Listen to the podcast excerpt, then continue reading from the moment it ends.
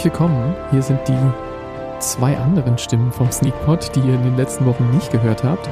Das hier wird die Folge 742 und ähm, in dieser Folge haben wir unser Sofa an einen kleinen Fluss gestellt, um hier zuzuschauen, wie Ben Affleck und Ana de Armas ähm, im Film Tiefe Wasser spielen, den uns übrigens unser Hörer Willems und fleißiger Kommentator und Audiokommentar-Einsender vorgeschlagen hat für diese Woche.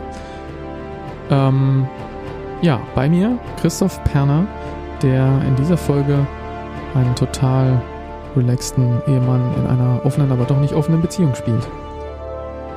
Ist das so? Ich glaube nicht. Ähm, wenn du meinst. Ähm, Robert Krüger, genannt Bob, schwimmt, glaube ich, noch im Pool. Äh, vielleicht sollten wir mal nach ihm schauen gehen. Kopf nach unten übrigens. Ja.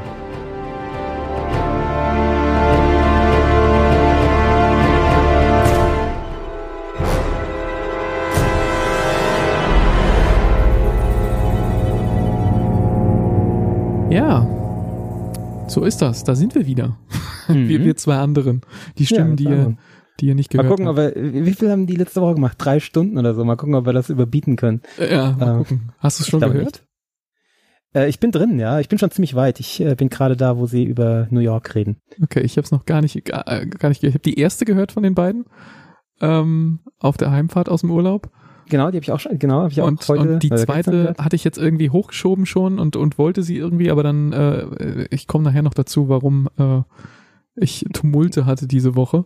Und äh, da hat es nicht funktioniert, habe ich nicht, habe ich noch nicht angehört. Ich weiß also ja. nicht, was letzte Woche gesagt wurde. Aber nee, ich wollte das noch.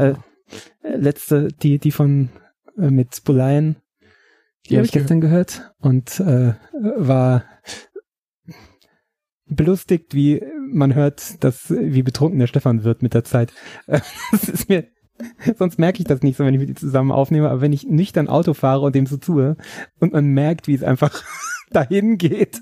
Ja, und wir, wir, Fand ich sehr gut. wer äh, Bullein Flo äh, hin und wieder unterbricht und voll krass, voll und, krass, ja. Und, und irgendwo die Themen komplett derailt und so. Und ich dachte ja, mir so, genau. finden Sie dahin wieder zurück? ja, genau, das habe ich mich auch gefragt. Das war, wo er vom Triathlon erzählen richtig, will, ja? Richtig, Und der Stefan fängt an über Alkohol zu reden und man merkt so, ja, Alkohol ist gerade das Thema.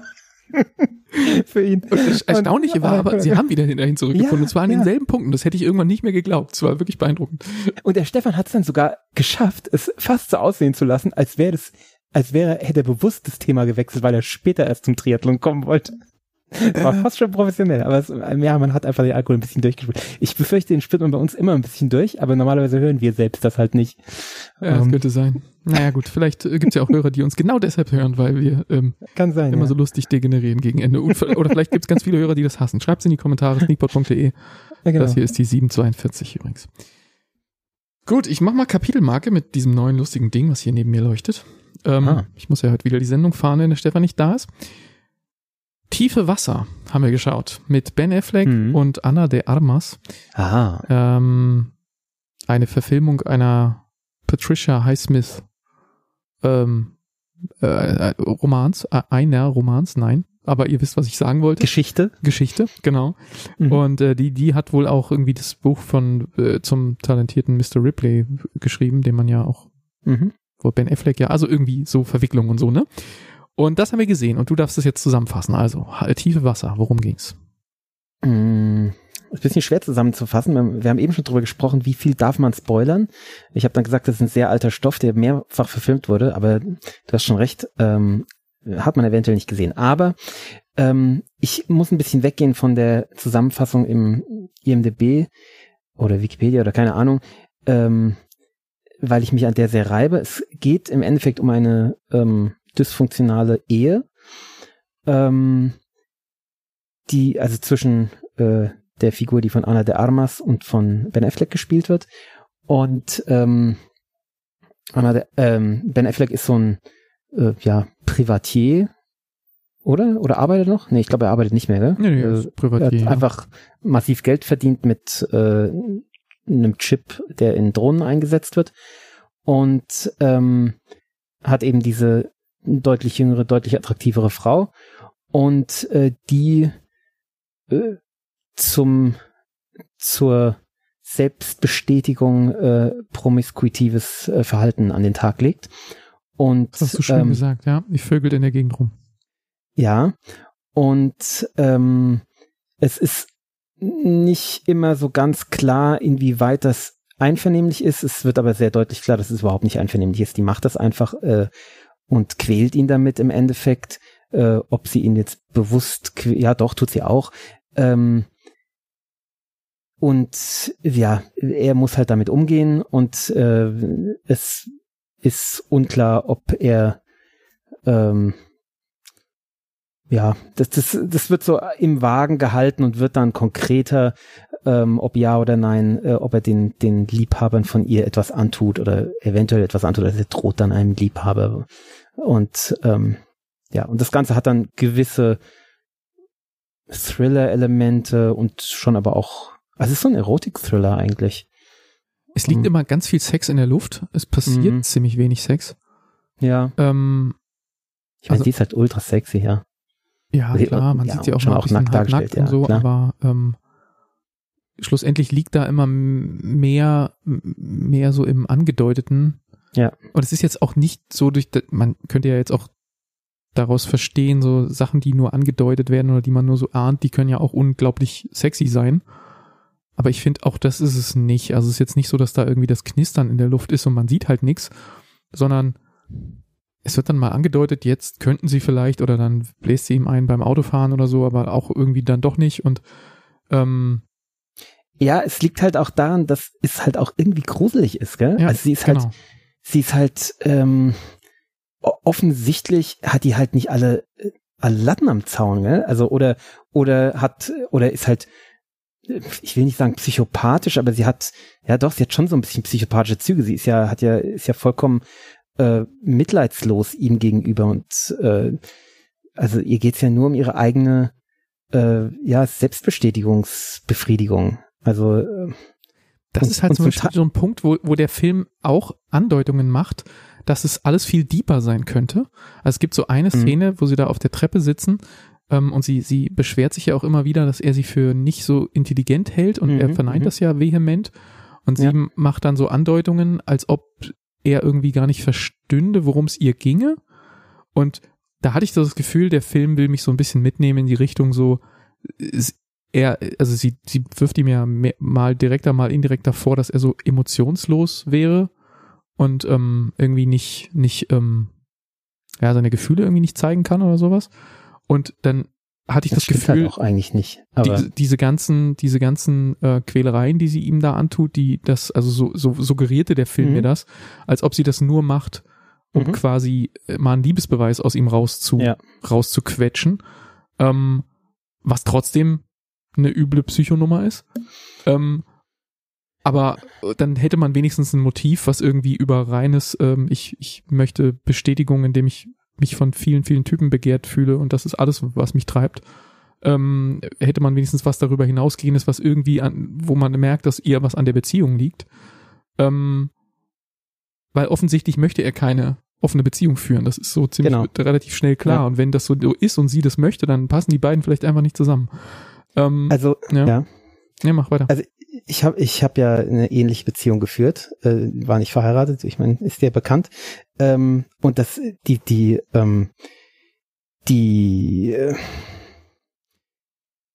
diese Begründung von ihr und diese, ähm, und, und diese Art des Verhaltens, das ist mir, ist mir sehr bekannt. Ähm, und deswegen, ich bin da stark getriggert bei dem Thema. Also kann ich nicht anders sagen. Und deswegen habe ich da auch ähm, ihr gegenüber ähm, weigere ich mich da äh, irgendeine Deepness hineinzudeuten. Eben, äh, was du gerade sagst, dieses Thema, äh, sie wirft ihm vor, dass, dass er zu äh, gefühlslos ist und will einen Liebesbeweis von ihm und deswegen quält sie ihn so. Äh, diese ganze Scheiße habe ich auch mitgemacht und das war halt einfach ungerecht, ja. Also es war einfach ungerecht mir gegenüber und es ist bei ihm auch ungerecht ihm gegenüber, ja. Also das, also nichts in seinem Verhalten spiegelt das wieder, dass, dass, dass das Problem ist. Das, äh, das sagt sie halt, ja. Aber es ist halt, also. Ähm, und was ich da, was ich dann so manipulativ fand an dem Film, und jetzt mhm. ähm, sind wir so ein bisschen im Spoiler-Territorium, aber du hast ja schon angedeutet, dass ja. da Drohungen gegenüber den anderen Liebhabern und ähm, immerhin, äh, es gibt keine Drohung gegenüber ihr. Also sie sch scheint zu keinem Zeitpunkt in Gefahr, weil er sie wirklich liebt, glaube ich. Genau, und das, ja, will ich auch was zu sagen, aber mach du mal weiter Ja. erstmal. Ja. Ähm, und da manipuliert der Film dich als Zuschauer halt da rein. Ähm, ich sag mal so, also äh, er wird früher oder später in dem Film straffällig, ohne jetzt zu sehr in die Details Mhm. zu gehen.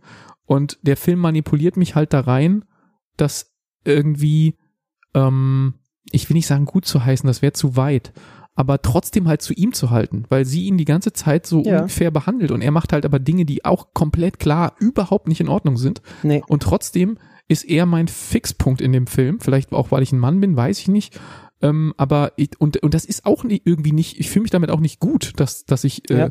trotzdem irgendwie da rein manipuliert worden bin, ähm, zu, zu so einer Art äh, ähm, Mensch mit den Dingen, die er dann tut, ähm, Mhm. äh, irgendwie Sympathie immer noch zu empfinden und das irgendwie nachvollziehen zu können. Damit fühle ich mich dann am Ende auch schlecht. Weshalb auch der Film bei mir so einen endgültigen Nachgeschmack hinterlassen hat, wo ich dachte, so irgendwie fühle ich mich, fühle ich mich äh, manipuliert von der Geschichte, von der Art, wie sie erzählt ist und, ähm, und, und mit so einem Beigeschmack zurückgelassen und irgendwie auch nicht, also ich, Mhm. mich, mich hat er nicht, nicht glücklich gemacht, der Film. Also das, das Problem ist halt, ein Problem ist, dass Anna de Armas einfach eine fantastische Schauspielerin ist und das einfach unheimlich überzeugend rüberbringt und man deswegen, äh, wie du eben gesagt hast, äh, spürt, fühlt, annimmt, dass er das Opfer ist. Ja, sie ist einfach so gemein, dass, dass es für einen klar ist, der Typ ist das Opfer. Und dann wird er halt, wie du sagst, straffällig und das ist natürlich dann ein Disconnect bei einem selbst im Hirn, gell? So, man hat eigentlich gelernt in diesem Film so, sie ist die Täterin, er ist das Opfer. Äh, aber wie geht man jetzt damit um, wenn er auch eine Art Täter ist dann, ja? Ja, nicht nur eine Art, ja. Äh, Ja, genau, ja. Also es ist halt schwierig. Ähm, da bin ich aber bei einem Thema, wo ich auch sagen muss, da unterscheidet sich halt sehr stark von meiner Geschichte und ich glaube, da unterscheidet sich auch einfach sehr stark ähm, von der logischen Geschichte. Da ist es dann halt Fiktion. Ähm, warum konzentriert sich, der ist doch nicht blöd, der Typ.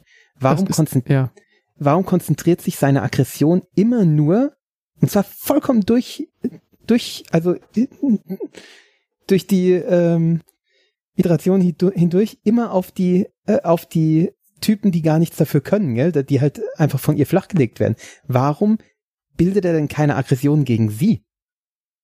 Also ja, weil erstens, eigentlich hat er, eigentlich hat er doch sogar Aggressionen gegen sie, die spürt man doch sogar.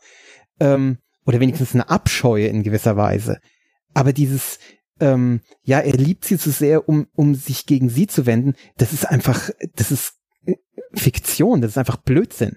Also in so einer Situation irgendwann kommt der Punkt, wo man sich sagt, nee, die tut mir das an. Und das sagt er ja sogar. Ihm ist doch klar, dass sie, sie ihm was antut. Und warum warum richtet sich's dann nicht gegen sie? Und ich meine, ich habe es am Ende so gemacht, ich habe die Frau rausgeschmissen, ja? Hat ein bisschen gedauert, aber irgendwann habe ich halt rausgeschmissen. Und ich habe nicht irgendwelchen äh, Typen aufs Maul gehauen. Also, weil es halt auch Quatsch ist. Also, weil sie ist die Täterin, nicht die Typen. ja. Ich habe mich, eine meiner Notizen ist, wo kriegt sie diese Douchebags so schnell her? ähm, ähm, weil die ja auch, ähm, denen ist ja auch immer klar, dass offensichtlich ist, steht denen die Information, äh, äh, sie ist verheiratet und der Typ da auf der Party links hinten in der Ecke, das ist ihr Der Ehemann. Mann. ja, genau. Und, und dann knutschen sie immer trotzdem vor dem rum und so weiter. Mhm. Ähm, und, und merken aber auch, dass das nicht so, dass das bei ihm nicht so cool ankommt. Und dann gibt es immer so ganz awkward Situationen. Ja. Aber sie treibt halt immer, wenn der eine irgendwie ersetzt wird durch den nächsten, treibt sie sofort wieder einen Typen auf, der genau dasselbe Muster genau so mitspielt. Und dann denke ich mir ja, so, genau. würdest du das machen? Würde ich das machen? Sind wir die, sind wir keine, keine, keine, ähm, also sind wir einfach kein Vergleichsobjekt, weil wir irgendwie in gesitteten Beziehungen sind und nicht irgendwie uns auf Partys durchvögeln, zumindest nicht mehr. Ähm, und hätte ich sowas gemacht, als ich jünger war, äh, hätte ich mich überhaupt in diese Lage begeben, würde ich das machen, weil es halt Anna de Armas ist und weil die so wahnsinnig sexy ist und wenn da was Das geht, dann, Armas, dann mache ich das trotzdem. Weiß ich alles nicht. Ähm, aber äh, das war so eine meiner Notizen, wo ich dachte, mit welcher Geschwindigkeit die immer den nächsten Typen da hat, der wieder genauso und keiner von denen ist irgendwie so, ah, die ist verheiratet und ah, das ist gar keine richtige offene Beziehung, also das ist nicht cool für den für den Mann. Aha, aha. Ähm, und dann mache ich das jetzt entweder nicht offen, also ich mache es dann irgendwie halt, wir treffen uns irgendwo, aber der kriegt's nicht mit. Aber in dem Haus dann, gell? Oder, oder ich, oder ich gehe jetzt, aber, aber die machen das halt offensichtlich immer und es ist immer völlig cool für die gewesen und ich dachte so, die, die sind alle vollkommen nach demselben Muster geschnitzt und wo kriegt sie diese Typen, die so geschnitzt sind, immer in der Geschwindigkeit her? Das hat mich sehr gewundert. Also äh, das glaube ich tatsächlich nicht so das Problem, aber vor allem, wenn man es aussieht, die hatte Armas nicht. Ähm, die nächsten Typen zum Vögeln ranholen, das sicherlich nicht, aber dass, dass der dann auch genau so äh, in das Haus kommt und so. Ja, genau. Schon, aber gut, da kann man auch sagen, das ist halt äh, dem geschuldet, dass es einfach äh, ein Theaterstück ist oder ein, ein, ein Film ist äh, und das halt dadurch halt besser wirkt, wenn es alles in einem Haus stattfindet. Gell? Ähm, also. Ja, okay. Ist halt eine Regiefrage im Endeffekt. Aber du hast schon recht, das ist äh, fishy, ja, keine Frage. Und dann, wie du sagtest, der ist ja nicht blöd, ne? Also er wird ja, uns ja genau. als unglaublich äh, überlegt ja. und intelligent. Also zum Beispiel die, ja. die, erste Sache mit dieser Drohung mit dem Typen äh, in der Küche, wo er den Drink in der Hand hat und sich dabei die Hände wäscht, auch sehr schön gespielt von Ben Affleck. Super, super, ja. Ähm, und wie er dann so ganz clever halt so eine so eine so eine Geschichte aufbaut, die dann auch so ein bisschen in, als Information so als als als Rumor ähm, so das als zum Lauffeuer im Freundeskreis wird. Ähm, und damit im Grunde den anderen Typen verscheucht. Und mhm. ähm, da merkt man, er macht sowas ganz ruhig, er macht sowas ganz überlegt. Dann wird genau. er uns vorgestellt als jemand, der hat irgendwie da diesen krassen Chip entwickelt und ist damit so unfassbar reich geworden. Also auch da denkst du dir so vom vom ganzen äh, Sache her schon eher, Überblick. eher also, ein logischer, logisch ja. denkender, ruhig denkender äh, ähm, Mensch mit mit mit ein bisschen Brains. Und dann macht er aber bei diesen Straftaten später ähm, einfach so gnadenlos dumme Fehler, aber, aber die sind nicht, die passieren nicht im Affekt, die sind nicht, also die eine Sache vielleicht, aber, aber andere Sachen, die sind so, die, die plant er irgendwie, die, die, die überlegt er sich und dann macht er aber trotzdem so Sachen, ich will jetzt nicht spoilern, aber hm. Sachen, wo du halt denkst so, was? Wie dumm? Also die Sache zum Beispiel an diesem, ich will jetzt nicht spoilern, deshalb sage ich dir jetzt nur das Stichwort Wald, ja, und hm. Steine. Hm. Und ähm, hm. da, da ist so ein Punkt, da oh war, ja, oh, ich weiß, was du meinst. da war es eigentlich fertig und er hätte nichts weiter tun müssen, außer gehen. Und, ja. und dann alles, was er danach macht, ist so unfassbar dämlich. Ja, ähm, ja, ja. Äh, es hätte zu diesem Zeitpunkt, wenn er einfach auf dem Hacken kehrt gemacht hätte, hätte es fast keine Beweise gegeben. Genau, und, ja, ja, genau. Und alles, was er danach macht, macht alles so unfassbar viel schlimmer. Thema ein, ein paar Indizien hinterlassen, ist immer gut. Genau. Und, und noch Sachen vom Tatort entfernen. Großartige ja, fantastisch. Idee. Ja. Und das sind ja, so Sachen, ja, ja. Da, die kamen mir so mir vor, als ob dann das Skript braucht das später noch. Und deshalb machen wir das jetzt mal, auch wenn das überhaupt vollkommen eine dämliche Idee ist, nicht zur Figur passt und ach, sehr ärgerlich. Ja, mhm. ja und da, manches, da fiel das genau. auseinander für mich ab, ab dem Punkt. Ja, äh, eben. Bei manchen hat man eben einfach gemerkt, das hat jemand geschrieben, damit es zusammenpasst. Das war sowohl in der Beziehung, die, die Dynamik in der Beziehung, das war zum Teil gut beobachtet an solchen äh, ja, Missbrauchsbeziehung ist es ja im Endeffekt. Ähm, und zum Teil aber auch einfach, ja, nee, das passt aber nicht. Äh, so, äh, hier, hier ignorierst du einfach, dass, dass er den Überblick haben müsste und dass die Aggression auch gegen sie gehen müsste. Und genauso bei den, bei seinen Verbrechen dann so, äh, ja, da, hier, das, äh, äh nein, so würde der nicht agieren. Das ist doch Quatsch. Aber ja, wir merken, dass du es reingeschrieben hast, weil du es nachher noch brauchst. Also da hat man einfach das Werk zu stark, zu stark irgendwie gemerkt, ne? Oder dass es ein Werk ist. Ja, und halt offensichtlich also ich weiß nicht, ob das im Original im Buch so drin steht. Das Buch ist ja auch schon ein bisschen älter und mhm. ähm, da wird sicherlich nicht Drohnentechniker drin gestanden haben. Nee. Insofern ist da schon ein bisschen was angepasst worden. Aber ich glaube, es soll, soll, wohl ziemlich nah dran sein, meine ich. Okay, ich da weiß ich nichts drüber. Hm. Ja. Ich habe aber was gelernt in dem Film und ähm, hm. ähm, was ich nicht wusste, ist, dass man Schnecken aushungern muss, bevor man sie essen kann. das wusste ich auch nicht. Hätte ich das mal vor Frankreich gewusst. Ja, und das habe ich, äh, das habe ich dann gegoogelt und das ist tatsächlich so. Ja. Ähm, weil Schnecken, zumindest wenn du sie irgendwie wild fängst oder halt, mhm. ähm, weil wenn du sie selbst züchtest, dann musst du halt vorsichtig sein, was sie essen. Aber mhm. wenn du mhm. sie wild fängst, kannst du halt nie wissen, ob die irgendwie äh, gerade irgendwelche giftigen Pflanzen, weil die fressen halt Sachen, die für uns so, wirklich nicht ja. gut sind. Mhm. Ähm, das fressen die halt alles. Und ähm, wenn die jetzt gerade vorher Efeu gegessen haben, oder ist jetzt nur das Erstbeste, was mir einfällt, ich weiß nicht, ob sie wirklich Efeu essen, aber im Zweifel essen sie irgendwelche anderen Dinge, die giftig sind. Mhm. Ähm, und die sind dann noch in deren Verdauungstrakten, du isst das dann mit, dann äh, kannst du dir da richtig übel einen reinwürgen. Ja. Und deshalb Stimmt, musst du sie dann irgendwie ein paar Tage lang entweder hungern lassen, was irgendwie gemein klingt, oder du müsstest sie ähm, mit sehr kontrolliert mit Dingen füttern, die du unter Kontrolle hast und dann acht bis zehn. Tage oder sowas habe ich gelesen. Wow, das ist ganz schön lang. Und damit dann alles durch ist quasi durch die Schnecke und dann kannst du sie essen. Das sind so Informationen, die nimmt man dann in so einem, in so einem Hulu-Film mit. Äh, den wir übrigens auf, Aber- falls ihr den gucken wollt, auf Amazon Prime gesehen haben. Äh, äh, was sollte das mit diesen Schnecken eigentlich? Das hatte doch eigentlich keinen großen Sinn, oder? Oder habe ich da was verpasst? Äh, nee. Also So jetzt, wo du sagst, ich habe da nicht drüber nachgedacht, aber jetzt, wo du sagst, ist einfach nur, damit er ein weirdes Hobby hat. Ja, genau. Und damit weird, man halt nicht. Diese gruseligen Ja. Szenen in dieser Garage mit diesem, mit diesem Vernebler inszenieren konnte. Ja, genau. Aber eigentlich hat es äh, hat zur Story nicht viel beigetragen. Ja. Aber gut, kann man machen. Und dass der eine Typ vorschlagen kann, die zu essen, was ihn natürlich gewissermaßen ähm, ein bisschen quer kommt, sag ich mal so. Äh, wie ist denn das? Anna de Armas und Ben Affleck waren ja zusammen. Ich, äh, sind die durch diesen Film zusammengekommen? Weißt du das? Ähm, ja, habe ich in der Trivia gelesen. Ähm, sie haben nach oder während des Filmdrehs ähm, kurz danach angefangen, ein bisschen zu daten und wurden ein paar Mal gemeinsam gesichtet, aber das ist wohl nicht von Dauer gewesen. Nee, nee, nee, der ist jetzt verheiratet. Ähm, die, ich glaube, die, wir haben auch, wenn man deren, deren, ich glaube, Insta-Dings war so sehr deutliche Pärchenbilder. Was schon komisch ist, weil der ist eigentlich viel zu alt für sie, oder? Und viel zu abgefahren. Ja, er ist 16, 16 Jahre älter, glaube ich. Ja, der sieht halt so fertig, also ich fand, der sah auch im Film so fertig aus. Sieht halt aus du? wie so ein, boah, ich so aufgedunsen, so Alki-mäßig halt. Ist er halt. F äh, äh, fand ich jetzt in dem Film nicht. Also ich habe schon Bilder von ihm gesehen, wo ich es auch schlimmer fand. Aber in dem Film fand ich, hat er sich ganz gut im Griff gehabt und sah eigentlich wieder, ich meine, klar, älter werden wir alle, ne? Und wir, werden, wir sind auch nicht mehr so rank und schlank, wie wir mal waren. Ja, das stimmt schon, aber also, Aber- Ich fand, er sah, so war der, der hübsche Ben Affleck, der, auf den die Frauen Echt? stehen, das passte schon. Boah, das fand ich nicht. Also ich fand, sie war äh, einfach viel zu jung. Ich fand, sie sah halt mindestens 20 Jahre zu jung aus. Aber, naja. Ja, gut, er war, halt, er war halt reich. Also insofern ist er auch wieder glaubhaft. Ja. Ah. Naja, äh, wollen wir schon Punkte dran machen? Müssen wir ja.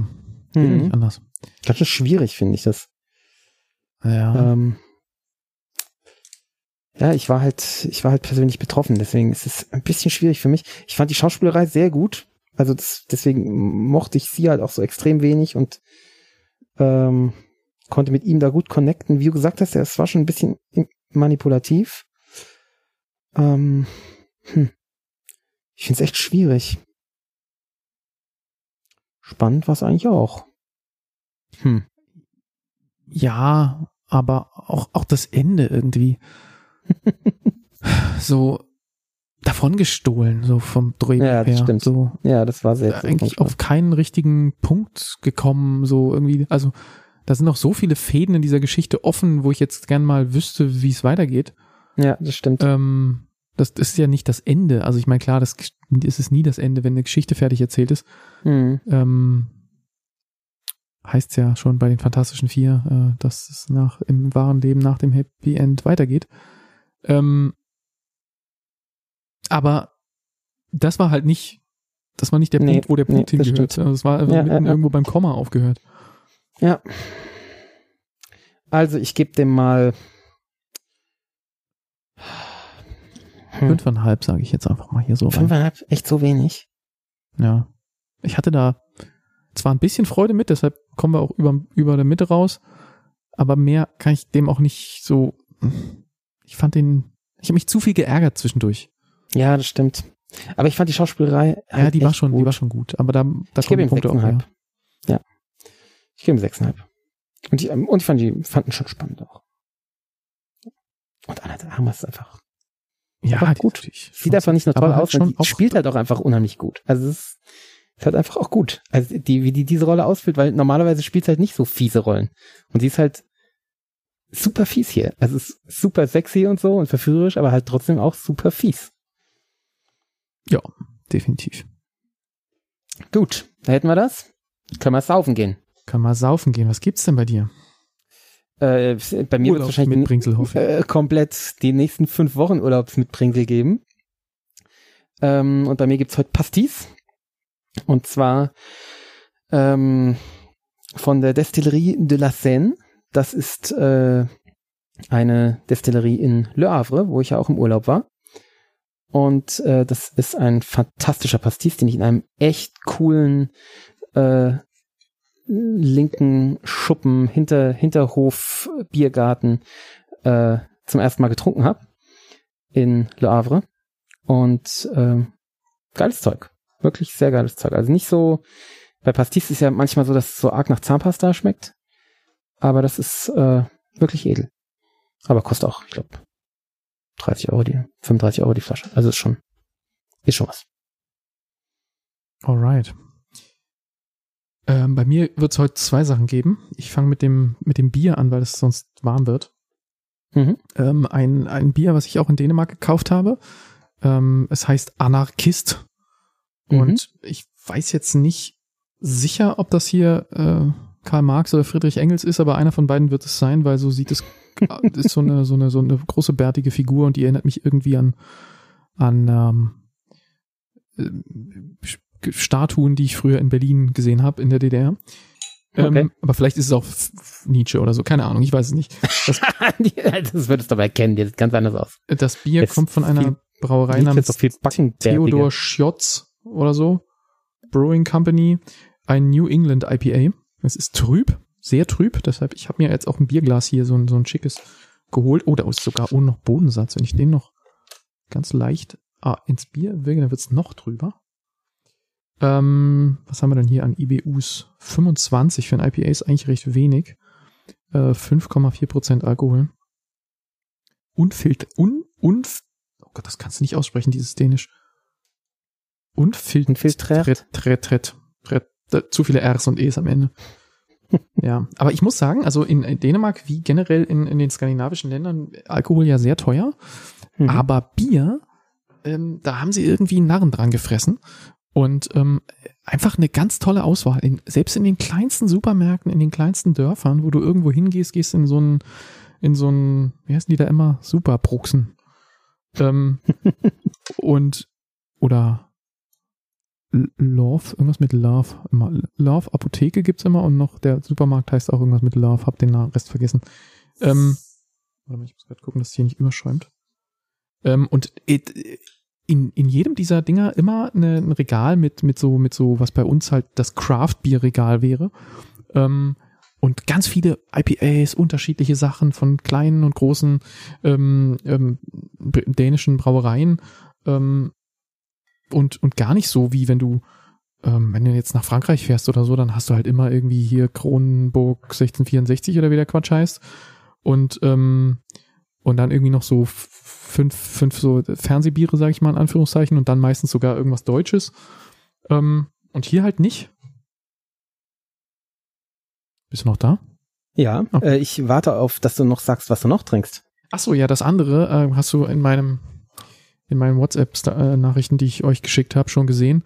Ähm, ein, ein Whisky von einer Brauerei, hm. äh, Brauerei, Quatsch, äh, von einer Destillerie, die unmittelbar im selben Ort, wo ich, es war, ich war in so einem ganz kleinen Dorf, aber die Distillerie war quasi so, hätte ich hinlaufen können, das war 1000 Meter oder so. Mhm. Ähm, Stauning heißt der Ort, deshalb heißt dieser Whisky Stauning Bastard. Ist ein, also ein Kampfhund oder sowas auf der Flasche. Und äh, ich habe den probiert dort vor Ort mit allen anderen Produkten, die die da so machen. Also ich habe irgendwie so durch vier, fünf Sachen habe ich mich durchgetrunken und den fand ich so preis-leistungsmäßig am spannendsten, weil das ist ein Roggenwhisky und den haben sie in alten Mescalfässern gelagert, was der Sache irgendwie was mitgibt, was man so noch nicht kennt. Ich habe sie noch nicht hm. aufgemacht, ich habe sie seit der Verkostung nicht mehr getrunken. Ich werde sie jetzt gleich öffnen, aber ich trinke dieses kalte Bier mal zuerst. Cool. Und schreiben die Whisky mit EY oder nur mit Y? Muss ich die Flasche jetzt ins Licht holen, eine Sekunde? Äh, ich muss das Licht von meinem Handy an. Ah, nee, doch, das kann ich so erkennen. Die schreiben es ohne E. Aha, also schottisch. Oder kanadisch. Ja, ich glaube, die haben auch den, den anderen, den ich probiert habe, der ging eher in Richtung Scotch. Aber hier steht explizit Roggenwhisky Rye drauf. Was natürlich äh, so ein bisschen dann zu Kanada auch passt, ne? Ja. Malted Rye, Malted Barley. Okay, also immerhin Fire, Stowning Water, Yeast. Steht so drauf. Als Zusammenstellung. Okay. Also ist Barley auch drin. Matured, ja, Rye Whiskey, Mezcal Cask Finish. Local Rye, Local Barley, Local Water, Floor Malted, Direct Fired, Pot Stills, Double Distilled, Double Matured, Bottled on Site, Terroir Product. Sind sie sehr stolz drauf. Cool. 46,3 Prozent. Aber jetzt erstmal den Anarchisten. Oh, dann schlägst du mich mit 46,3. Mein Pastis hat nämlich nur 45. Was für ein Likör natürlich schon ganz ordentlich ist. Ah, so, jetzt hier das, die trübe Suppe mal ins Glas. Bisschen Audio. Ich bin schon wieder halb, halb durch mit meinem Pastis. Ich fürchte, ich werde mir heute böse die Lichter Halb, halb. Liter Flasche hier bei mir, das wird einen Augenblick dauern. Ähm, die Nase. Banane? Wirklich. Das ist wirklich, das ist krass. Okay, dann mach ich's auch. Anis. Überraschung. nee, also diese IPAs, ich finde ja immer, die riechen, also die Nase ist schon mal das erste Geile bei einem IPA, dass du immer irgendwie so Fruchten, Fruchtaromen daraus bekommst, die da natürlich in diesem Bier nie drin waren. Aber diese, diese Bitterhopfen, ma- die machen so krasse Gerüche. Das ist teilweise so Maracuja und Mango und weiß nicht, was du da, Grapefruit, was du alles riechen kannst. Ähm, und also, ich liebe sowas.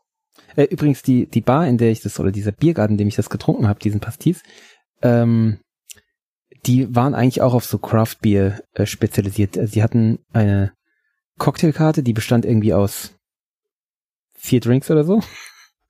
Okay. Und ähm, die Bierkarte war, also die haben das so an die, an die Wand geschrieben mit Kreide. Und die Bierkarte, das waren mindestens 15 IPAs oder so. Also es war richtig Wäre viel. genau mein Laden gewesen. Ja, total, total. Also am Gaumen auch sehr gefällig, sehr rund. Fast weniger aufdringlich und bitter, als ich es jetzt erwartet hätte. Gut, 25 ist eigentlich nicht viel. Aber die Nase hat mir fast besser gefallen als am Gaumen, aber es ist kein schlechtes Bier. Also ich würde es auf jeden Fall nochmal bestellen und austrinken. Ähm, kann man machen. Der Anarchist. Nicht so anarchisch, wie es vom Namen her zu vermuten wäre. Ähm, da hatte ich jetzt mit mehr gerechnet. Aber auch schicke Label, das können sie auch, die Dänen, was ich an. Vor allen Dingen der Herr Mikkeller, ich weiß nicht, das hatte ich, glaube ich, irgendwann mal euch erzählt oder in der Sendung jetzt, ich weiß nicht mehr. Mikkeller war früher so ein, so ein, die nannten sich Gypsy Brewer. Ähm, so eine kleine Brauerei, die sich irgendwie gegründet hat aus der Garage von ein paar Hobbybrauern, ähm, die dann immer irgendwie sich eingemietet haben, irgendwo in großen Brauhäusern, so, keine Ahnung, am Wochenende oder in der Off-Season oder weiß ich nicht was, in den Betriebsferien und da irgendwie ihre eigenen Rezepte über die fremden Maschinen gefahren haben oder über die fremden äh, Brauapparaturen Mhm. und dann halt irgendwie ein paar tausend Flaschen hatten, die sie dann verscherbeln können und ähm, das Spiel eine Weile gespielt haben, dann irgendwann eine eigene Brauerei eröffnet haben und mittlerweile auch richtig groß sind mit weltweitem Vertrieb und keine Ahnung was. Oder zumindestens Brauereien in äh, zwei oder drei Brauereien in mehreren Ländern. Aber halt aus Dänemark sind und da auch immer noch richtig groß sind und der Name Mikella in der Bierszene in Dänemark vor allem und hier teilweise auch schon was gilt. Und die haben auch immer so coole Etiketten und so, es ist immer Kunst drauf irgendwie und so, wenn du so eine Mikkeller Dose siehst, einfach schon so, die muss ich haben, die sieht einfach toll aus. und, ähm, und die Biere auch super und die kriegst du dann da, äh, da in dem Ort, wo wir waren, an der Strandbar einfach. Das ist dann so, Mhm. so, so ein Beach, Beachbar-Ding, was so ein Seekontainer mit ein bisschen Holzpaneelen vorne dran, damit er nicht so hässlich ist. Mit einem Loch in der Seite, wo man rausverkaufen kann. Und da kriegst du dann halt so irgendwie Limo, äh, Eis, Kaffee Bier. Und dann guckst du, was gibt's für Bier? Und dann sind es voll die Nerdbiersorten. Und ich so, geil. So, okay, Ja, dann nehme ich cool. einfach davon mit und das trinke ich jetzt da hinten am Strand. Dann habe ich ein Ja, eiskaltes cool. Bier am Strand und kein schlechtes. Bei uns würdest du da irgendwie maximal eine Dose Bitburger kriegen, aber das, das, das, was das angeht, haben mich die Dänen echt überzeugt. Aber gut, da sind wir noch nicht. Ja, äh, do, doch, da, da möchte ich gerade kurz reinspringen. Okay. Das ist in Frankreich nämlich ähnlich, nur mit was ganz anderem. Da kriegt man überall, also jedenfalls da, wo wir waren, dann in der Normandie, selbst wirklich an so einer Strandbude kriegst du immer Muscheln und Schnecken. Ja, das stimmt. Kannst du überall kaufen, das ist echt krass. Das ist aber auch äh, unten in äh, so um die Region La Rochelle und so. Mhm. Da wird ja auch ganz viel Auslandfarming gemacht. Da ist das auch so jedes zweite Bude an jeder Ja, Kreuzung ja, irgendwo wirklich, so richtige. Buden, Ja. so richtige Buden. Und, es, äh, und es sieht so aus und schmeckt dann auch so, dass du eben da nicht irgendeine, irgendeine Fischvergiftung angedreht kriegst, das ist dann tatsächlich auch frisch. Also, Ja, du fährst ja, also Echt gut. zumindest da unten äh, La Rochelle die Ecke und tiefer, also so nördlich zwischen Lacanau und La Rochelle, die hm. ganze Gegend da, da wird sehr viel von diesem Farming gemacht. Da fährst du dann auch wirklich an, an der Küste, an diesen an diesen Becken vorbei, wo sie die dann da so drin haben. Und ich weiß gar nicht, wie das da genau gemacht wird, aber man sieht, dass das hier irgendwie so, so Aquafarming quasi gemacht wird. Das, Ja. das ist da. Und direkt daneben stehen dann die Buden. Da weißt du, da, das, was die da verkaufen, haben sie da vorhin rausgeholt. Mhm, genau. Ja. Ja, äh, wo sind wir denn eigentlich? Ich habe übrigens gerade noch einen Punkt äh, in unsere Liste eingefügt, ich, wollt- aber es ist, wie es ist. Ähm, Du musst da unten noch München reinschreiben. Aber ich drücke jetzt erstmal auf die Kapitelmarke. Und, ja, das habe ich ja ähm, reingeschrieben, mit, nur mit anderen. Mit Ach so, okay. Und moderiere an, dass du noch eine Serie gesehen hast, glaube ich, Mhm. denn du möchtest mit dir selbst leben oder so ähnlich. Richtig. Ach, schlechte ich, Überleitung. Ich, rede, ich rede jetzt mit mir selbst über äh, Living with Yourself. Ähm, eine? Netflix-Serie. Ist eine Netflix-Serie mit Paul Rudd, eine neue. Hm. Ähm, und es ist äh, ein bisschen übliche Paul Rudd-Kost, die einem auch in der, im Trailer so ein bisschen verkauft wird, so halt äh, so alberne, sympathische Comedy, wie der das halt immer macht. Aber eigentlich ist es eine Dramaserie. Ähm, und leider kriegt sie da die Kurve auch nicht immer hin. Die Story ist die, er ist ein Loser. Äh, Paul Rudd schon mal gut besetzt, das kann er genau. spielen. Ja, verheiratet, ne, obwohl, oft spielt er ja auch so, so völlig übertriebene, äh, von sich selbst überzeugte. Aber hier ist wirklich auch, äh, ja, Selbstmitleid und sowas, gell? Ähm, und er ist halt super erfolglos, auch in, in seiner Ehe nicht so richtig erfolgreich, obwohl seine Frau total lieb zu ihm ist. Und, ähm, enttäuscht sie immer. Und im, im Büro klappt es irgendwie nicht. Und naja, und auf jeden Fall kriegt er dann irgendwann von einem Kollegen, der ziemlich erfolgreich ist, kriegt er einen Tipp. Und zwar, er soll mal in so ein, so ein spezielles Spa gehen. Ähm, und da, da, wenn man da rauskommt, ist man ein neuer Mensch und ist halt super erfolgreich und so. Ne? Und ähm, gut, er fährt da mal hin, guckt sich das an, ist eine total abgeranzte Gegend und also sieht echt übel aus von außen. Und als er gerade ankommt, kommt gerade jemand raus und zwar Tom Brady. und auch von Okay. sich selbst gespielt, ja. Total geil. Also Cameo halt.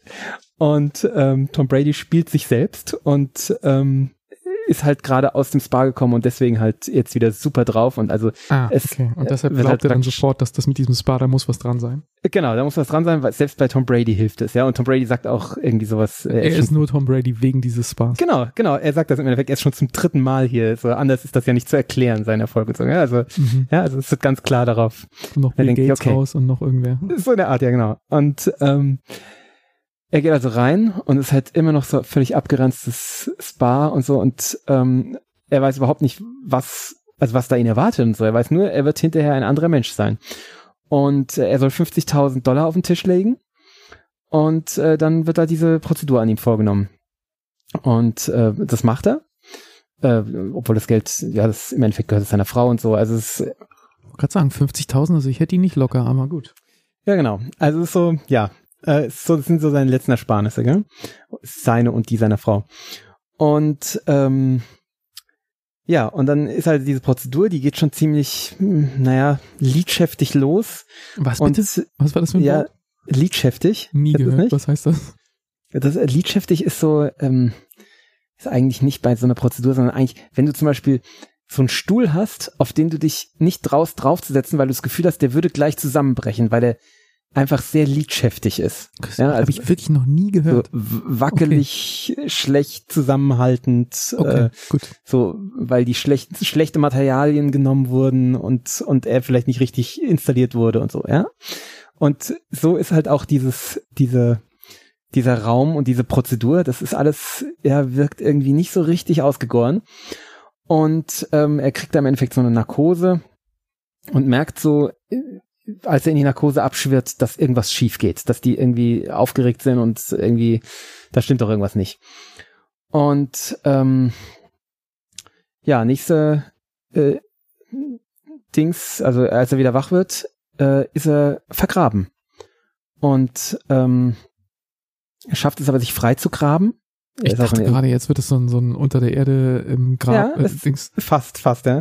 Ähm, er ist, äh, tatsächlich hat die Serie auch Horrorelemente, also muss man sagen. Okay, ich, also das, Ähm, das kam jetzt völlig out of left field. Ich Ja, habe ja, genau. nicht erwartet, dass es jetzt gleich so Mhm. weitergeht. Ich dachte, es Ja, wird genau. lustig oder irgendwas. Äh, nee.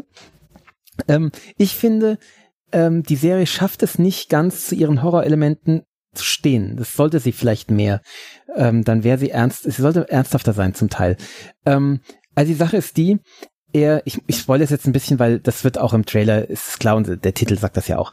Ähm, also die, die Prozedur funktioniert so, der, die Person wird geklont und äh, im Klonvorgang werden praktisch die schlechten, äh, die Schlechtigkeit wird irgendwie rausgefiltert und so und die sind dann halt danach ein, ein besseres Destillat ihrer selbst. Und ähm, haben aber noch ihre, ihre Erinnerungen und so, ja? also, also ich, und, und ihr Bewusstsein, also das ist denen, denen nicht bewusst, also der, der Klon, der verbesserte Klon wacht auf und denkt, er wäre er selbst, äh, ist aber plötzlich in allem viel besser. Und, äh, ah, jetzt und der Vergrabene ist eigentlich das Original. Genau, und das Original ist, äh, wird entsorgt, wird getötet und entsorgt. Und das ist schiefgegangen. Das, das ist schiefgegangen, ja, genau. Er ist noch am Leben und, äh, und gräbt sich da frei und geht nach Hause zu seiner Frau und merkt, da ist schon einer und der sieht genauso aus wie er und fuck. Oh fuck, genau. so, und ähm, die beiden offenbaren sich dann, oder er offenbart sich dann dem, dem anderen, der natürlich da auch total völlig aus der Bahn geworfen ist, weil, äh, also die wissen ja beide nicht erstmal, dass sie Klone waren, die wissen nur, äh, warum gibt es uns plötzlich zweimal? Und beide denken von sich, dass sie halt der Richtige sind, gell? Klar. Und äh, dann gehen sie halt zu dem Spa wieder und da wird ihnen das eröffnet, dass, wie, sich's halt verhält. Und das ist halt ja dumm gelaufen so ungefähr. Jetzt lebt damit. Ach so, ich dachte, die, äh, wenn ich das geschrieben hätte oder wenn ich erwarten hätte dürfen, wie es weitergeht, also du sollst jetzt nicht alles spoilern, aber ja, dann wären die jetzt die Evil Boys gewesen. Und hätten versucht, das zu vertuschen und ähm, und wären dann, das wäre jetzt der Feind quasi. Ja, im Endeffekt sagen die äh, so, oh, das, das ist ja blöd. Äh, ja, nee, habt sorry, ihr Pech ähm, gehabt und ja, genau, sorry. Ja, ich muss so weg. Ganz, so ganz lustig, sind halt so zwei Asiaten auch, die eben so wirklich wie so ein wie so ein Thai-Imbiss halt. schon wirklich immer gut in den Thai-Imbiss gehen und dich klonen lassen. Immer so ungefähr, ja. Es ist schon auch ein bisschen rassistisch, aber es, also es ist schon sehr lustig auch. Und ähm, ja, und dann versuchen sie halt miteinander zu leben. Ne? Also sie, sie teilen sich dann zum Teil, also der super erfolgreich oder der, der dieser Verbesserte, der muss dann natürlich zur Arbeit gehen, weil das kann halt viel besser gell? und ist halt, zieht dann gleich einen großen Auftrag an Land und ist halt viel besser, viel charmanter, in allem viel besser. Und äh, nur halt bei der Frau äh, ist es so, also der muss dann oben auf dem Speicher wohnen, geheim, und die Frau darf halt mit dem, mit dem Loser zusammen weiterleben. Und äh, irgendwann läuft die natürlich auch dem, dem anderen über den Weg und äh, ist dann halt von dem auch viel angetaner und so. Und ah, äh, sie weiß aber ja nicht, dass es zwei gibt, gell? Also sie merkt Ach so, die denkt einfach nur, ihr Mann ändert sich öfter mal so mhm. in der Art und Weise, wie er so drauf ist. Genau, und da beginnt halt so ein, ein Versteckspiel und schon auch mit dem Thema, ähm, was, was macht denn aus, wer der Richtige ist? Wer, wer ist denn der Richtige? Gell? Also ähm, ist dann schon auch das Thema, also irgendwann findet sie natürlich raus, dass es zwei gibt, ist ja klar. Ähm, aber dieses Thema, ähm, die Frau steht natürlich zu ihrem Mann, den sie geheiratet hat, also zu dem Loser, und nicht zu dem anderen, finde ich. Also, das ist schon auch eine Frage, die sich, sie sich selbst stellt, aber das ist schon auch, die der Film sich stellt. Ich finde das nicht zwingend, also ich finde, die Frage nach Identität stellt sich hier ja, gell? Ähm, mit welchem Recht ist der, der Verbesserte weniger identisch? Weil er hat ja, der hat die gleichen Erinnerungen, der hat das gleiche erlebt, könnte man sagen. Sein Fleisch nicht, aber sein Geist ja schon. Ähm, da, also das ist so, und ich finde, das macht er zu, also da, da arbeitet sich die Serie zu wenig dran ab. Das, da hätte sie noch mehr machen können. Ähm, also für die Serie ist eigentlich immer sehr klar, der Ursprungstyp ist der, ist der, der echte identische, der, der Identitäre oder keine Ahnung, wie man es nennen will, ja. Ähm, der hat die Identität von, von diesem Protagonisten. Und der andere ist eine Kopie. Und das finde ich, also da, da macht er sich einfach zu einfach, also, oder da macht er einfach zu wenig aus dem, was es, was es sein könnte, weil eigentlich zeigt er das ziemlich gut, dass er, dass der auch, der hat, hat genauso, ähm, hat Gewissen, hat, ähm, hat, ähm, ja, wie gesagt, Erinnerung, Liebe, all das, ja, und, und Bedürfnisse und äh, so. Also ich finde das überhaupt nicht zwingend, dass der einfach sich verpisst aus dem Leben ähm, oder aus dieser Beziehung zum Beispiel auch. Ähm, und ja, da hätte er einfach mehr machen können. Und ich meine, klar, irgendwann muss das natürlich, und auch das wird nur so angespielt, muss das natürlich in sowas oder kann das in sowas enden, so dass die beiden versuchen, sich gegenseitig umzubringen, ja? weil halt einer zu viel ist. Ähm, Und Könnte aber auch ganz anders enden. Normalerweise könnte ja auch, weißt du, so, ähm, jemand ist plötzlich viel besser, als er vorher war. Mhm. Könntest du jetzt auch sagen, jetzt kann er alle Träume verwirklichen, die er vorher nicht, nicht konnte. Mhm. Genau. Ähm, und, Zum Beispiel seine Frau glücklich machen.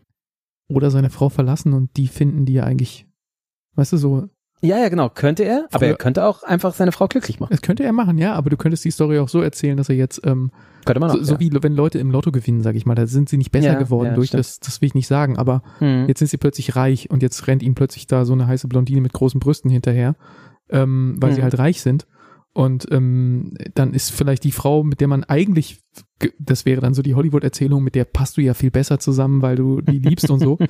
Ähm, äh, aber insgeheim hattest du vielleicht immer gedacht, dass die Blondine mit den großen Brüsten vielleicht doch die wäre, die du haben willst, aber die hast du halt nie gekriegt. Ja. Und ähm, so könnte man die Story auch erzählen. Also da gibt's ja viele Auswege, wie das machen könnte, wie, wie das laufen könnte, diese Geschichte. ja, wäre aber natürlich ein La Wäre langweilig, weil da geht der eine einfach. Genau, Der genau. mit seiner Frau weiter, alles cool. Ja, und der andere denkt sich, ich mache jetzt mal irgendwie, irgendwie, weiß nicht, ein krasses Startup auf, werd unfassbar reich und äh, heirate irgendein Supermodel.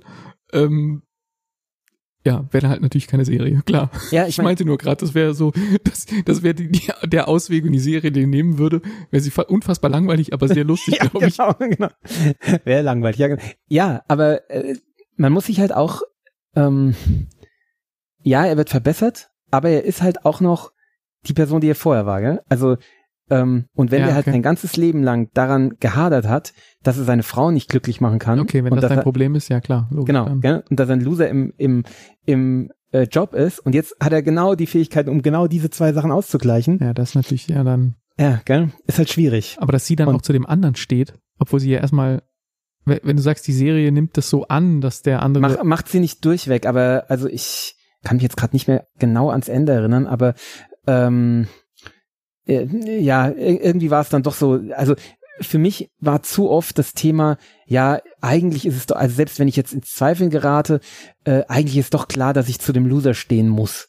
Und das finde ich nicht zwingend. Also, warum? Warum sollte sie zu dem Loser stehen? Also, ist mal ernsthaft, jetzt plötzlich ist dein Mann. sie hat ja auch mit ihren immer noch sein 50.000, sie hat ja auch mit ihren 50.000 diesen Ja, Mord genau. bezahlt. Also jetzt Richtig, würde ich, ja. und weißt du, es, es ist immer noch ihr Mann, der komplett alle Erinnerungen hat und alles und alle Gefühle und er ist jetzt nur viel besser. Ja, und ich bleib bei dem Loser. Mhm, sehr wahrscheinlich. ist immer geil, dass diese Serien sich immer drum rumstehlen. Das macht Star Trek allerdings auch. Ähm, dass so ein Klonen eigentlich ja erstmal wieder nur ein Embryo hervorbringt, was Mhm. mit den 45 Jahren Alterungsprozess völliger passiert, die Quatsch. dazwischen irgendwie stattfinden müssen. Die werden immer mit, Ja, Star Trek hat das, glaube ich, zum Teil ja sogar so gemacht. da sind es immer Transporterunfälle oder so, ist einfach. Nee, nee, nee, nee, die haben zum Beispiel auch beschleunigtes Zellwachstum, was dann dazu geführt hat, dass der Klon dann eben plötzlich da war und dann aber auch total schnell gealtert ist und dann wieder gestorben ist innerhalb von einer Folge halt. Ja, sowas wurde auch mal gemacht, was auch nicht logisch ist, dass es, dass der dann äh, die Art, selbe Art und Weise, äh, weil da fehlt ja, Ja. alles Imprinting durch, durch Umwelt und so. Ja, genau. Ähm, also ist auch vollkommener Blödsinn, aber wenigstens so die eine Hälfte so ein bisschen weg erklärt, die andere Ja. Hälfte aber komplett vergessen. Ja, ist natürlich Quatsch. Das hat mit Klonen gar nichts zu tun eigentlich. Also eigentlich ist es ein Transporterunfall, der hier beschrieben wird, aber es wird Genau. immer Klon genannt, ja. Ähm, ich weiß jetzt wieder, warum ich ähm, anfangs dachte, dass ähm, Paul Rudd Idioten gut spielen kann.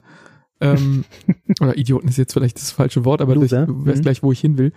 Ähm, in Folge 227 des Sneakpods, äh, kann man auch noch hören, wenn man will. Auf der Sneakpod-Seite sind alle Folgen online. Ähm, Folge 227, also vor über 500 Ausgaben. Boah, wir machen das schon eine Weile. Ähm, haben wir Our Idiot Brother besprochen mit Paul Rudd in der Hauptrolle, wo er einen Ah. idiotischen Bruder spielt. Und vielleicht war das das, was in meinem Hirn war. Kann sein. Ja, also ich finde, äh, die Serie hätte mehr sein können. Also es, äh, am Ende ist es ein bisschen halbgar, die Umsetzung. Es war eine gute Idee, aber halbgare Umsetzung. Und also ich finde, das hätte durchaus noch Horrorelemente haben können oder Psychoelemente äh, und vor allem eben äh, philosophische Fragen hätten da noch deutlicher Thema sein können. Und wir wissen natürlich jetzt, warum Tom Brady der greatest of all time ist. Das ist natürlich gut, dass das endlich gelöst ist. Das. Er ist einfach äh, destilliert worden. Ja, genau. Mehr, mehrfach. Mehrfach destilliert worden. Ja, das ist natürlich gut. Mehrfachdestillation ist jetzt auch das Thema bei meinem nächsten Getränk, aber ich habe es Bier noch nicht ganz leer. Ähm, eine Sache habe ich gerade gelesen. Paul Mhm. Rudd spielt in der offensichtlich, und das ist die Erkenntnis, die ich daraus gerade eben gewonnen habe, äh, dass es eine zweite Staffel von Only Murders in the Building geben wird, wohl. Oha. Mhm. Ähm, weil Und da spielt er mit, oder? da, weil ich gerade in seinen Credits gelesen habe, als ich, als ich, ich wollte gerade eben, während du geredet hast, verifizieren, ob äh, wirklich Our Idiot Brother meine Erinnerung, ob das wirklich Paul Rudd war. Und deshalb habe ich über seine Filmografie gescrollt und habe gesehen Only Murders in the Building und habe ich gedacht, hä, war der da drin? Und dann stand 2022 bis 2023 und da dachte ich, okay, Ah. es geht offensichtlich um eine andere Staffel. Das wiederum bringt mein Assoziativspeichergehirn dazu, dass ich neulich was anderes über fortgesetzte Serien gelesen habe. Und zwar habe ich die Woche äh, eine Ausgabe des Sneakpots gehört, in der wir die zweite Staffel von, nee, Quatsch, nicht die zweite, die vierte Staffel von, oder die dritte? Egal. Bin ich gespannt. Die letzte Staffel von Sex Education besprochen haben, du und ich. Und Ah, der okay. Stefan hat uns zugehört und ähm, war so ein bisschen enttäuscht, weil wir so ein bisschen gemeckert haben Mhm. er sie noch nicht gesehen hatte. Ähm, und damals schon war, hatte ich glaube ich in der Sendung gesagt, dass die vierte Staffel bestätigt ist. Mhm. Das ist die, oder die fünfte, was auch immer, die nächste. Ich weiß jetzt gerade die Nummer nicht. Ich glaube, Wahrscheinlich die vierte. die vierte dann, ja. Dass Mhm. die bestätigt ist, aber dass so ein bisschen im Raum stand, dass Emma Mackey, also die Schauspielerin, die Maeve spielt, was ja, Ja. schon eine recht zentrale Figur ist, dass die hatte ja. irgendwie so ein bisschen mit Ausstieg. Sie hat, glaube ich, nicht viel dazu gesagt, aber alles, all die, die Presse drumherum hat ja dann immer gleich viele Spekulationen und irgendwie stand das jedenfalls im Raum. ja, es wirkte am Ende der dritten Staffel eh so, dass einige ausgetaucht oder weggehen, gell? Es war Ja. irgendwie so. Genau, also wir hatten auch so ein bisschen ja. Angst, dass das diese Sache mit der Mhm. Geburt bei äh, Gillian Ja, Anderson genau. irgendwie der Ausstieg sein könnte, wenn sie dabei vielleicht stirbt oder so, aber das, Mhm. ähm, gut, also vierte Staffel ist bestätigt und äh, die aller, allermeisten sind wohl wieder dabei. Der Haupt, der Main Cast so und, und Emma Mackey ist auch bestätigt worden, dass sie wieder Aha. dabei ist. Ähm, insofern, äh, das kann weitergehen. Eine ist ausgestiegen, diese, ähm, diese eine von diesem hübschen Club, ähm, mit den etwas, mit dem etwas, ich sag jetzt mal, indischen Einschlag, auch wenn ich nicht Ah, sicher ja. bin, ob ich Mhm. der Schauspielerin damit Unrecht tue Nee, ich glaube, so wirkt die auf mich, aber du ja, weißt jetzt ungefähr und die Hörer vielleicht auch, wen ich meine. Ähm, die ist, glaube ich, die will sich, die spielt in Bridgerton mit und will sich irgendwie Ah. darauf konzentrieren und ist raus. So, damit haben wir Mhm. jetzt hier die noch nie dagewesene Sneakpot befasst sich mit Gossip äh, und irgendwelchen unbestätigten und halbbestätigten Gerüchten für zukünftige Staffeln äh, Rubrik eröffnet. Das fiel mir nur gerade äh, vollkommen zusammenhangsfrei ein. Sehr gut. Nee, aber das äh, ist, denke ich, eine Bereicherung, Paul Rudd äh, in Only Murders in the Building, weil ich finde, dass Paul Rudd äh, oft das, wo er mitspielt, bereichert, äh, weil er halt doch nicht nur läppisch ist, sondern er hat schon auch irgendeine Art von Tragik in seinem Spiel. Ähm, aber eben auch mit einer Leichtigkeit. Also ich finde, das ist auch kein schlechter Schauspieler. Gut. Dann machen wir den Bewegtbildteil an dieser Stelle zu. Erstaunlich. Ja, nach nur 50 Minuten oder so. Ja. Und kommen zu dem, ich mutmaße jetzt einfach mal, ähm, längeren zweiten Teil der Sendung. Der immer länger wird, je mehr wir nachdenken und oh Gott. genau. Ja. Also wir haben, wir hatten ja eigentlich vorgehabt, war so die Idee, ähm, in den ersten zwei Wochen sind wir beide im Urlaub und Stefan lädt sich Gäste ein. Und in den zweiten beiden Wochen ist der Stefan im Urlaub und wir laden uns Gäste ein. Oh, ich habe noch einen Film vergessen. Du hast noch einen oh Film Gott. vergessen? Ja, unten steht er. Äh, lass mich das kurz zu Ende moderieren, damit es nicht vollkommen zusammenhangslos wird und dann kommen wir zu deinem Film zurück. Ich kann auch nichts, ich spreche nächste Woche darüber. Okay. Ganz einfach. Ähm, ja, und demzufolge wäre heute eigentlich eine Folge dran, äh, wo wir jetzt irgendeinen Gast oder Gästin hier hätten. Ähm, Hm. und dann haben wir irgendwie festgestellt, eigentlich waren wir jetzt jeder zwei Wochen im Urlaub und wir haben viele komische und lustige Dinge, Geschichte, äh, Geschichten erlebt, über die wir reden wollen würden. Oh. Könnte einen Außenstehenden langweilen. Es könnte einen Außenstehenden, vielleicht die Zuhörer, wenn die es langweilt, okay, die haben Aber die können ja wegschalten. Genau, ja, die, genau. die müssen das ja nicht anhören. Ähm, aber ein eingeladener Gast oder Gäste, die hier so irgendwie äh, sind in, in der Sendung und dann einfach irgendwie die Hälfte der Sendung da sitzen und denken, äh, ich habe gar nichts mehr beigetragen. ähm, das wollten wir dann doch niemandem antun. Also haben wir beschlossen, die Sendung jetzt mal ohne Gäste und ähm, wir steigen in unseren Urlaubsrückblick ein. Wo warst du denn? Ich habe äh, eine Frankreich-Tour gemacht. Erinnert Ähm, mich an meinen März, aber red weiter. Genau, wir, wir werden es jetzt so, um das kurz zu erklären, wir werden unsere Urlaube jetzt übereinander legen ähm, und ein, ein großes, eine große Mischung aus Anekdoten machen, weil wir äh, der Meinung sind, dass es weniger interessant ist, wenn jetzt ich erstmal von meinem Urlaub und dann du von deinem, sondern wir machen, wir wechseln jetzt ab mit, mit Anekdötchen. Ähm, ich war in, äh, in der Normandie hauptsächlich. Ähm, in Le Havre, eine wirklich tolle Stadt, eine halt im, im Krieg sehr zerstörte und äh, dann sehr mit sehr viel Bedacht äh, in moderner äh, Betonarchitektur wieder aufgebaute äh, Stadt, die sehr viel, die, die das brutalistische Herz höher schlagen lässt, meines. Ähm, einfach tolle Architektur und aber was eben da auch schön ist, wenig äh, Touristen, weil viele Touristen eben mit dieser Art von ähm, von Baukunst nicht so wahnsinnig viel anfangen können, vor allem nicht Touristen, die in die Normandie reisen. Die wollen halt dann irgendwelche normannischen Schiffer, äh, Fischerdörfer sehen, äh, in denen wir auch waren und dann schnell wieder angewidert weggegangen sind, weil es einfach so viele Leute waren, dass man, also dass gar nichts ging. Also Katastrophe. Ähm, und ich habe das was? Äh, Ich, ich denke nur gerade an meinen Normandie-Urlaub im März zurück mit dem Ja, der Wohnmobil. ist sicher anders gewesen. und ja. wir haben halt ähm, Le Havre geskippt, weil wir halt mit dem Wohnmobil nicht in große Städte reisen ja, wollten. genau. Wir haben das dann an, in, äh, ich weiß immer noch nicht, wie man es ausspricht, in Caen oder so ähnlich, K- K- C-A-E-N. Caen. Äh, Caen. Äh, da haben wir es äh, gebrochen sozusagen, da sind wir reingefahren. Ähm, Ist mir auch reingefahren, ja. das fand ich eine sehr schöne kleine Stadt. Ja, Sehr, stu stimmt. sehr studentisch, aber irgendwie doch auch so hübsch und irgendwie, ich mochte die Stadt. Ähm, Le Havre haben wir geskippt und wir waren dann vielleicht in den von dir angesprochenen äh, Ja, Honfleur und, und Fischerdörfer. Etretat und sowas, gell? Genau, aber auch Mhm. da sind wir, wir haben eigentlich immer nur irgendwie Orte gesucht, wo wir stehen können, wo Wasser in der Nähe ist. Das ist eigentlich bei uns immer das Ziel. Wir wollen irgendwo sein, wo wir am Wasser sind. Mhm. Und da muss eigentlich auch kein normannisches Fischerdorf drumherum sein. Da muss nur ein guter Stellplatz sein, wo ich aus meinem Wohnmobil zweimal lang hinfalle und dann liege ich mit der Nase im Wasser. Das ist so das Ziel. Ähm, Oh, zweimal lang hinfallen, da bin ich ja gleich beim nächsten Thema. Okay, kommen wir gleich, ja. ähm, und äh, de- deshalb fand ich gerade, und, und dann hast du gesagt, dass, da waren ganz viele Leute und als ich da im März war, da waren überhaupt niemand. Ich war da auf einem 5 Kilometer Strandabschnitt alleine. Also, Also in Honfleur war es halt so, da sind wir reingefahren und die Stadt war gepackt voll. Also man, also daran ein Auto abzustellen, da war nicht dran zu denken. Und auch, also wenn man da aus dem Auto, wenn man angehalten hat, man äh, stand ja dauernd im Stau und man ist ausgestiegen, dann stand man halt äh, gedrückt an anderen Menschen dran. Also es war, es war krass, sowas habe ich kaum erlebt. Also es war wie auf, wie in der Zeilgalerie. Also wer sich an Kann die man- noch erinnert. Ja, genau. Also es war wirklich krass. Und äh, wir sind dann durch den Ort gefahren und haben gesagt, ey, das, das kann doch nicht euer Ernst sein. Das ist doch, also, äh, das gibt's doch nicht.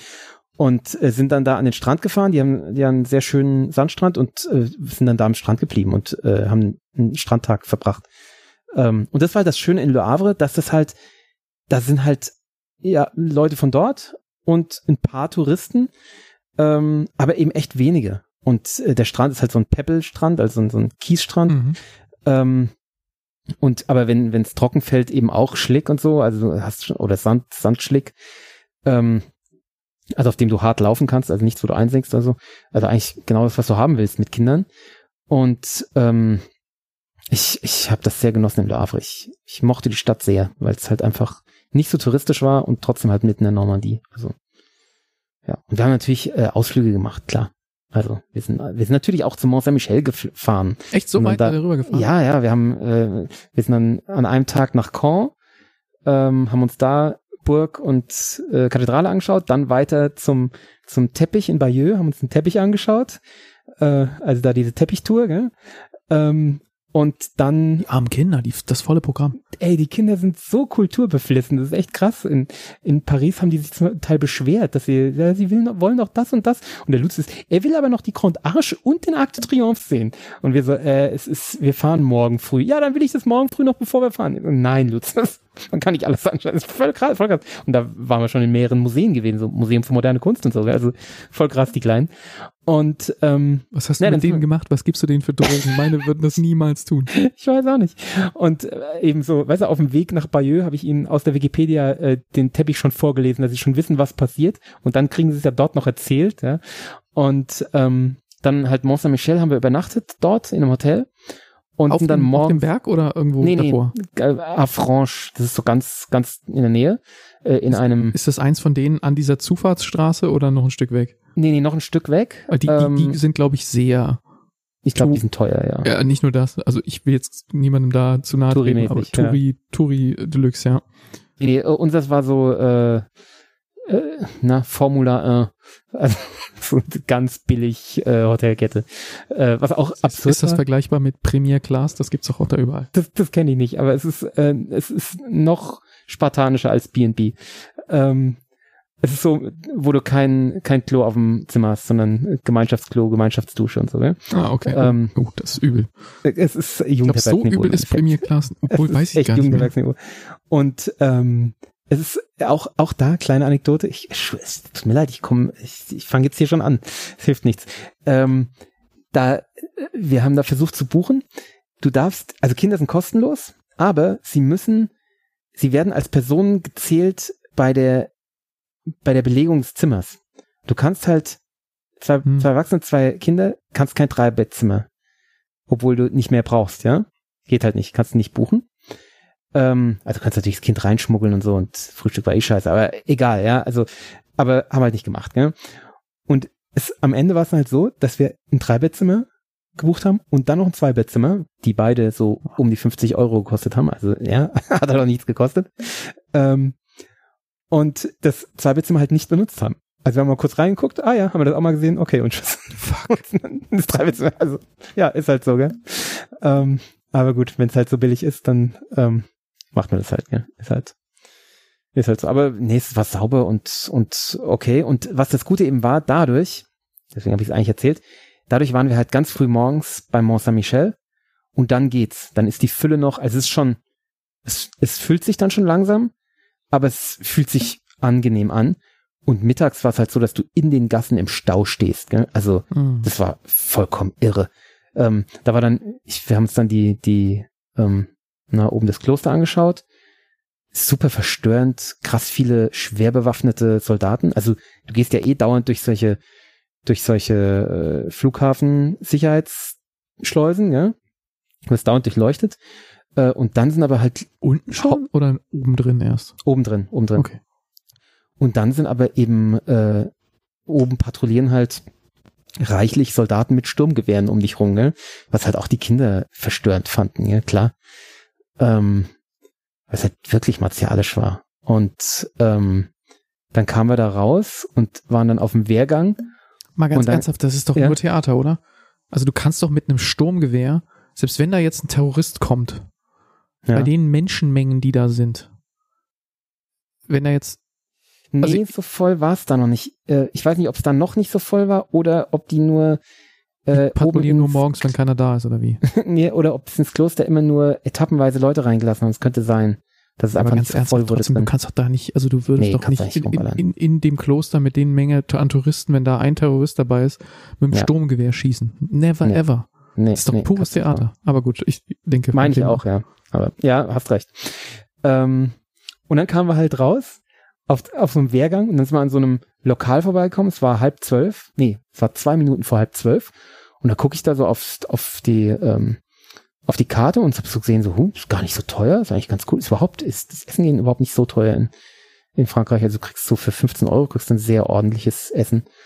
Ähm, und auch dort, ja, war es wirklich so, da hat es dann eben vielleicht 17 gekostet oder so. Aber, aber die Restaurants oben Mont Saint-Michel, die sind in Google alle enorm schlecht bewertet. es, ja, es war nicht so richtig schlecht, aber so richtig gut war es auch nicht. Aber es sah sehr schön aus und wir mussten ja was essen, ja? Hilft ja nichts. Und ähm, dann kam man da vorbei, das Lokal noch leer, weil es eben noch nicht geöffnet war. Es öffnete in zwei Minuten und es standen mit uns halt eine Familie da. Und habe ich zur Theresa gesagt, hier, guck mal, die machen in zwei Minuten auf. Lass uns doch reingehen, ist leer, kriegen wir leicht einen Tisch. Weil könnte schwierig werden. Und wir sind da rein und das hat sich innerhalb von Sekunden gefüllt, ja. Das hat keine Minute gedauert, weil die von, von der anderen Seite, also von der Straßenseite von unten, kamen halt dann auch Leute hoch. Innerhalb von einer Minute waren alle Tische besetzt. das war voll krass. krass. Aber wir haben einen bekommen und äh, haben gegessen und es war auch okay. Es war nicht richtig gut. Also äh, ich weiß nicht, warum die Nudeln ohne Salz kochen. Das, also das ist mir, aber gut. Ja. Aber man ist ja schon froh, wenn es überhaupt Nudeln kochen, weil normalerweise gibt es in Frankreich nur Pommes. Also ist, die Theresa ist fand es nicht mehr lustig irgendwann, weil die liebt Pommes nicht so wie ich. Ähm, und selbst die Kinder mochten am Ende keine Pommes mehr. Also es war schon. Das muss man erstmal hinkriegen. ja, genau. Naja. Ja, nee, und äh, so haben wir eben einen Haufen abgeklappert, gell? Also auch äh, auf dem Weg immer zwischendrin und, und waren auch in Reims und, und allem, was so dazugehört. Ja, und die Kinder waren begeistert. Und am Ende waren wir noch vier Tage in Paris. Aber da erzähle ich später drüber. Jetzt erzähl du doch erstmal von deinem Dänemark-Eskapaden. Ja, wir haben, äh, du wirst ja sicherlich vielleicht gleich noch was zu deiner Anreise sagen und wie ihr das gemacht mhm. habt mit den Kindern, weil es ist ja doch ein ja. bisschen weiter dahin. Wir haben unsere Anreise auch äh, geteilt. Ähm, wir sind erst bis Hannover gefahren. Da habe ich einfach so ein schmuckloses Flughafenhotel gebucht, äh, weil es das nächste zur Autobahn war, wo ich nachts spät ankommen kann, wo die Leute das späte Check-in nicht stört und ähm, ich dann da irgendwie mit vier Leuten in einem Zimmer so ein also wir, wir haben jetzt äh, gefunden, ich hatte ja letztes Jahr irgendwie im Urlaub über, über diese Apartment-Hotels oder Apart-Hotels, wie sie dann heißen, mhm, geschwärmt, wo man halt irgendwie noch eine kleine Küche und sowas hat, was ganz cool ist, wenn Kinder immer noch mal spät oder früh oder zu Unzeiten Hunger haben. Ja. Man die Möglichkeit, man hat einen eigenen Kühlschrank und man hat irgendwie Möglichkeiten. Diesmal haben wir das nicht gemacht. Ähm, wir sind jetzt auf Familienzimmer oder Zimmer mit einer Schlafcouch, mhm. die man buchen kann. Wo der Papa dann ausquartiert wird. Nee, wir haben tatsächlich die Kinder ausquartiert und in der Nacht kommt dann irgendwann der Kleine meistens zu uns rüber und die Große pennt in dem Ding weiter. Mhm. Ähm, und das hat gut funktioniert. In, de, in dem Hotel haben wir tatsächlich uns ge geteilt. Also da hat meine Frau auf dem, auf dem Schlafsofa mit der Großen geschlafen und ich mit dem Kleinen oben. Nee, es war andersrum. Also ich war oben, aber ich hatte, ich hatte nicht den kleinen, ich hatte die große, aber ist wurscht. Und das hat gut funktioniert. Die hatten uns zwar aus so ein Babybett reingestellt, das haben wir am Ende gar nicht benutzt. Und ähm, ja, der Parkplatz von diesem Ding war ein absoluter Witz. Irgendwie völlig verteilter Quatsch, so einmal ums Haus rum, überall so komische Ecken, wo irgendwie Autos drin stehen und wo immer vier hinpassen, aber nur drei stehen, weil einer ein Idiot ist und so. Und dann kommst du dann nachts um 23.59 Uhr an und fährst da über den Parkplatz, der dich vorne gegen, gegen horrendes Geld natürlich 18 Euro, 19 Euro für 24 Stunden ähm, reinlässt, aber dann findest du erstmal nix, weil da alles vollgeparkt ist, wo eigentlich mehr Leute hinpassen müssten, aber eben nicht passen. Und am Ende schiebst du dein Auto irgendwo in irgendein Gebüsch rein und dann, äh, ja, bist du schon sauer, bevor du überhaupt eincheckst. Und auch geil, dann wollte ich einchecken. Und dann sage ich so, ja, hier, ich habe reserviert irgendwie und vielleicht sogar schon bezahlt, weiß ich gar nicht mehr. Äh, Krüger, ja, wie Krüger, Krüger wie? Krüger, ja, Krüger Robert. Okay, ja, Krüger Robert aus Köln. Nee, nicht aus Köln. Und ich hatte vorher noch angerufen. Oh, ich hatte, hatte angerufen an, äh, aus dem Auto raus, weil ich denen nochmal sagen wollte. Nee, genau, ich hatte es noch nicht bezahlt. Ich hatte aber eine Kreditkarte hinterlegt. Und ich wollte nicht, dass die das Zimmer stornieren, wenn ich bis 18 Uhr nicht auftauche oder sowas, ja. Und mir dann mhm. irgendeine Rechnung schicken, aber das Zimmer vergeben oder so eine Scheiße.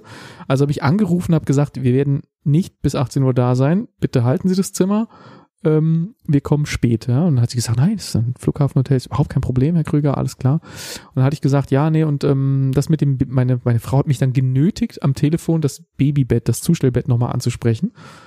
Und dann habe ich das gemacht und habe schon gedacht, habe ich doch bei der Reservierung angegeben, das muss doch, das wissen die doch, also das muss ich doch jetzt nicht ansprechen. Also so unprofessionell werden sie wohl nicht sein. Mhm, okay. Und ich spreche es an, so ein bisschen so widerwillig, weil meine Frau von der Seite immer mit ja. Ellbogen so, jetzt mach mit dem Thema mit dem Bett, ja.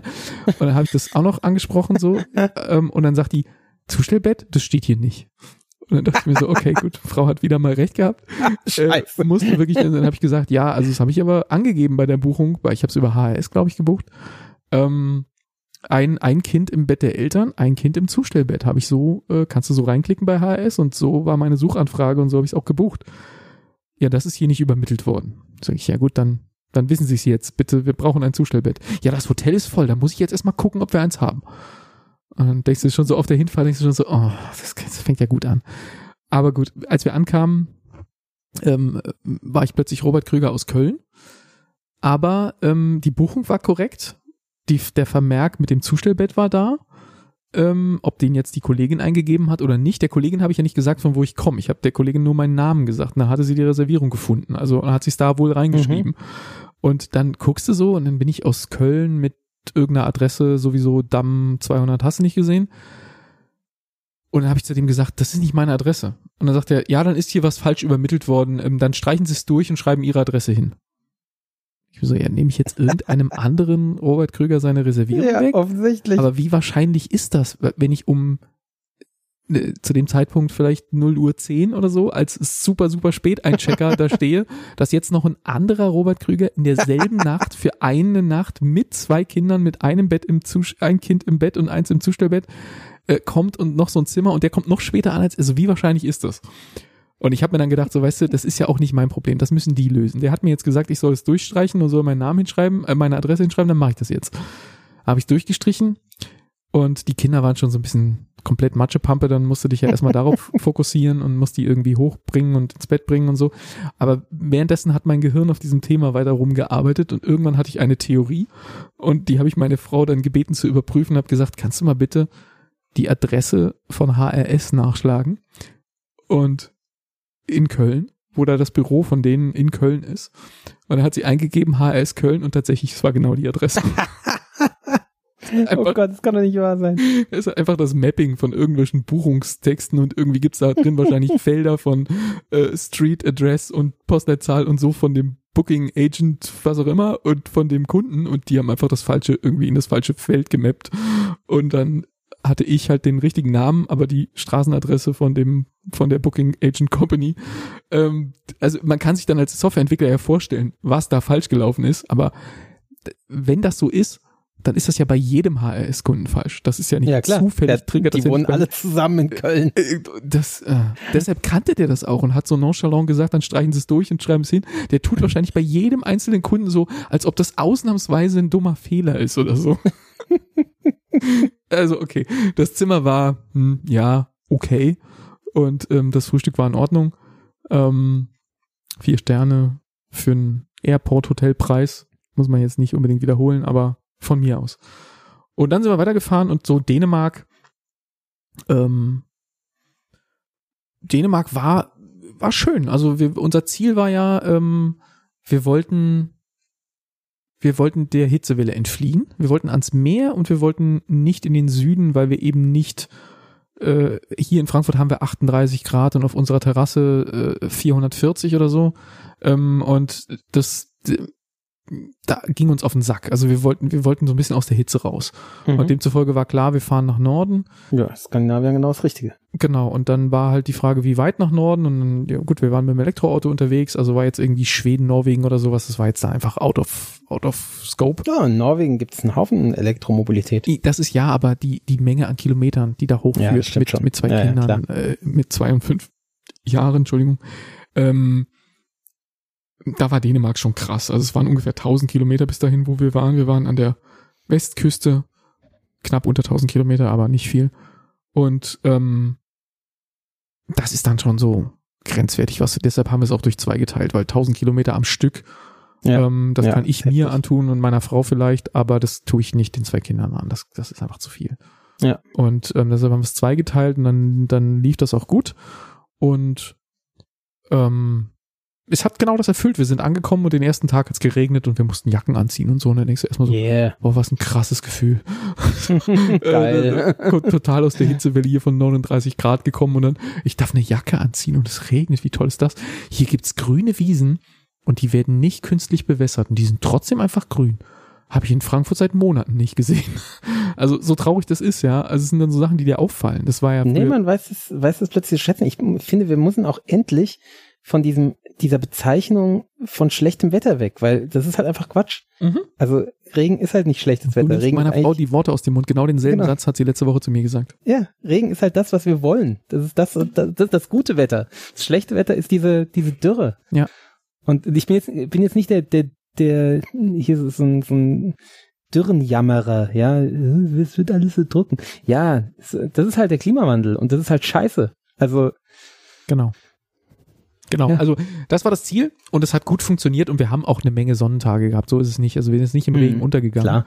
Ähm, wir hatten auch über 30 Grad. Ich habe auch ordentlich geschwitzt und ähm, trotzdem das Meer da oben, die Nordsee, ist fantastisch, weil sie halt kein Wattenmeer hat. Also sie ist da oben Nordsee, aber eben nicht so, wie man Nordsee in Deutschland kennt, sondern es ist offensichtlich eine relativ steil abfallende Küste, sodass ähm, der Unterschied der Tidenhub ähm, ist dort ungefähr jetzt zu der Jahreszeit, ich weiß nicht, wie sie der sich ändert über die Jahre, keine Ahnung, aber was ich so gesehen habe, ungefähr ein Meter. Und die Küste ist offensichtlich so steil, äh, dass es eher so ist wie am Atlantik. Also wenn, wenn Ebbe ist, mhm. dann ist das Meer halt am Strand zehn Meter weiter zu laufen oder fünf Meter weiter zu laufen. Und wenn ja. Flut ist, dann ist der Strand halt acht oder neun Meter schmaler. Aber so, das Meer ist immer da, du kannst jederzeit baden, ähm, es, es ist nicht weg, so wie es äh, an der, an der deutschen Nordseeküste oft ist, ähm, wo halt Wattenmeer dann für, für viele Kilometer herrscht. Und ähm, es ist natürlich kalt, also du hast dann da Wassertemperaturen so von 18 bis der Höhepunkt war so knappe 20 Grad. Aber wir haben, ähm, ich habe meinen Neoprenanzug mitgenommen und ähm, wir haben auch für die Kiddies noch so Kiddie-Neoprenanzüge gekauft.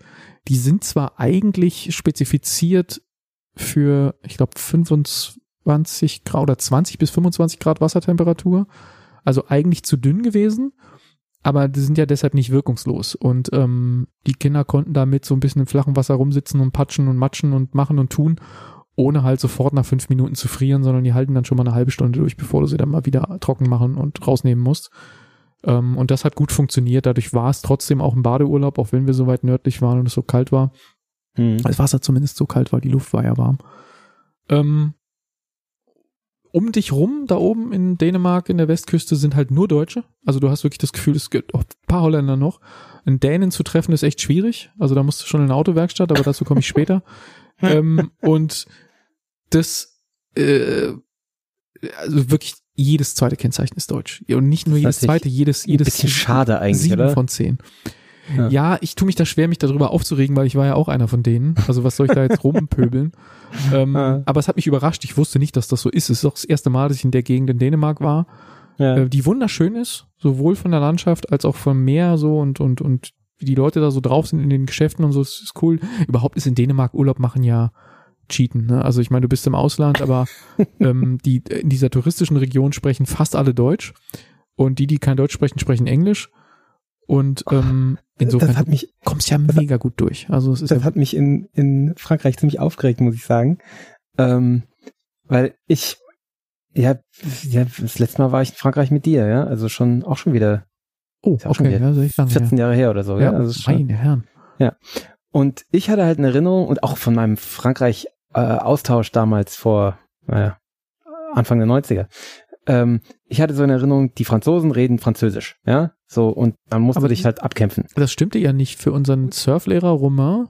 Der hat ja Deutsch, der hat ja schön, Padel, Padel. Padel, aber der hat toll Englisch gesprochen eigentlich mit diesem ja, süßen französischen Akzent, aber der konnte Englisch.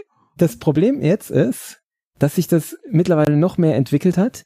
Die Franzosen reden alle Englisch. Und die reden halt Englisch mit ihrem süßen französischen Akzent äh, manche mehr, manche weniger und manche sprechen auch nicht besonders gut Englisch. Das heißt, du hast als jemand, der eben in der Schule Französisch gelernt hat, überhaupt nichts gewonnen, wenn die, Fran wenn die Englisch reden.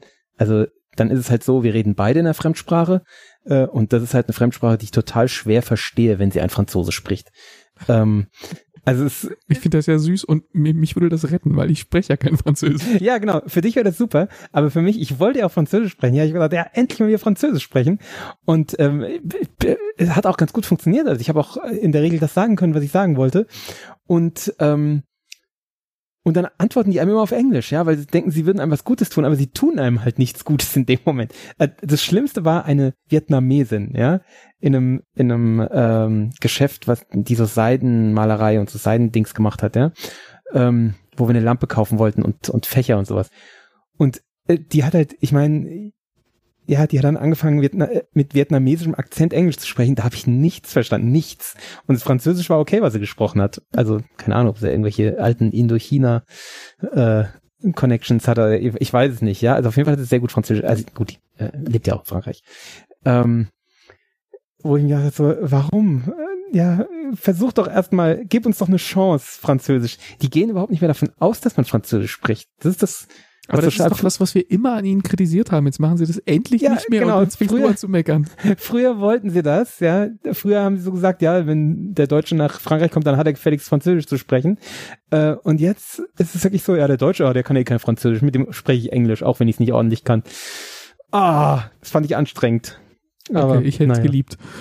Ähm, Ich habe dann, zum- hab dann trotzdem auf Französisch geantwortet. Dann fragen die halt, äh, wie, so irgendwie, ob, ob man Französisch spricht. Was antwortet man, wenn man das gefragt wird? Dann sagt man natürlich un peu, ja. Ja. Dann, äh, weil man halt äh, irgendwie äh, ähm, damit kokettiert, ja. Ja. Und äh, dann meinen die halt, dass sie einem was Gutes tun, wenn sie Englisch sprechen. Und dann antworte ich auf Französisch. Und Tun sage, sie aber oh, auch. Sie, sie können ja doch Französisch. Und ich gesagt, ja, habe ich doch gesagt. Hm. ah, ja.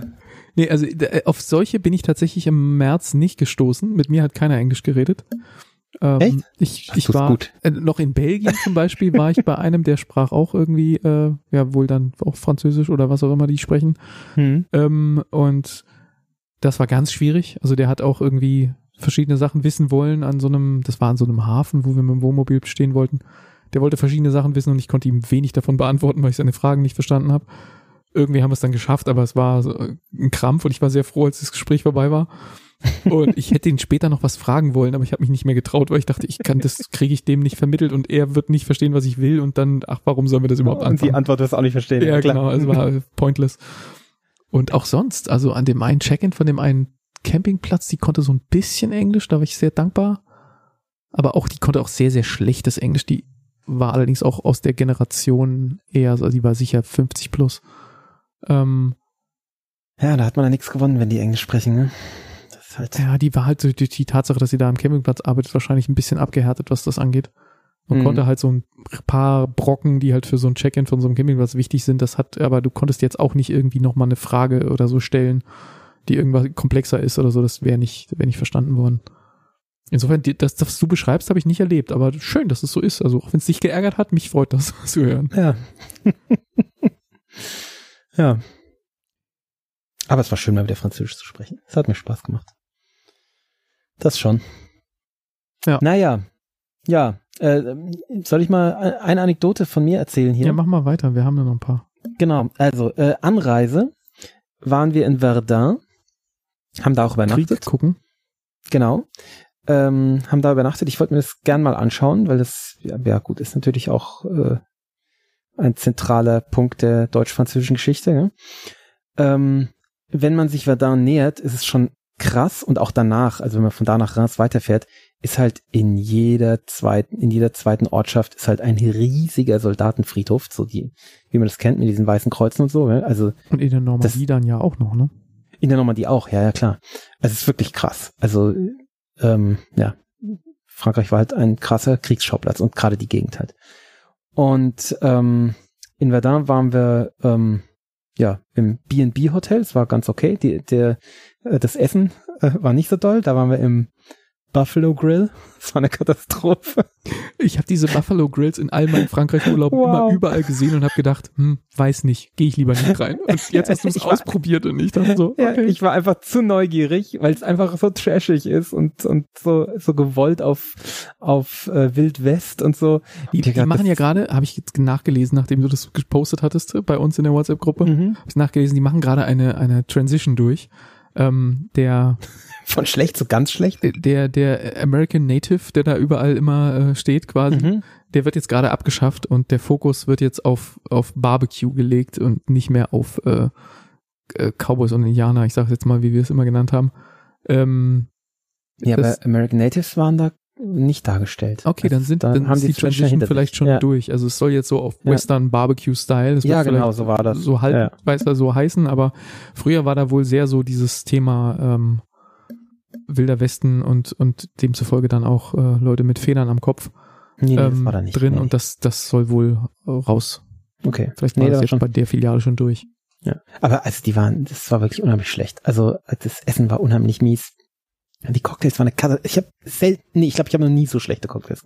Also die waren halt, die Mojitos, sowohl der mit und als auch der ohne Alkohol, das war halt äh, Leitungswasser mit ein bisschen äh, wahrscheinlich Mojito-Sirup drin oder so. Aber so wenig, dass es einfach nur nach Leitungs... Es war wirklich furchtbar. Vor allem fast nirgends auf der Welt willst du ja Leitungswasser weniger trinken als in Verdun. Ja? Es ist ja ist halt so hoch belastet mit Schwermetallen und, und allem möglichen anderen, weil halt diese ganzen Kriegsmunitionsreste äh, das Wasser halt völlig verseuchen.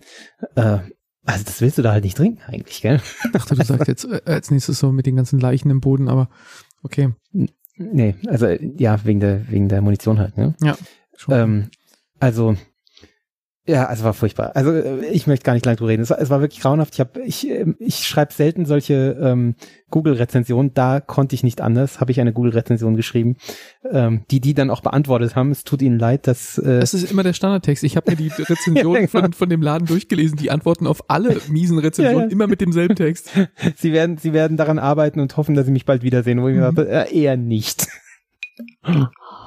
Und ja, genau, was ich zu Verdun sagen wollte, also natürlich unglaublich beeindruckend. Also wir haben uns. Ähm, was, was genau guckt man denn da an? Also geht man auf so einen Soldatenfriedhof oder gibt's auch noch was auch? anderes? Nee, es gibt einen Haufen anders. Also wir haben uns so eine Festung angeschaut, also eine unterirdische Festung, die im 19. Jahrhundert schon gebaut wurde und dann halt im Ersten Weltkrieg umgebaut wurde und dann von den äh, von den Franzosen relativ schnell aufgegeben werden musste und dann für die Deutschen eben eine Festung war und dann krass überbelegt war ähm, und also es ist wirklich sehr imposant. Es ist ein feuchtes Loch, mehrere Stockwerke in die Tiefe. Ähm, und ähm, außenrum halt diese, diese völlig geschundene Oberfläche, so ein Krater am anderen. Die sieht man ähm, heute noch, ja? Die das sieht man heute noch, ja, ja. durch, durchzogen dann von Schützengräben noch, zum Teil natürlich so restauriert, dass du dir das eben vorstellen kannst, wie das so war und so. Zum Teil siehst du eben nur noch die Reste davon, wo du eben siehst so, okay, das ist halt immer noch der echte Graben, ja. Also so, so sieht das dann halt äh, einfach 70 Jahre später aus, oder nee, 100 Jahre später aus. Aber ähm, es ist krass, die, die Oberfläche ist halt verändert. Das ist, das ist, ich, es, also man kann sich das nicht vorstellen. Klar, man kennt da Bilder zum Teil von, aber das ist völlig surreal und eben in einer, in einer Weite. Ähm, und wenn du dir dann eben noch vorstellst, wie viele Menschen da gestorben sind, eine, eine Dreiviertelmillion Menschen sind da ja gestorben. Ne? Ähm, unfassbar. Das ist wirklich unfassbar. Und äh, das haben wir dann eben auch, das muss man den Kindern ja auch einordnen, ja, weil das ist ja, es begegnet einem ja da überall. Und äh, es scheint uns auch ganz gut gelungen zu sein. Also unsere Kinder waren da sehr gefasst und haben es sehr sachlich und wir haben ihm, ihnen klar gemacht, warum er jetzt hier nicht rumschreit und rumrennt und weil es im Endeffekt dieser ganze Wald oder dieser ganze Gegend, soweit man hier schaut, dass es ein großer Friedhof ist. Das ist ja im Endeffekt auch eingestuft als Friedhof, gell? Ähm, und dass deswegen da auch keine, keine Landwirtschaft betreibt und Forstwirtschaft betreibt und dass es eben einfach nur ein Friedhof ist. Und wir befinden uns auf einem Friedhof, wo unheimlich viele Menschen gestorben sind. Normalerweise halt sterben ja Menschen nicht auf Friedhöfen. Das kommt ja auch dazu, genau. ne? Also. Ja, das kommt auch dazu, ja. Und, äh, und dann eben auch das in dieser Festung, ähm, da äh, guckt man natürlich schon, was man den Kindern erklärt und was nicht, das ist klar, aber ähm, das, ja, du ordnest es denen halt schon ein. Erzählst denen auch hier so, wie, wie das hier funktioniert, wie, wie du rausguckst und wie du da eben die Leute erschießt, die da kommen, ja, oder eben auch nicht, eventuell. Ähm, also es ist schon, ja, es ist unheimlich also es ist viel, es hat mich viel mehr berührt, als ich gedacht hätte. Also es ist, ich war ja schon in, in Frankreich in, de, in dieser, na, gibt's ja auch so eine Festung an der, in den Klippen. Und ich war auch schon in der Maginot-Linie. Ähm, aber das war nicht so be berührend wie das. Also das ist einfach, das ist einfach so eine riesige Hausnummer. Ähm, Wahnsinn. Ähm, und dann ist da eben noch so ein, so ein, ein Gebeinehaus. Was liegt ja schon mal genau. Urlaub, nicht? Was, was absurd groß ist, es wirkt ein bisschen vom, also es ist brutalistisch oder ja, so, so proto-brutalistisch und äh, es wirkt so wie so ein großer U-Boot-Rumpf, aber so richtig groß, also wie so ein russisches Atom-U-Boot, ja. Ähm, aus Beton und in der Mitte erhebt sich eben so ein, ja, eigentlich sehr schöner 20er Jahre Turm, ähm, aber, und der steht halt da erhaben vor einem Feld von weißen Kreuzen. Also es ist so krass und, äh, überwältigend. Was macht also, das Gebäude und von wann äh, ist äh, da, das? Da, das ist, ähm, da wurden eben äh, ja Gebeine reingelagert. Also das ist halt eine Gruft im Endeffekt, wenn man so will. Ah, okay. Aber halt in Form einer riesigen Kirche. Also es ist, also es ist völlig surreal. Also da ist alles surreal an diesem Ort. Ähm, es war, das war wirklich krass. Und dann, was ich besonders krass, also was ich auch besonders krass fand und genauso auch in Bayeux.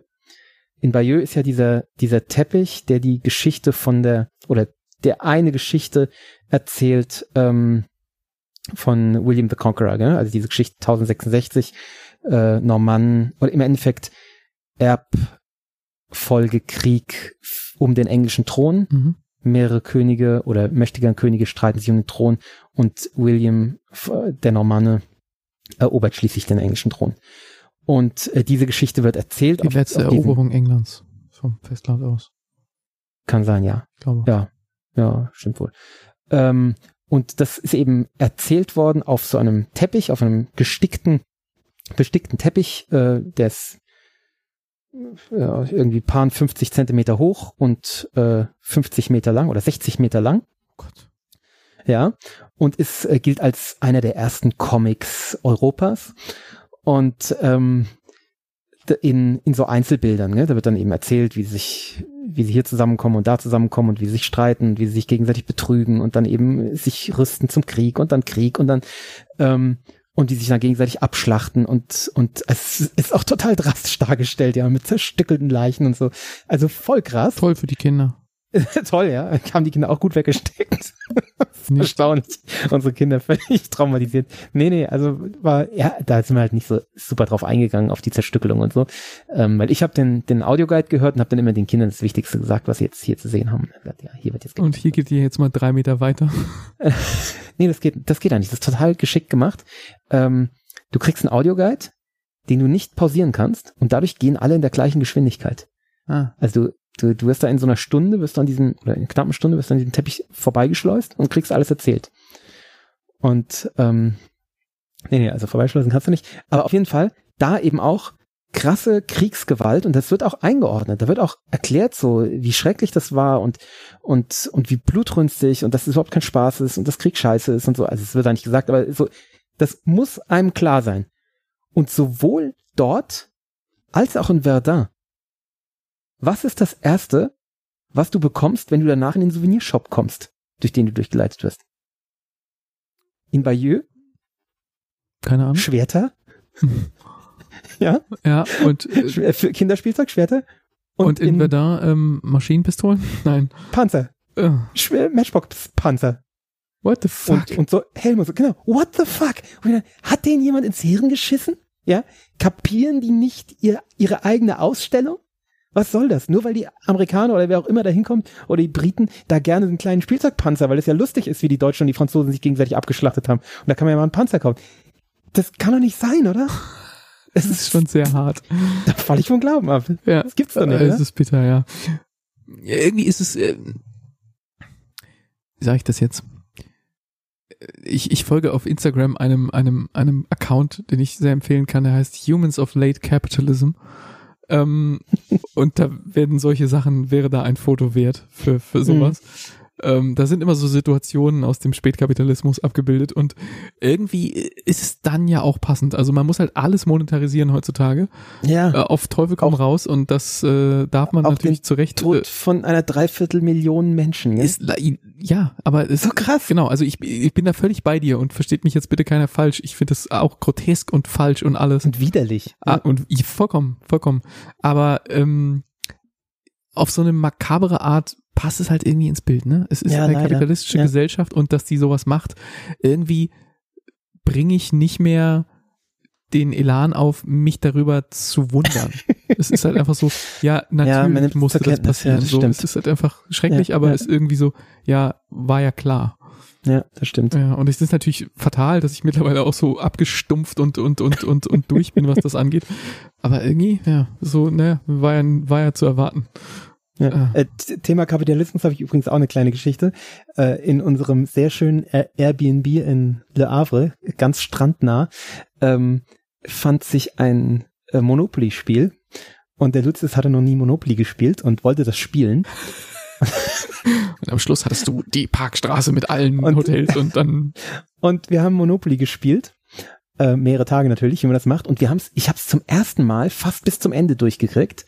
Ähm, weil äh, ich kenne es aus meiner Jugend, da haben wir das immer nicht, nicht weit genug gespielt. Also wir haben diesmal so bis, ja. bis auch äh, Hypotheken und sowas, wo es mhm. dann richtig eskaliert. Genau, wo sich dann irgendwann alle hassen und gegenseitig ja, genau. anschreien genau. und dann äh, so endet das natürlich dann auch. Wir haben es natürlich nicht zu Ende gespielt, weil es, der, der Lutz hat, ist dann äh, einfach baden gegangen und ähm, äh, ich hatte einfach Glück und hatte äh, frühzeitig gut investiert und ja, äh, lief halt gut für mich und äh, er muss dann halt horrende Mieten bei mir zahlen, wo er dann gleich seine, seine halben Straßen ins äh, äh, mit Hypotheken beleihen musste und so und er hatte dann irgendwann keine Lust mehr.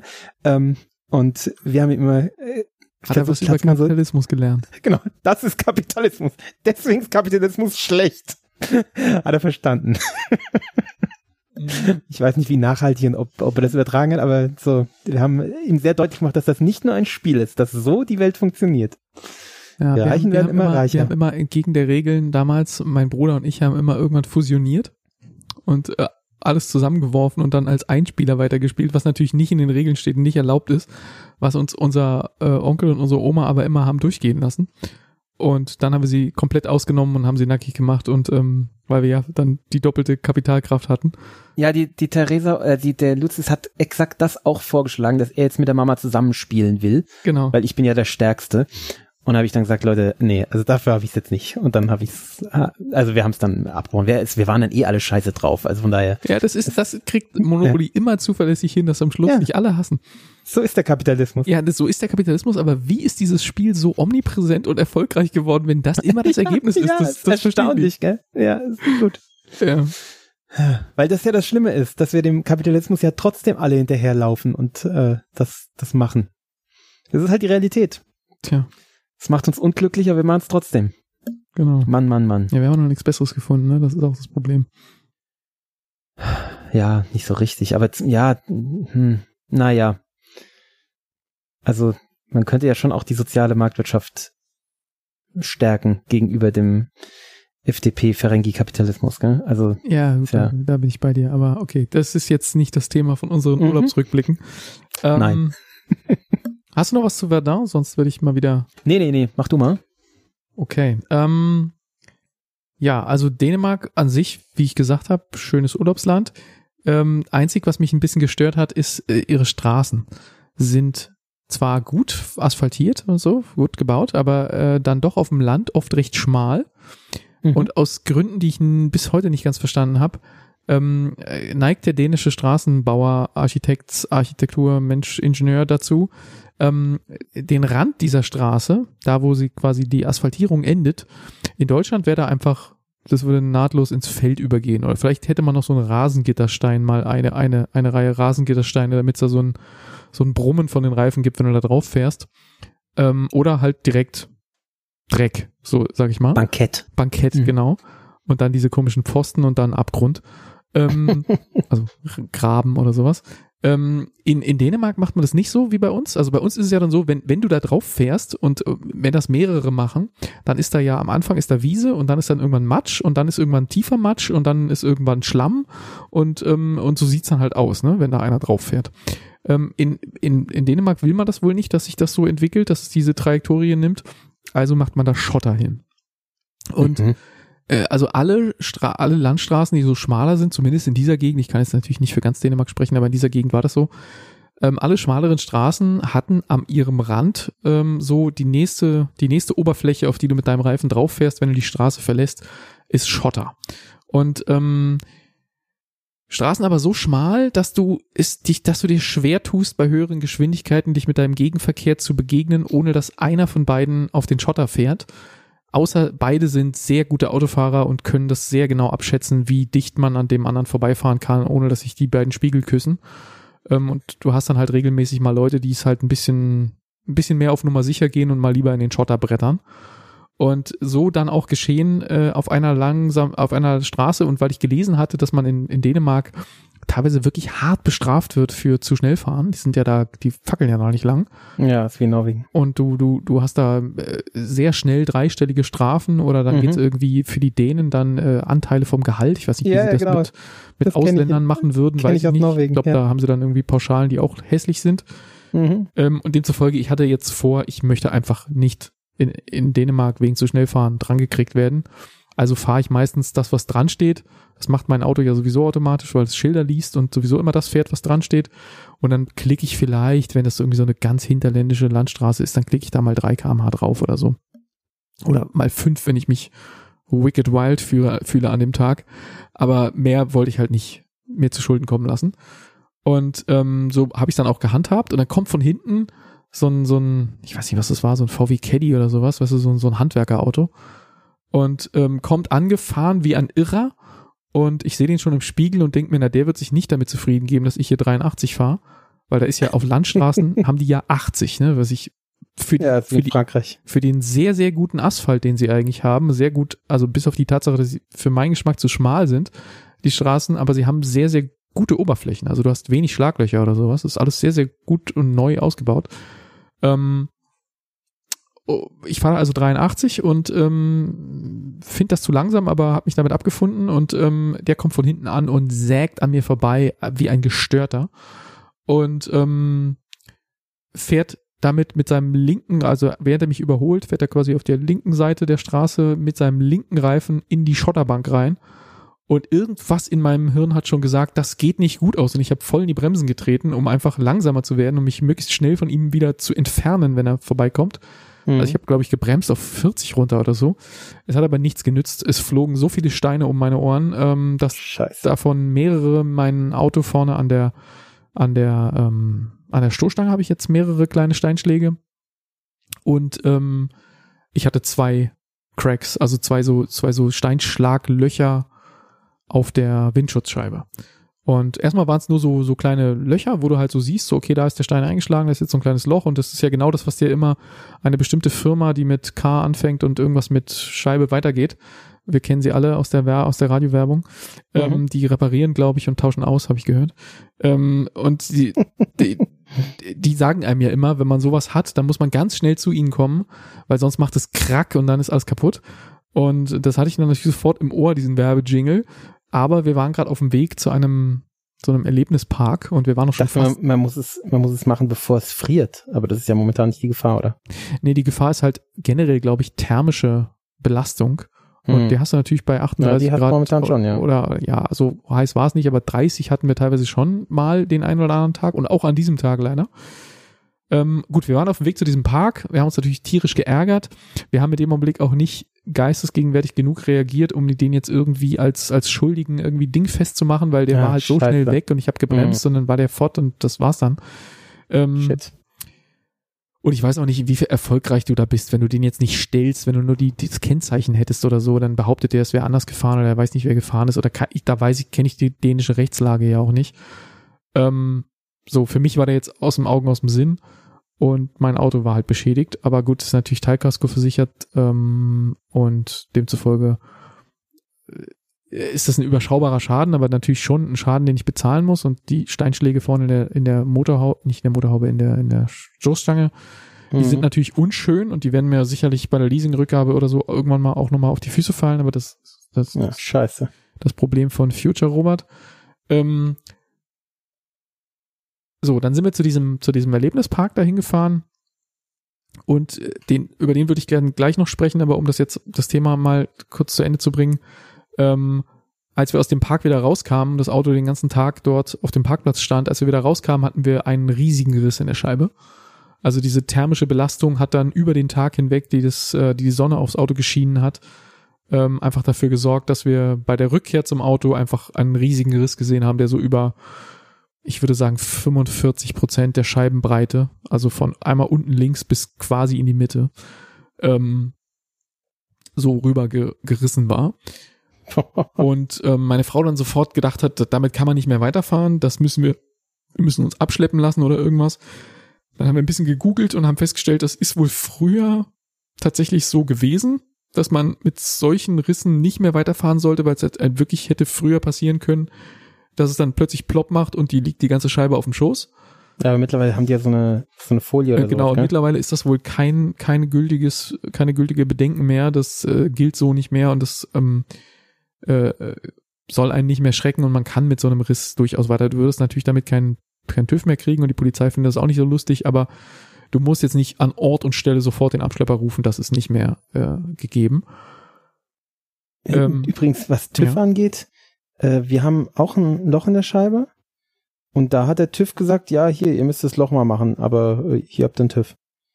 Also, Ja gut, es gibt ja beim TÜV diese Kategorie kleine Mängel, ah, so, die sie, sein, ja. ähm, wo sie die Plakette erteilen, aber dir sagen, so bitte mal fixen.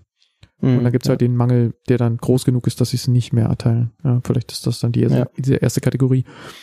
Gut, also wie ist weitergegangen? Wir haben, ähm, wir haben dann bei der Firma mit den Radiospots angerufen und die haben tatsächlich ein ähm, eine Hotline für so internationale Probleme, weil die sind ja wohl größer aufgestellt und relativ europaweit verteilt. Es gibt da also auch dänische Ableger von. Aber du kannst eine deutsche Hotline anrufen und kannst denen dein ganzes Problem schildern und kannst denen auch sagen, wie du versichert bist und wo und so weiter. Und mhm. ich bin glücklicherweise bei einer Versicherung, die mit denen kooperiert. Das wusste ich auch, dass die mit denen kooperieren, deshalb habe ich auch da angerufen.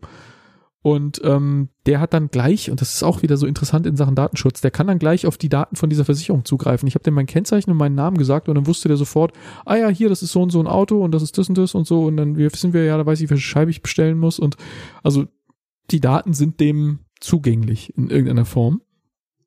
Und ähm, dann hat der alles in die Wege geleitet und ähm, am nächsten Tag rief mich ähm, eine englischsprachige Kollegin von der dänischen Niederlassung dort oder von der dänischen Zentrale mehr oder weniger an und fragte mich nochmal, wo ich genau bin und wollte mich dann nach Aalborg oder wie man auch immer man das ausspricht mit zwei A. Mhm. Äh, Aalborg. Aalborg, mhm. was irgendwie ganz weit oben rechts ist in Dänemark und irgendwie ja. eine mehrstündige Fahrt gewesen wäre. Hinschicken. Zum Glück haben wir dann irgendwie noch eine eine, ein, ein kleines Missverständnis, was die verstanden hatten, wo ich genau in Dänemark bin. Da war irgendwie wohl irgendeine Stadt, die so ähnlich klingt oder so äh, eingetragen worden in deren Computer. Das war nicht das, wo ich wirklich bin. Und dann habe ich mit der auf Englisch irgendwie versucht zu erklären und dann versuch mal dänische Stadt und Städtenamen auszusprechen. nicht ähm, so schwer. Am Schluss haben wir, ja, für dich nicht, für mich schon. ähm, am Schluss haben wir Postleitzahlen diktiert. Google Maps ah, verkündet okay. dir auch Postleitzahlen, habe ich ihr Postleitzahlen gesagt. Dann hat sie das bei sich eingegeben und dann hat sie gesagt, ach, da drüben, also jetzt auf Englisch natürlich, aber so, so mhm. nach dem Motto, ach, da sind sie. Ja, nee, dann äh, warten Sie mal. Und dann hat sie mir eine andere Stadt rausgesucht. Das war so ungefähr Her Herning hieß die, glaube ich. Aber ähm, aus Olborg hättest du das tollen Aquavit mitbringen können. ja, aber gewesen. ich wollte da nicht hinfahren wegen der kaputten Scheibe einmal quer durchs Land. Also das ist nicht mein Urlaubsziel. Nee, wegen der Scheibe nicht, aber wegen Aquavit. Ja, okay, aber nee. ähm, und äh, schlussendlich musste ich so etwa 40, 50 Minuten sowas in der Größenordnung fahren. Ähm, bis in eine kleine Stadt, die wir nie besucht hätten, die aber tatsächlich sehr, sehr malerisch und sehr hübsch war. Die hat uns am Ende gut gefallen. Ähm, obwohl wir diesen Städtetrip eigentlich nie geplant hatten, sind wir da hingefahren und hatten dann dort einen Termin ungefähr eine Woche später. Also wir sind eine Weile mit dieser kaputten Scheibe rumgeeiert, aber das ist dann auch noch ein zweiter Riss entstanden. Am Schluss hatten wir dann zwei krasse Risse, die sich fast in der Mitte getroffen haben, aber doch nicht ganz zusammengegangen sind am Schluss. Ähm, das war dann schon spektakulär. Wir dachten so, wenn die sich treffen, was passiert denn dann? Fällt der Teil dann raus oder wie, wie ist das also? Ähm, aber wir sind einfach immer, wir haben, die, die, der hat an, an, der, an der Hotline auch nochmal zu mir gesagt, also sie müssen jetzt da keine Angst haben, dass das rausfällt oder was man immer so liest. Das ist heutzutage nicht mehr so. Fahren Sie ruhig, machen Sie Ihren Urlaub und gehen Sie dann zu dem Termin. Ich so, ja, okay, gut, ich, ich glaube Ihnen das mal, Sie sind der Experte für Scheiben. Ähm, und haben wir dann auch gemacht, ist auch nichts passiert.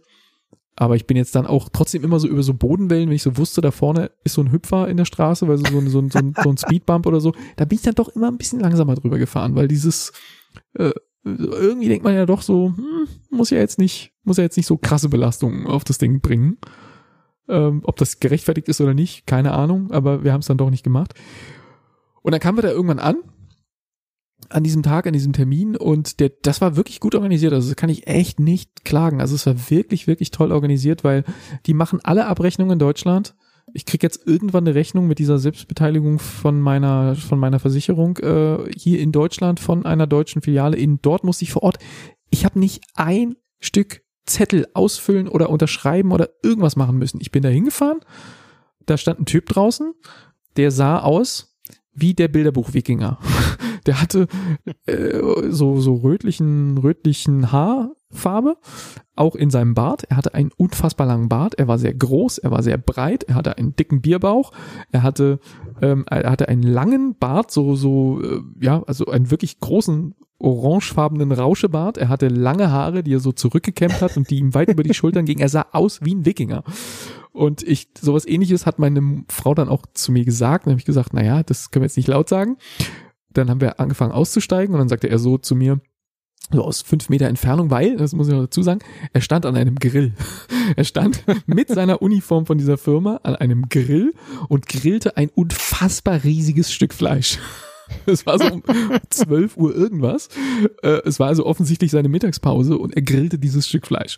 Und dann stiegen wir aus dem Auto aus auf dem Parkplatz, so etwa 10 Meter von ihm entfernt und fingen so an, den Kinderwagen zusammenzubauen und, ähm, und, und die Kinder quasi startklar zu machen, damit ich dann so als letzte Amtshandlung, wenn wir damit fertig sind, quasi dem Typen den Schlüssel geben oder wem auch immer, der sich zuständig fühlt, den Schlüssel geben kann und sagen kann, so bitte hier Fahrzeug einmal. Und die hatten vorher gesagt an der Hotline, das würde so zwei, zweieinhalb Stunden dauern.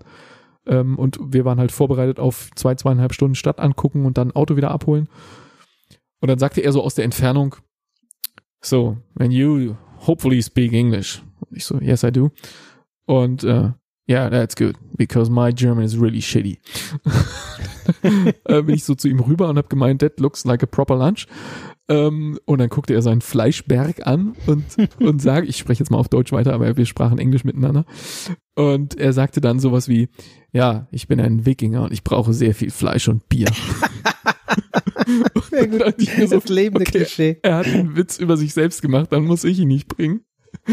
äh, äh, und war, wir waren uns sofort sympathisch und dann habe ich ihm mein Auto gegeben, aber wir haben keinerlei Papiere ausgefüllt. Ich habe ihm einfach meinen Schlüssel in die Hand gedrückt und bin dann gegangen und er hat uns noch Tipps gegeben, wo man so hingehen kann und was in der Stadt so sehenswert ist und so. War super nett, super, super, ähm, äh, ja, super unkompliziert einfach. Und ähm, dann sind wir so weggelaufen und dann kam der Deutsche in mir so ein bisschen ins Hirn zurück und ich dachte mir, ich habe gerade irgendeinem völlig wildfremden Mann, nur weil er eine K-Glas, oh, jetzt habe ich den Namen gesagt, äh, nur weil er so eine Uniform anhat, den Schlüssel von meinem Auto gegeben. Ich habe kein Schriftstück in irgendeiner Form, was irgendwie den Empfang quittiert oder so. Bist du eigentlich vollkommen bescheuert? Und dann kam wieder so dieses, äh, das ist wahrscheinlich in Dänemark einfach the way it is und ich, ich Ja, sollte den Deutschen Mhm. halt einfach nicht zu sehr in mir zulassen. Ja. Und ähm, gut, dann, dann sind wir gegangen und haben die Stadt angeguckt und ich habe gedacht, ich vertraue den Wikinger jetzt einfach mal. Diese Wikinger sind ja auch von der Natur her sehr vertrauenswürdige Leute. Ja, eben. Ich meine, äh, wenn du auf was vertrauen kannst, dann auf einen Wikinger, Dann auf oder? einen Wikinger, der einfach mal irgendwie so andere Länder äh, rummaged und äh, plündert. Ähm, hey, was soll da schon schiefgehen? Ähm, gut, okay, wir haben zweieinhalb Stunden die Stadt angeguckt, irgendwann bin ich zurückgekommen, komme wieder an diese Filiale, gucke, auf dem Parkplatz steht mein Auto nicht, dachte ich, okay, das Filiale weg. ist noch nicht. Sehr schön. Du denkst in die gleiche Richtung. Ähm, nee, ich komme da zurück, mein Auto steht nicht auf dem Parkplatz, ich gucke in die Halle, es steht auch nicht in der Halle. Das jetzt, ähm, das, so diese, diese tief sitzenden äh, Befürchtungen, die ich hatte, werden jetzt gerade nicht besser in dem Augenblick. Fantastisch. Meine Family hatte ich zu, in der Stadt zurückgelassen, die, weil das war relativ weit zu laufen, waren so 2, Komma irgendwas Kilometer und die Kinder waren schon so ein bisschen durch. Und dann hatte ich zu meiner Frau gesagt, wisst ihr was, bleibt in der Stadt, sucht euch einen schönen Spielplatz, irgendwas, wo die Kiddies zufrieden sind. Ich gehe das Auto holen und ich pick euch dann auf. Deshalb war ich da alleine zu dem Zeitpunkt. Dann habe ich die äh, Frau angesprochen, also die Filiale war noch da und die Kollegin Ah, auch noch, dann habe ich die angesprochen und hat sie gesagt, ja, der ist gerade auf Testfahrt, der kommt gleich wieder. Fünf Minuten oder so. Und ähm, gut, da habe ich gedacht, okay, alles klar. Warte ich hier mal. Für was muss man eine Testfahrt machen? Bei, ne, bei einer Scheibe, aber. Ja, nee, das, das ist tatsächlich der Punkt. Äh, die müssen, äh, die müssen diesen ganzen Kamera-Unsinn, der da oben in der Scheibe hängt, Mm. Ähm, okay. müssen die kalibrieren. Und dazu gibt's irgendwie, hat er mir dann später erklärt, jetzt habe ich den Spoiler vorher genommen, dass ich mein Auto wieder bekommen habe, ähm, äh, hat er mir erklärt, dass das kann er irgendwie mit statischen Targets in der Halle machen. Ähm, dann gibt's irgendwie so, so ein komisches Musterdings, was er da hinstellen kann und dann kann er da irgendwie so Prüfroutinen lösen, aber er macht es lieber während der Fahrt, es würde besser funktionieren. Und ähm, deshalb macht er das immer. Dann steckt er so einen Diagnosestecker, Schnupsi, unten an diesen OBD2-Port, der da unten im Fußraum von deinem Fahrerseite ist irgendwo, wo die auch den Federspeicher auslesen und so. Da hat er so ein komisches Gerät, was er da dran steckt und dann kann er irgendwie so ein Kalibrierungsprogramm laufen lassen. Und dann kann sein kleiner Handcomputer da mit dem Auto reden. Und das wusste ich auch nicht, dass das so funktioniert, aber offensichtlich ist das so. Und dann muss er irgendwie eine Kalibrierungsfahrt machen, wo alle möglichen Dinge abgespielt werden und dazu muss die Kamera irgendwie so die Straßenlinien sehen und dann kann er da irgendwas einstellen. Keine Ahnung, wie das genau funktioniert. Und irgendwie hat er dann später, als er zurück war, weil der hat nämlich mehr als fünf Minuten gebraucht, um wieder zurückzukommen, der war irgendwie fast 20, 25 Minuten dann noch weg. Und die Kollegin hat dann auch immer irgendwann so gesagt, also irgendwie, weiß auch nicht, das dauert, also Normalerweise ist der, müsste der längst wieder hier sein. Ähm, da habe ich mir gedacht, hey, an meinem Autoschlüssel hängt ein AirTag, ich könnte ihn ja mal orten. Äh, habe ich ihn geortet, also habe ich meinen AirTag geortet und mein AirTag wurde auch geortet irgendwo auf einer Straße im selben Ort, aber die Ortung war elf Minuten alt und die hat sich dann auch in den ganzen 20 Minuten, die ich da gewartet habe, nicht mehr aktualisiert. Also er selbst besaß offensichtlich kein iPhone Und der AirTag ist auch nicht in Bluetooth-Reichweite eines anderen iPhones gekommen, während er quasi im Auto irgendwo vielleicht in der Mittelkonsole lag oder wo auch immer er den Schlüssel hatte. Ähm, das hat nicht funktioniert. Also ich konnte ihn nicht dauer verfolgen. So, so live ist das dann nicht. Gut, aber okay, ich war zu dem Zeitpunkt schon irgendwie, ja, die Filiale ist natürlich Beruhigt. noch da ja. und der Typ ist irgendwie auf Testfahrt, meine Güte, da muss jetzt nicht verrückt werden.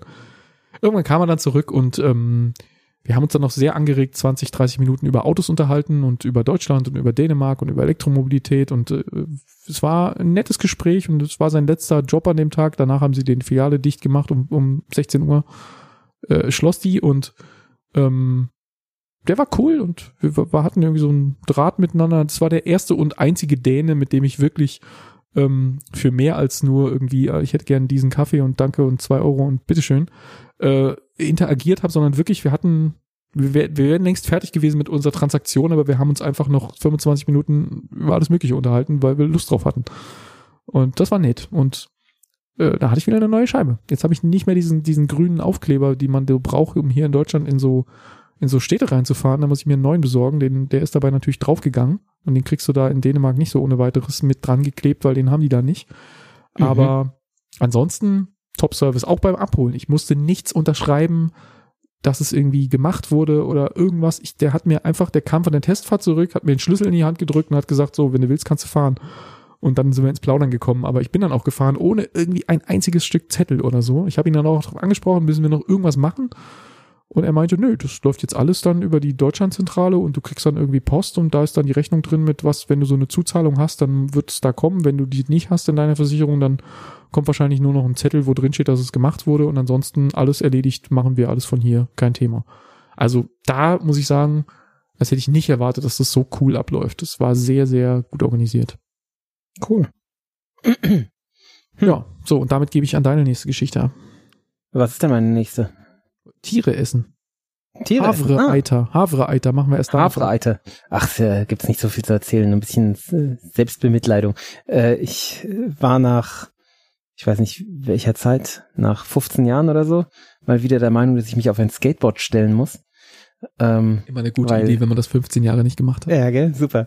Ähm, weil in Le Havre direkt am Strand, also unweit von da, wo wir wohnten, ähm, das war eine echt coole Skateranlage, so mit so, so, wie nennt man das? Mit so Bowl und Halfpipe und Genau. So. Ja, genau, mit so, ist im Endeffekt eine große verschachtelte Bowl. Ähm, und äh, frei zugänglich.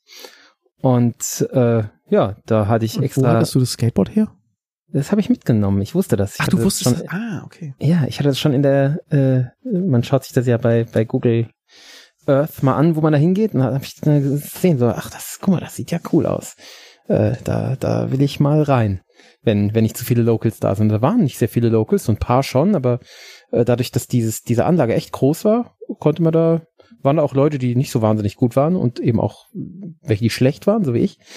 Ähm, und ja, da habe ich halt mal geguckt, was noch geht. Und da, es geht nicht mehr viel. Und äh, habe aber äh, schon auch mich wieder getraut, da so äh, in so Dings rein zu droppen ähm, bei einer gewissen Höhe und äh, bei irgendeiner gewissen Höhe war dann halt bei mir die Grenze erreicht und es hat mich halt abgeworfen äh, oder ich habe mich halt hingelegt. Und du hattest keine und, Knieschoner, wie man den Probe nein, nehmen konnte? Ich hatte nur einen Helm auf, aber keine Knieschoner und bin halt mit dem Knie aufgedotzt und haben ein bisschen geblutet und so. Und äh, ich bin halt ein alter Mann mittlerweile. Bei, weißt du, bei Kindern, wenn die blutige Knie haben, dann ist es halt nach einem Tag wieder gut. Na, und bei mir. Das dauert schon noch ein paar Tage, bis das komplett weg ist. Ja, das stimmt schon. Aber bei mir ist es halt so, ich, also ich hatte ja immerhin Glück. Ich habe diesmal mal keine Schleimbeutelentzündung bekommen. Die letzten Mal ist mal. Und auch keine als, Blutvergiftung. Genau. Als, die, als ich es dann hatte, habe ich mir gedacht, Scheiße, bei genau sowas habe ich mir die letzten Jahre immer äh, Schleimbeutelentzündung geholt, wo ich dann Antibiotika nehmen musste und im Krankenhaus war und so, ja. Also ja, diesmal, es hat dann geeitert, wurde ein bisschen dick und so, aber es war, also es war, hat sich nicht richtig, also der Schleimbeutel hat sich immerhin nicht entzündet. Und ich habe dann aber tatsächlich äh, daran, also bestimmt eine Woche damit zu knabbern gehabt und hab, es gab auch zwei Tage, wo ich extra wenig gelaufen bin, also wo ich nur wirklich haben wir so, so entspannte Le Havre-Tage gemacht, wo ich halt äh, zum Strand gehumpelt bin und mich dann da hingesetzt habe, aber viel mehr auch nicht gemacht habe. Ähm, aber pünktlich in, in Mont Saint-Michel ging es dann wieder, konnte ich wieder laufen und spätestens in Paris ist mir richtig viel gelaufen. Ähm, da dachte ich auch, Mann, oh Mann, ich bin alt geworden und äh, vielleicht sollte man solchen Scheiß nur besser geschützt machen. Als du diese Fotos ges geschickt hast, also zum einen da war ich erstmal so beeindruckt und dachte mir so, so was macht der? Nicht schlecht, nicht schlecht. Nee, wieso hat der ein Skateboard dabei? Wieso hat der Helme dabei? Wieso, wieso ist der so gut vorbereitet auf das alles? ähm, und dann dieses blutende Knie, wo ja echt also ordentliche Mengen Blut deinen Beinen runterliefen. Also es sah schon ein bisschen spektakulär. Es war jetzt keine schwere Verletzung, aber es sah nee, schon irgendwie lustig war schon aus. Ordentlich so, aufgeschlagen, war schon ordentlich yeah. aufgeschlagenes Knie ähm, dachte ich dann auch so, hm, okay, ja. Und dann habe ich das meiner Tochter gezeigt, so guck mal hier, der Papa vom Lucius, äh, wie der aussieht. Der hat ja Blut am Knie. Und so, ich, so solche großen Wunden hat meine Tochter, glaube ich, also zumindest solche großen Mengen Blut, hat sie Ach, bei so sich selbst noch nie erlebt und sonst auch, glaube ich, noch bei niemandem gesehen und war dann schon so ein bisschen schockiert von dem Foto. Ja, meine, meine Tochter war, meine Tochter war ja auch äh, Skateboard fahren. Die, äh, ja, habe ich auch der gesehen. durchaus auch begeisterungsfähig. Aber ab da hatte sie dann keine Lust mehr. Nein, nein, das ist zu gefährlich. Das machen wir nicht mehr. Völlig zurecht, dieses Kind. ah, sehr gut. So, naja. Ich bin jetzt übrigens hier beim Bastard angekommen. Ja, sehr gut. Erinnerungen an Dänemark auffrischen, während ich darüber rede. Ich gieße mir gerade den dritten Pastis ein. Heieiei. Ja, ich habe mir mit dem Bier ein bisschen Zeit gelassen und also ein bisschen Pause gemacht. Roladrio, ich sag nur 45 Prozent. Also. Geruch? Der Geruch ist so gut, wie ich ihn in Erinnerung habe. Das ist schon mal fein.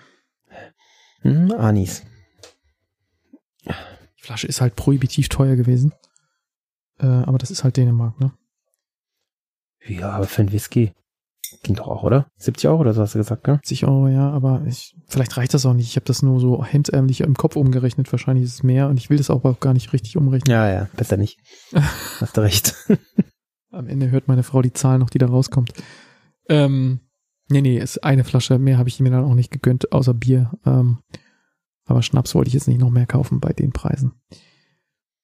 Gut, also Hafre-Eiterwasser fertig. Soll ich noch eine? Ja, ja, mach du weiter. Dann wollte ich noch kurz über den Park sprechen, wo wir, wo das Auto quasi stand, während es sich den Riss geholt hat. Das nennt sich Wow Park. Und natürlich, mhm. wir waren irgendwie nicht so wahnsinnig oh, ja, weit vom Lego, äh, Legoland entfernt. Und wir haben auch immer wieder mit dem Gedanken gespielt, sollen wir ins Legoland gehen oder ist der Kleine da noch zu klein für? Ähm, muss man, muss man quasi dem Lego Duplo Alter entwachsen sein, und mit richtigen Legos spielen können, bevor man ins Legoland kann. Wir wissen es nicht, wir haben keine Antwort darauf, wir waren am Ende auch nicht im Legoland. Wir haben einfach beschlossen, das machen wir beim nächsten Mal, wenn wir in Dänemark sind.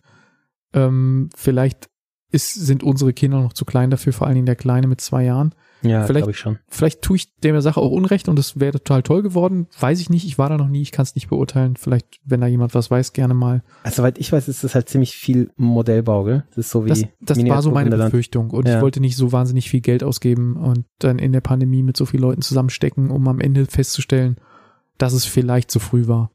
Ja. Und insofern haben wir das gelassen, aber wir haben einen anderen Park gefunden, nennt sich Wow Park, also W-O-W Park. Ähm, und davon gibt es zwei Stück in Dänemark. Ähm, und einer davon war halt in relativ kurzer Entfernung zu unserem Ort. Und ähm, was das ist, ist im Wesentlichen so ein, so ein. Das aus wie Playmobil-Land. Ja, ich, Playmobil-Land war ich auch noch nie, insofern kann ich es nicht vergleichen.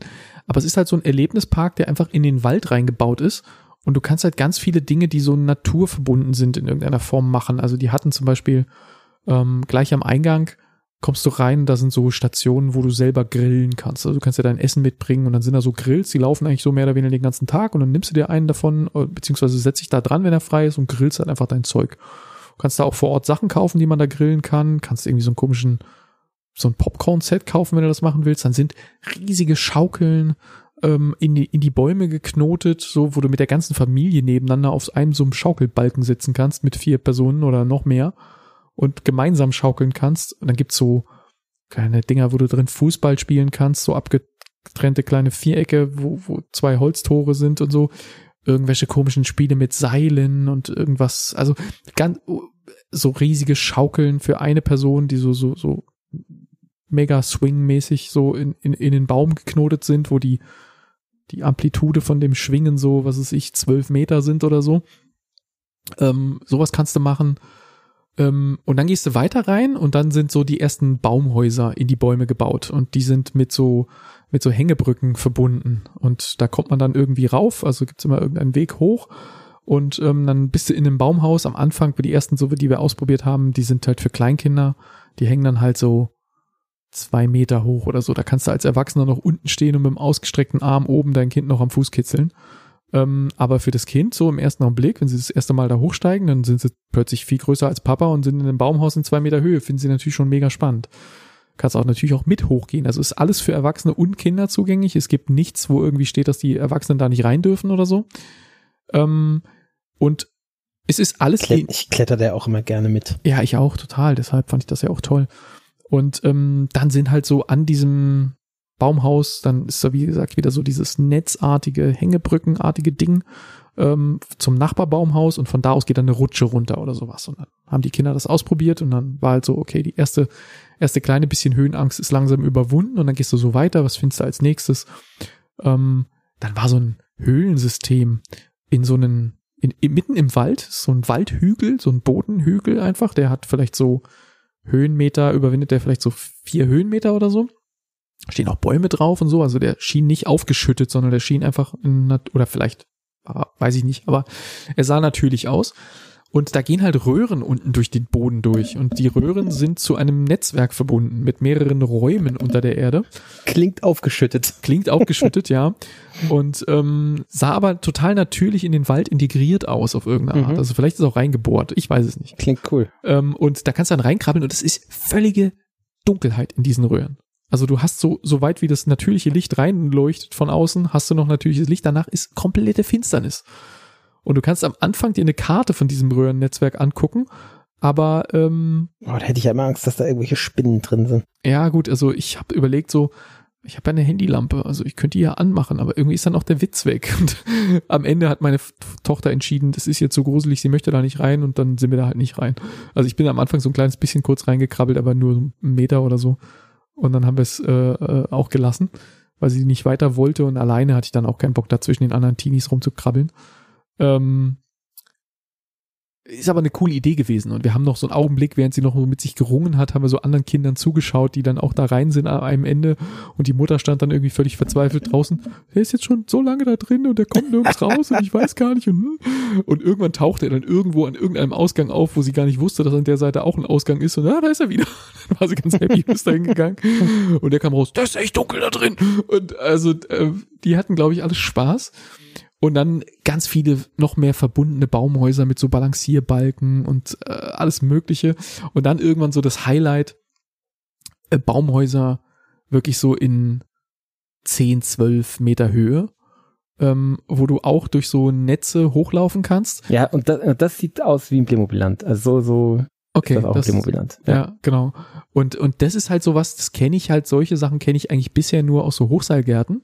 Mhm. Äh, und da ist dann aber halt immer nicht für Kleinkinder und immer gleich so mit, ah, da musst du da so muss halt Gurt gesichert sein, einhaben, ja? muss ja, gesichert sein und so. Klar, da ist dann auch sehr viel mehr Nervenkitzel dabei. Aber mhm. das kannst du halt nicht mit einer Fünfjährigen machen, weil da meistens ja. sind das ist ja gar nicht erlaubt, dass du mit einer Fünfjährigen in so einen Hochseilgarten gehst. Ja. Und hier ist es aber so, das ist alles immer durch Netze so gesichert, dass selbst mein Zweijähriger damit hoch konnte. Und der hat halt äh, generell noch nicht so das Angstempfinden wie eine Fünfjährige. Die hat ja schon so ein, so ein grundsätzliches Vorsichtsding am Laufen und, und auch Angst. So ein zweijähriger Draufgänger-Typ, äh, da kommt mm. die mhm. Angst ja erst noch irgendwann, wenn der ein bisschen älter wird. Der ist ja. ja völlig wahnsinnig. Der rennt da hoch und weiß überhaupt nicht, was ihm blüht äh, im Zweifel so und, und ist total begeistert. Und äh, sie musste ich halt so ein bisschen da reinquatschen, aber sie hat am Schluss auch gemerkt, dass es einfach ein mega Fets ist und hat dann sehr, sehr viel Spaß dran gehabt. Und dann rennst du da halt durch so Netze von einem Baumhaus in zwölf Meter Höhe über dem Waldboden zum anderen und kannst dann durch so komische Folien rutschen. Also es sind so wie so Säcke, die da so dranhängen und du springst dann von oben in so einen Plastiksack rein und du rutschst da so durch die Folie runter. und ähm, am Anfang dachte ich, ich werde dann unten in so eine, unten liegt so eine Matte und äh, die Folien, diese Folienrutsche endet so in ein Meter Höhe über der Matte. Und ich dachte, ich schieß da, da so raus und knall mit dem Arsch in die Matte rein aber die Reibung ist da drin so krass, dass du einfach fünf Meter vorm Ausgang stehen bleibst beim Rutschen und den Rest musst du dann krabbeln und einfach runtersteigen. ähm, das sieht spektakulärer aus, als es am Ende ist.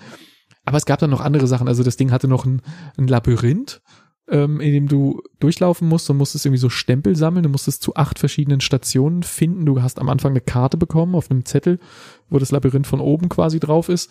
Und dann gehst du halt am Eingang rein und bist halt sozusagen der Strich, den man normalerweise in diesen Kinderlabyrinthen immer mit dem Bleistift reinmalt, der bist du dann halt. Und ähm, musst halt da durchfinden, einmal einen Weg zu allen acht Stationen, um dir acht Stempel an deine Karte dran zu stempeln und am Ende wieder rauszukommen und dann kannst du diese Karte einschicken und irgendwas gewinnen. Ähm, wenn du alle Stempel hast. Und das ist erstaunlich kompliziert. Also in so einem Labyrinth, in einem echten Labyrinth, was mit vielen, vielen Sackgassen und vielen, vielen falschen Fährten und so, wo man hinlaufen kann, selbst wenn du eine Karte hast, ähm, am Anfang ist das mit der Karte noch einfach, solange es irgendwie rechts am Rand lang geht und du kannst so quasi sehen, okay, das hier ist die letzte Wand, dahinter sehe ich den wilden Wald sozusagen. Aber wenn du irgendwo in der Mitte bist und ähm, du musst nur einmal nicht aufpassen und irgendwie eine Ecke verpassen, dann ergibt deine Karte mit dem, was du vor dir siehst. Du siehst ja immer nur Holzwände. Es ist immer nur Holzwand. Ähm, alles, was du siehst, sieht immer gleich aus und du musst nur einmal irgendwo dumm verpassen, dass du nochmal um eine linke Ecke gegangen bist und hast auf der Karte mit deinem Finger bist verrutscht oder irgendwas. Dann ergibt das alles keinen Sinn mehr. Und ähm, bis du das wieder sortiert hast, wo du jetzt falsch bist, ähm, das kann spannend werden.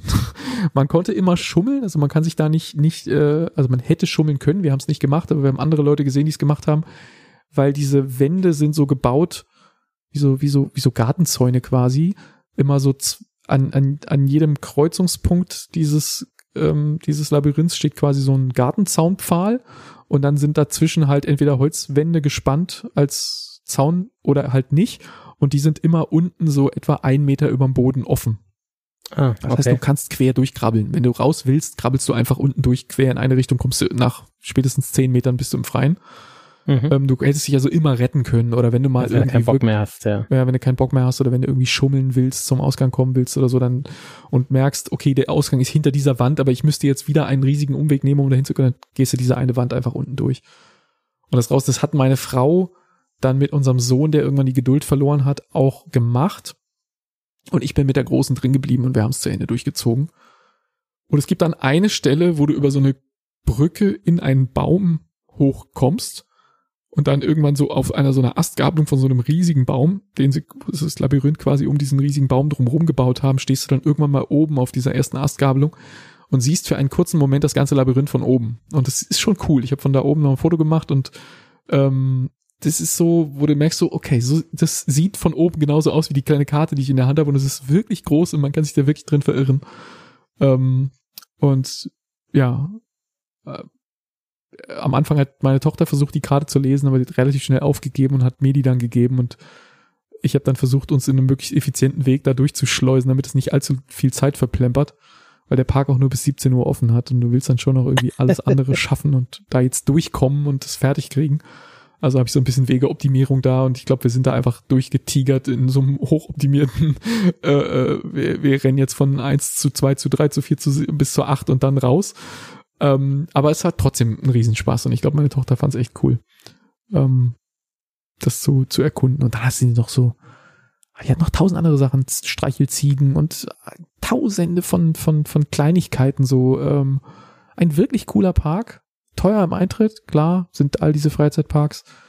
Ähm, aber die Menschenmassen haben sich verlaufen, die Hitze war an dem Tag recht groß, ähm, aber dadurch, dass alles im Wald ist, ist es gut zu ertragen. Und ein Feature von diesem Dänemark-Urlaub habe ich noch gar nicht erwähnt, ist einfach wirklich fantastisch gewesen. Wir haben in diesen gesamten zwei Wochen, und ob du mir das jetzt glaubst oder nicht, ich schwöre das, wir haben in diesen gesamten zwei Wochen keine einzige Wespe gesehen. Keine einzige Wespe. Kuchen essen hm. am Strand, Kuchen essen im Garten, Frühstücken auf der Terrasse, Fenster offen, Marmelade am Frühstückstisch. Keine einzige Wespe. Wie geil war das denn, wenn du dich hier an Deutschland erinnerst oder an das, was du hier so, also wir können teilweise nicht mehr auf unserer Terrasse frühstücken, weil wir sofort von diesen Viechern äh, übervölkert werden. Ähm, essen wir eigentlich nicht mehr draußen, obwohl das schade ist, weil wir eine sehr schöne Terrasse haben. Ähm, aber ich finde es dieses Jahr im Westen nicht so ein Problem. Ich fand, es war, war schon schlimmer, aber ja, wir sind noch nicht campen gewesen dieses Jahr. Ja, aber wirklich, aber, wirklich keine einzige zu haben, ist, ist so ein Geschenk irgendwie. Mhm. Ähm, klar, wenn ja, das jetzt auch wieder, wenn jetzt einer sagt, die müssten da normalerweise sein und das ist Klimawandel und alles ganz furchtbar, dann ist das natürlich auch richtig. Aber jetzt mal rein aus dieser Perspektive eines Urlaubers mit kleinen Kindern gesprochen, war das einfach fantastisch. Ähm, diese Viecher mal einmal nicht zu haben im Sommerurlaub. Das war ganz, ganz toll.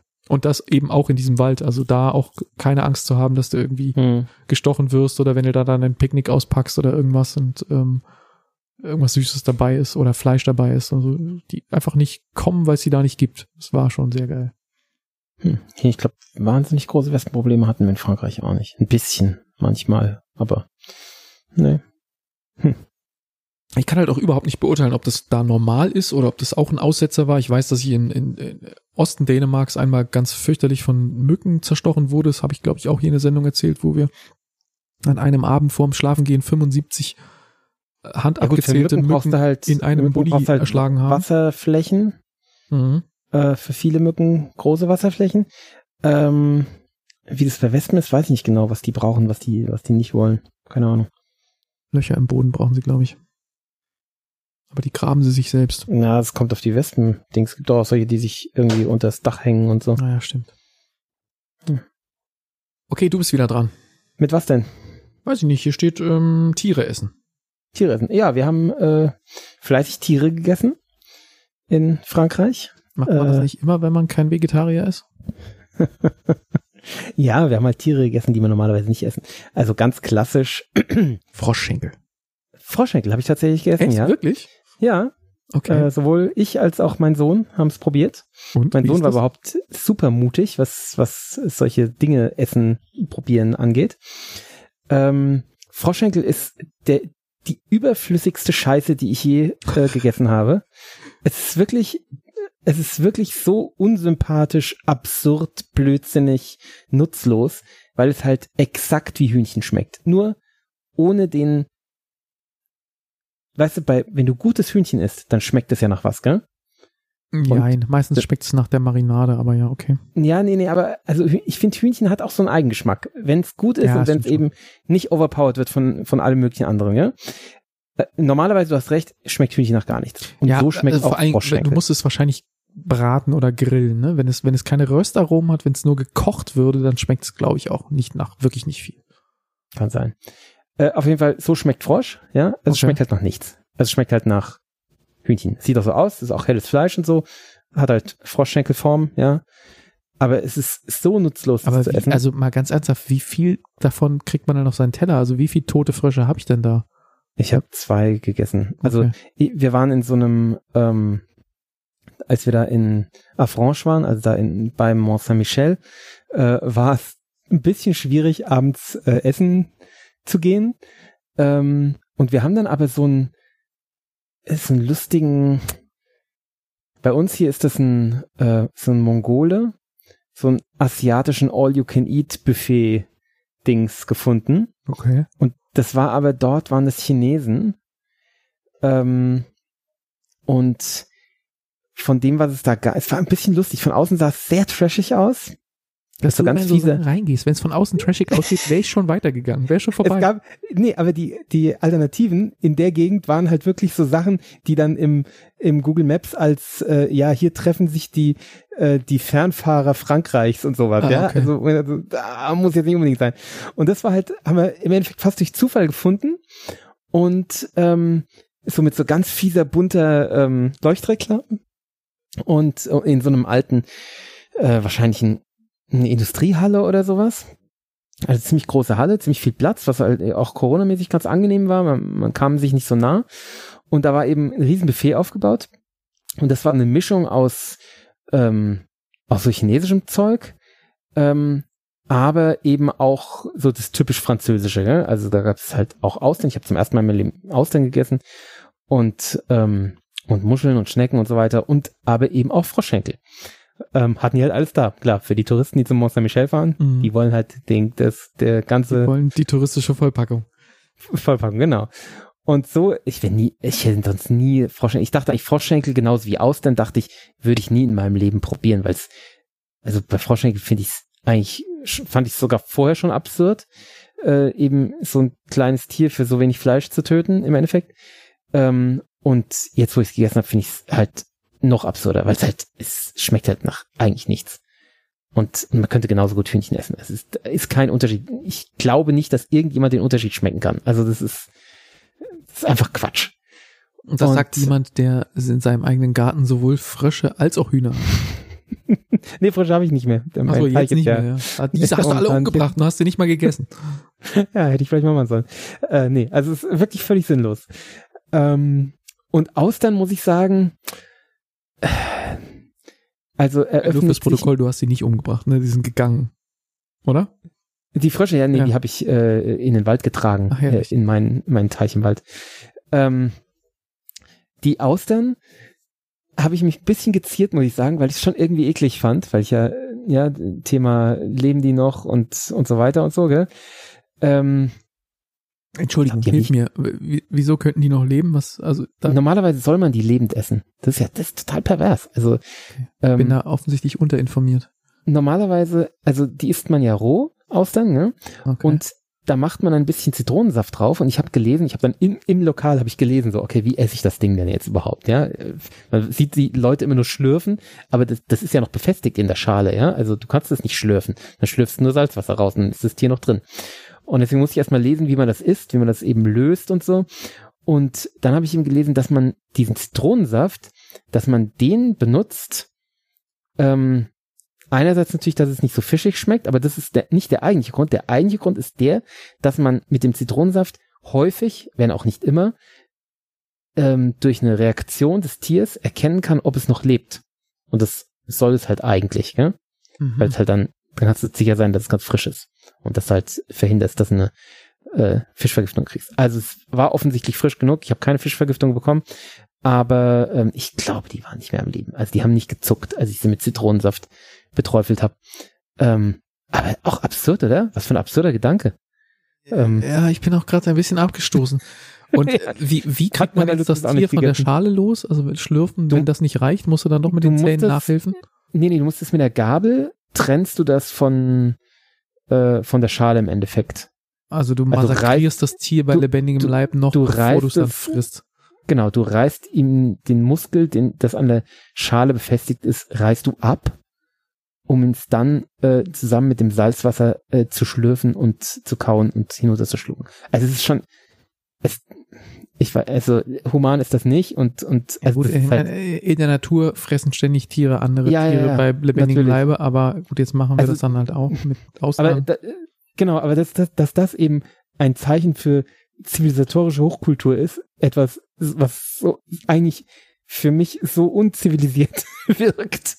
Also es ist halt, das ist okay. so, so und das, das Kultivieren von, von Barbarei eigentlich. Also ich finde das sehr seltsam. Okay, und schieb diesen Gedanken mal beiseite und, und bewerte mal rein äh, den Geschmack. Ist das jetzt was? Muss ähm, man das haben? Also es ist halt sehr salzig. Du isst das ja auch mit dem Salzwasser. Ähm, und es schmeckt, ja, es schmeckt nicht schlecht. Es ist überhaupt nicht eklig oder so. Ähm, und es ist natürlich ein bisschen galertig und so, weil es halt auch ist ja nicht polymerisiert, also es ist nicht gekocht oder so.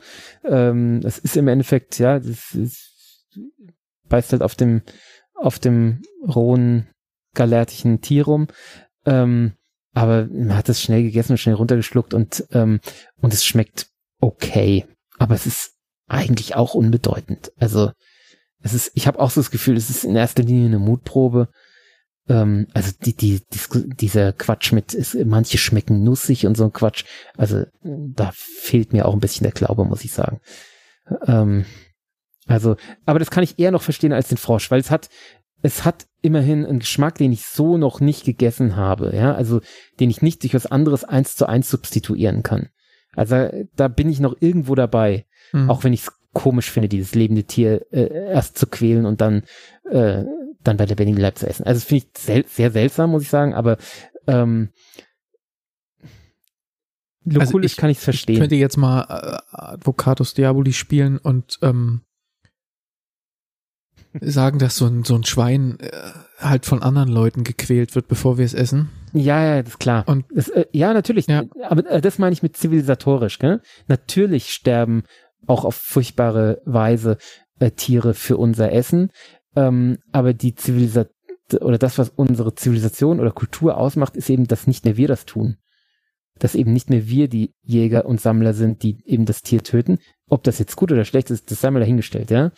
Ähm, aber das ist für uns eben ungewohnt, dass wir im Restaurant dieses Tier töten müssen, um es zu essen. Also das ist was, was man sonst nicht erlebt, gell? Ja, man, man liest ähm, auch häufig von so, weißt du, ähm, als es wird dann immer als positiv in den Rezensionen beschrieben, so du, du, wenn du irgendeinen Fisch bestellst oder einen Hummer oder so, dann darfst du dir den selber im Becken aussuchen hm. und dann quasi auf den zeigen, wie Cäsar und den Daumen nach unten machen.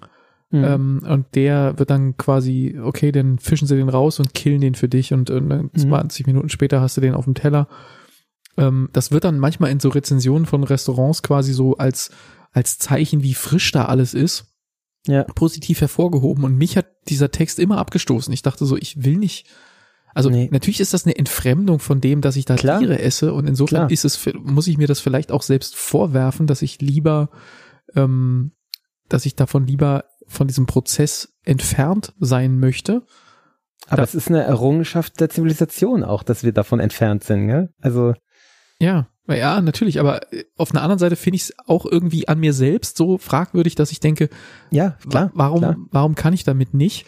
Ähm, und, und warum möchte ich es nicht? Dann, dann ist der Fisch halt nicht mehr so frisch ähm, und ist wenigstens schon tot, wenn ich ihn mir aussuche. Also mit so einem Fischladen, wo die Viecher noch mit Augen und Schwanz und allem rumliegen, da auf einen zu zeigen und sagen, den hätte ich gern, damit kann ich umgehen. Ja, in der Kleinmarkthalle ist mir das mal passiert. Habe ich einen Fisch äh, auch so im unteren Stockwerk der Kleinmarkthalle in Frankfurt Fisch ausgesucht und da konnte ich mich nicht schnell genug wegwenden. Da hatten die den Fisch genommen und äh, mit, dem, mit dem Knüppel auf den Kopf gehauen, dass äh, das Blut mir ins Gesicht spritzte. Vielleicht war es auch Wasser. Irgendwas spritzte mir ins Gesicht, aber das war, da war ich auch ein bisschen verstört. So, ui, das ging aber flott. Ist auch tierschutzmäßig nicht mehr erlaubt, glaube ich. Du darfst ah, okay. oder ich weiß nicht, ob das, ob das gesetzlich ist, ist aber ich ähm, auch schon wieder 14 Jahre her. Ja, ich habe es ja irgendwie mitgekriegt, dass das ähm, äh, in diesem Fischertag in in, mhm. in, in Memmingen ähm, diese Knüppel auf dem Kopf Methode ist, glaube ich, bin ich jetzt, das ist dünnes Eis. Ich bin da jetzt über die Gesetzeslage und so nicht, nicht, nicht im Bilde, aber ähm, es gibt wohl irgendwie eine andere Methode mit einem Messer irgendwo äh, sinnvoll reinzustechen, wo der sofort und relativ unvermittelt tot ist, mhm. äh, die wohl bevorzugt wird aus Tierschutzgründen. Und dieses den Fisch erschlagen, das ist eigentlich nicht mehr opportun. Ah, okay. Musste ich nicht. Ob das gesetzlich, wie gesagt, dünnes Eis, keine Ahnung. Wenn da jemand was weiß, bitte auch mal in die Kommentare schreiben. Ich hätte nicht gedacht, dass ich jemals in ein Mikro sagen würde, dass Leute über Fischtötungsmethoden auf meiner eigenen Webseite kommentieren sollen, aber ich habe das jetzt gemacht. Ähm, ja. Nee, aber okay. das in den Austern, hm, ja. Ja, ich weiß nicht, so ganz. Also ich finde es, ich habe da immer die Vermutung, das mag sein, dass ich da den Franzosen und den anderen Austernessern Unrecht tue. Äh, für mich schwingt da immer so ein bisschen mit so, ja, das ist jetzt so eine Mutprobe oder so eine, ähm, ja, das ist so Grenzerfahrung ein bisschen, gell? So dieses. Hattest du denn Champagner dazu? Ich denke, man muss da nee, Champagner dazu tun. Das hatte ich tatsächlich nicht. Ähm, so dieses, ja, so, ja, oder Dekadenz irgendwie auch, gell? So, ja, ich, ich. Ja, ja, es heißt immer Champagner und Austern und so und dann ist Kaviar am Ende noch und das ist so dann die, weiß nicht, ob das in, äh, in einem Essen stattfinden muss, aber das sind so die Dinge, wo man so hört, dass das immer sein muss. Ja. Aber, ja. Ja, äh, was anderes, was ich gegessen habe und was auch äh, mein Sohn gegessen hat, war äh, Schnecke und zwar nicht Escargot, äh, sondern ich glaube Boulot heißen die oder Boulot, ich weiß jetzt gerade nicht wie, mit T oder weiß nicht Boulein, das was anderes. Nee. ähm, nein. Und äh, das ist eine, eine Meeresschnecke, eine ähm, hm, okay. Well, Wellhornschnecke, oder hieß die so? Ich glaube ja. Ähm, das sind diese geringelten, die so wie so ein Türmchen aussehen, oder? Genau. Ähm, was übrigens, by the way, äh, jede Schnecke ist. Die sind alle so Türmchen. Das nennt sich äh, Trochospiral im Gegensatz zu Planspiral. Und da kannst du den Unterschied zwischen ähm, Schnecken und äh, Ammoniten erkennen. Aber ist nicht so eine so eine so eine so eine Weinbergschnecke, die mag zwar so von der Grundform theoretisch, aber die ist immer Trockenspiral. Aber nicht so stark. Ja, die ist irgendwie ja, im ja. Wesentlichen eine Kugel so in erster Näherung. Mhm. Und, und die anderen sind so eher so Spitztürmchen mäßig. Genau. So. Aber wenn du die aufschneidest, dann ist die, ähm, also ist das nicht, ist egal. Es ist keine echte äh, Spirale, sondern die ist immer so halt wie ein Türmchen im Endeffekt. Auch die Runden. Aber egal, das ist jetzt gerade nicht unser Thema. Ähm, äh, auf jeden Fall haben wir diese, diese Meeresschnecke da gegessen und äh, haben die in einem Restaurant, wo er vorher schon gegessen hat und wo wir sehr zufrieden waren, weil ein sehr gutes Restaurant war, äh, am Le, Le Grand Quai hieß das. Ist äh, das das, wo du die ganze Zeit Tatar bestellt hast sonst? Genau, richtig. Ja, okay. Im, im Weil Hafen du hast immer, immer dauernd. Tatar-Bilder geschickt und ich war sehr. Tatar gegessen, ja. Ja, das war so gut. Und die haben echt gutes Tatar, so mit so Parmesan, mit so groben Parmesanflocken Ja, drin gemacht. Oh, ich würde so so gerne mal wieder gutes Tatar essen gehen ich weiß nicht, wo ich in Frankfurt hingehen soll. Und als wir zum zweiten Mal dort waren, haben wir gedacht, so, jetzt müssen wir auch mal Schnecke probieren.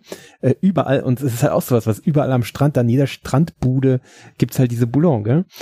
Und, ähm, also hier, das ist ein gutes Restaurant, das, hier machen wir das. das ist so, so ein bisschen durchgehipstert war der Laden, ne? Und, ähm, dann haben wir das bestellt als Vorspeise halt, also eine Portion. Und da kamen halt elf von diesen Dingern.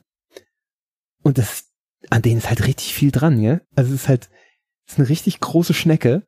Mhm. Und die Theresa hat halt äh, direkt eine probiert, hat halt eine im Ganzen gegessen und wäre fast dran erstickt.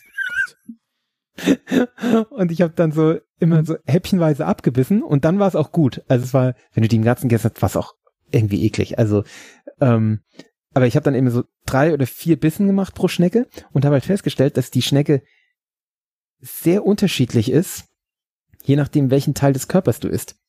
Wenn du den Teil isst, der ganz weit drin im, im Schneckenhaus ist, der ist so weich, aber also nicht schleimig oder so, sondern so weich und, und aromatisch. Und dann der mittlere Teil, der ist zum Teil so tatsächlich schleimig. Das war ein bisschen eklig eigentlich. Und das Ende, also was da eben ganz draußen aus der, also der Fuß im Endeffekt, der ist im Endeffekt wie Tintenfisch. Also so von der Konsistenz her. Also nicht, nicht so ganz gummimäßig, aber schon so in die Richtung. Ähm, das fand der Lutz am besten. Und ähm, es ist, fand ich spannend. Ich hatte bisher nur Escargot gegessen und da ist ja nicht so wahnsinnig viel dran. Ja. Das ist so kleines Würmchen und dann, dann isst er das halt mit, mit einem Haufen Sud und so. Gell? Mhm. Und hier isst du ja die Schnecke, die ist gekocht und du tunkst die in Mayonnaise und isst die halt mit Mayonnaise. Ah, okay. Und ich kenne auch also- nur Weinbergschnecken, so aus einem deutschen Restaurant Mhm. irgendwie, wo die halt immer in, in Unmengen Knoblauchöl kommen. Genau. Und dann wird die halt mit diesem Knoblauchöl gegessen, was halt wahnsinnig intensiv ist. Ja, nee, das hier gar nicht. Also du schmeckst richtig Schnecke und äh, es ist unglaublich sättigend. Also wie man alleine so eine Vorspeise, wir haben die zusammen gegessen, wir waren danach beide fast satt. Also ich habe, äh, Theresa hat vier gegessen, ich habe sieben gegessen. Ich war babsatt erstmal. Also ich musste kurz warten, bevor ich mein So, Tatar essen Die hat, konnte. äh, Theresa hat noch weiter gegessen. Ich, äh, aus deiner Erzählung hätte ich jetzt geschlossen, dass Nee, nee, der einen aufgehört hat und dann Nee, dann noch mit deinem gegessen, Sohn zehn Schnecken zusammen vertilgt hast. Nee, nee, sie hat, äh, der Lutz hat erst in dem All You Can Eats dann diese Schnecken gegessen. Das, äh, da, als wir in dem, in dem Lokal waren, hat er sich noch nicht getraut. Und ähm, nee, sie hat dann noch drei Schnecken gegessen, ähm, aber sie war dann auch irgendwann satt, weil das halt einfach unheimlich Protein ist, ja reine Und Proteine im Endeffekt. Dann habt ihr die Hauptspeise bestellt. Was war da? Ja, da habe ich dann Tatar. Nee, da habe ich gar nicht Tatar, da habe ich irgendwas, das nannte sich Titaki oder so ähnlich. Äh, Es war aber im Endeffekt was ähnliches, war auch rohes Rindfleisch, was ähm, in so Scheiben, im, Best, im Endeffekt so ein bisschen wie Osombuco, glaube ich. Nee, oder, nee, wie heißt es? Nee, Carpaccio? Carpaccio ist, glaube ich, so Carpaccio ist rohes Rindfleisch, ganz gell? dünn geschnittenes rohes Fleisch, ja. Es war nicht ganz so dünn geschnitten, aber es war, ging so in die Richtung. also auch so Carpaccio, ganz Wenn es gut gemacht ist, das liebe ich ja auch sehr. Ja, es war auch sehr gut. Zum Balsamico dran und so. Das ist ja schon fantastisch. Ja. Wo habe ich denn neulich Tatar gegessen? Ach, richtig, da waren wir mit unserer Firma. Haben wir mal wieder so, so ein Firmengruppen-Event gemacht und waren in einem Restaurant hier in der Nähe.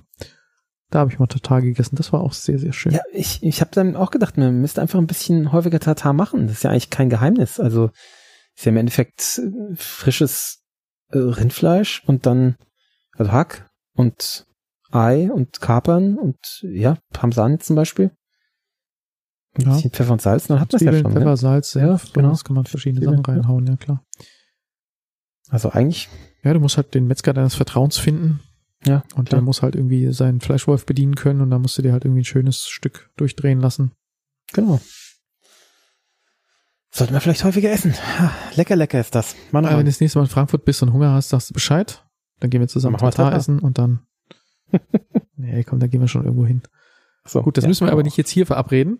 Nee, ähm, nicht. Also ich, es war auf jeden Fall, also ich habe viel, viele Dinge abhaken können, die ich äh, vorher nicht wusste, dass ich die jemals schaffen würde. Weil ich dachte eigentlich, also Frosch du war. betrachtest das so als Bucketlist-mäßiges Ding. Es ist so ein bisschen schon, ja. Also so, Echt? Ja. ich hab, den Lutzes habe ich zum Teil auch so hab ich gesagt, hier, komm, probier mal das. Dann kannst du, kannst du sagen, dass du Schnecke gegessen hast. Das kannst du mal deinen, deinen Freunden Das- in der Schule Das erzählen. passt übrigens total gut, dass wir natürlich nach diesem Film heute, wo der Typ die Schnecken gehalten hat und wo auch in jedem Ja, Trivia-Artikel und in jedem Filmkritik, die du dazu liest oder irgendwas dir dazu durchliest, steht immer drin, wie der Schneckenhändler, Trainer, Trainer, ist das ein Trainer? Nein, der hat ihn nicht trainiert, aber der Schneckenbesitzer, der seine. Schnecken da zur Verfügung gestellt hat, ähm, der wäre so begeistert gewesen von äh, Ben Affleck, der so toll mit denen umgegangen wäre. Und Anna de Armas hätte ähm, in dem Film ja so gespielt, dass sie da ein bisschen angewidert von ist.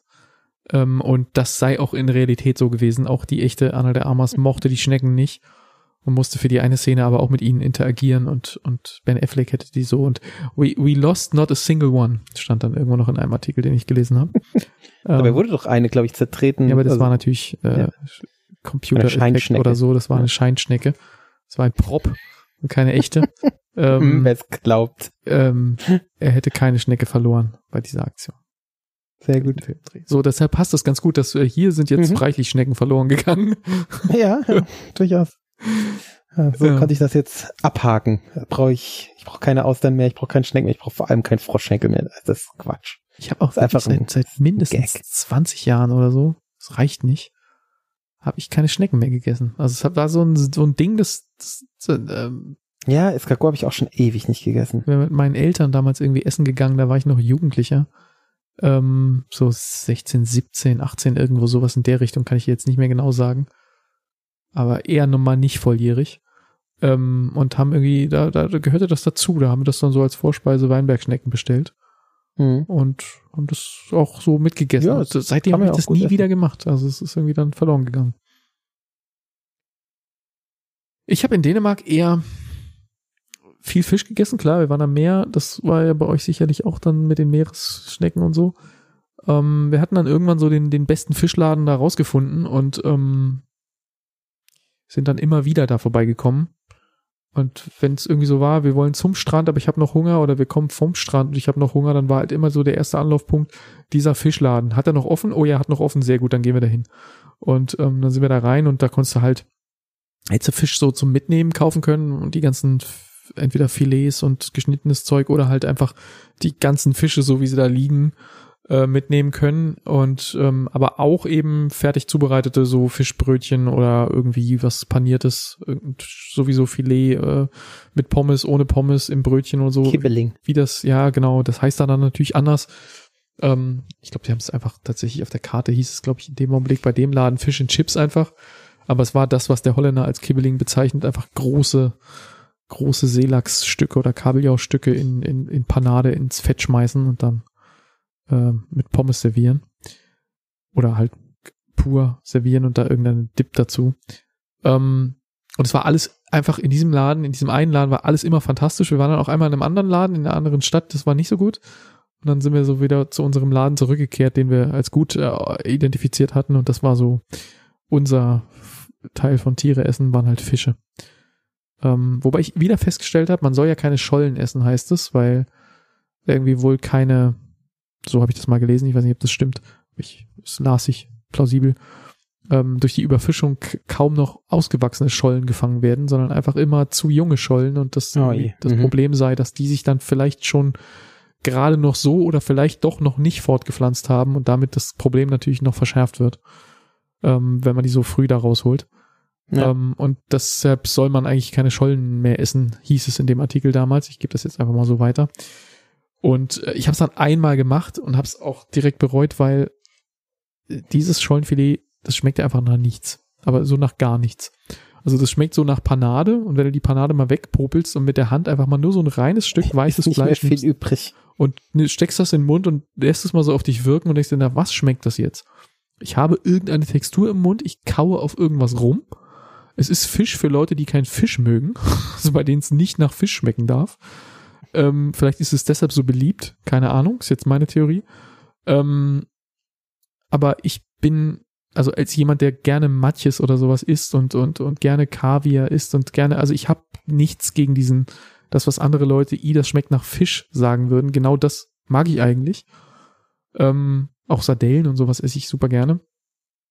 Ähm, wenn wenn man das nicht mag, dann ist man bei Scholle natürlich irgendwie richtig, weil es schmeckt halt nach nichts. Ähm, und wenn dann die Panade noch so nach altem Fett schmeckt, dann bist du halt echt, also dann schmeckt das alles halt so. Es halt keinen anderen Eigengeschmack mehr mitbringt. Aber zum Glück war das nur dieser eine Test in diesem anderen Laden, das haben wir dann relativ schnell wieder bleiben lassen. In, in Norwegen gibt's ja sowas, ähm, das nennt sich Fiskeboller. Äh, das sind so. Vom Namen her würde ich jetzt sagen, sind es Fisch, äh. Ja, genau, aber die sind so ganz fein. Also es ist so. Ja, das gibt's in so, Dänemark auch. So ähnlich. Die Ja, sind zwar groß, aber das, das Zeug ist sehr fein mehlig. Ja, gibt's beides. Gibt's groß und dann zum Aufschneiden oder kleine? Genau, mehlig. Ähm, ein bisschen wie Leberkäse eigentlich, nur halt aus Fisch. Und das ist auch für, für Leute, die kein Fisch mögen, aber Fisch essen sollen, weil sollen ja alle Fisch essen in Norwegen. Ähm, aber es ist auch seltsam. In, also Äh, ich, ich, es ist nicht so, dass ich dass ich eklig fand oder so, aber ich fand es sinnlos eigentlich. Also so eine Fischfrikadelle hat meine Frau mal in, auch in dem einen Laden, wo ich das Schollenfilet nicht so geil fand, also wo wir dann nie wieder hingegangen sind, hatte sie das Ding bestellt und sie hat drei Stück, glaube ich, auf dem Teller gehabt, hat anderthalb davon gegessen und dann hat sie das so aufgehört und hat gesagt so, nee, das schaffe ich nicht. Und dann hat ich noch einen Bissen von dem einen Ding gegessen und ich weiß nicht, ob ich anderthalb gegessen hätte, wenn das mein Essen gewesen wäre. Ich das glaub, ist auch ich- sowas, was, was man mal probiert hat. So, ah ja, interessant. Sowas essen die also hier. Ja, das, Mhm, also, das fand okay. ich auch so hm, schräg. ja. Ich habe da noch irgendwas Das bestellt, das was hieß, ähm, ich weiß nicht mehr genau, irgendwas mit Böff sowieso, also mit B, O mit dem Strich durch und dann F, was ja, glaube ich, Rind so. ist, so Sehr in die gut. Richtung. Ja, ja, Ähm, ja, ist Rind. Und ähm, Was ja das französische Wort ist, gell? Das ist Ja, Frucht. ich weiß. Ja. so Klar. wie so, ein- wie so ein Klops quasi, war das? Mhm. Und das wird dann aber, also ich habe das bestellt als Bœuf Sandwich und ging Mhm. halt so von meiner naiven Annahme aus, das ist irgendwas mit Rind und ein Sandwich, das wird schon passen. Ich hatte mega Hunger und es war der letzte Laden, der noch offen hatte und der war auch kurz vorm Schließen und mussten da rein und jetzt irgendwas bestellen und meine Frau hatte keinen Hunger zu dem Zeitpunkt und die Kinder, für die habe ich Hotdog bestellt, weil das wollten sie haben, nachdem sie die Karte, also was so mit Bildern gesehen hatten. Und aber dieses Ding war nicht abgebildet, das stand auf so einer separaten Seite von der Karte. Und da waren keine Bilder. Und dann habe ich gedacht, okay, ich bestelle das jetzt einfach. Bœuf Sandwich, das kann schon schief gehen, das wird schon irgendwie stimmen. Und ähm, hab's bestellt. Und dann geht der Typ los und nimmt so ein Burgerbrötchen, macht's auf und legt unten erstmal vier Scheiben eingelegte rote Beete rein. Ich so, wird das jetzt mein Essen? Das habe ich jetzt nicht erwartet. Und, und dann tat er ein, ein, ein, ein Hackklops, also bei uns wäre das so quasi ein, ein, eine Frikadelle oder ein Hackbraten-Mini-Stück oder so. Relativ ordentlicher Klops, der in einer wahnsinnig dunklen ähm, Bratensoße schwamm. Und dann nahm er auch eine Kelle und machte halt eine für ein Sandwich unfassbare Menge von dieser Gravy da drauf. Und oben hat er dann noch Zwiebeln. Was war das noch? Klingt eigentlich ganz gut, muss ich Ich weiß sagen. nicht, Zwie- frische Zwiebeln und Röstzwiebeln drauf gemacht. Und Röstzwiebeln finde ich fies. ich mag Röstzwiebeln. Finde ich auch fies. Und, und dann, ähm, dann den Deckel von, von einem Burgerbrötchen, von so einem billigen Supermarkt-Burgerbrötchen. Nicht irgendwie so diese Brioche-Variante, sowas so ein bisschen edler, sondern das, das, das billige Pappding, ja. Und dann hat er das Ding zugedrückt und mir gegeben. Und dann war, war mir klar, das ist mein Essen. Und dann dachte ich so, das ist mit den rote Beete da unten drin, das ist ihm jetzt schon alles sehr befremdlich. Aber diese Gravy, also diese Bratensoße, die da um das Ding drum war, die war halt so, wie man das erwarten würde, enorm herzhaft, enorm reich, enorm dick, ja, wahrscheinlich voller Fett. Ähm, das, die Frikadelle war eine Ich Frikadelle und Ich mit sehe den das gerade, das sieht super aus. und, ähm, und, und tatsächlich hat es mit der roten Beete ganz okay funktioniert. Also ich fand das dann am Ende, habe ich das aufgegessen und dachte mir so, ja, kann man machen. Und dann hatte ich dunkelbraune Finger von dieser Bratensoße und das ließ sich mit Ablecken nicht beheben. Diese braune Farbe kroch sofort unter meine Fingernägel und überall hin. Und dann hatte ich so braune, braune Flecken an den Fingern und das ließ sich, ich hatte dann ein Feuchttuch aus dem Wickelset von meinem Sohn genommen. Auch damit ging das nicht weg. Dann hatte ich diese Braten, Bratensoßenfinger für den Rest des Tages, bis ich wieder an einem Waschbecken vorbeikam. Überhaupt Waschbecken, öffentliche Toiletten. Da muss man wirklich feststellen, ich ging ja immer davon aus, fälschlicherweise, ähm, dass öffentliche Toiletten einfach immer eklig sind, weil ist halt so, gehen halt viele fremde Leute auf, auf so eine öffentliche Toilette und dann wird die irgendwann früher oder später eklig und das ist dann halt so. Dass das nicht so sein muss, zeigt einem Dänemark.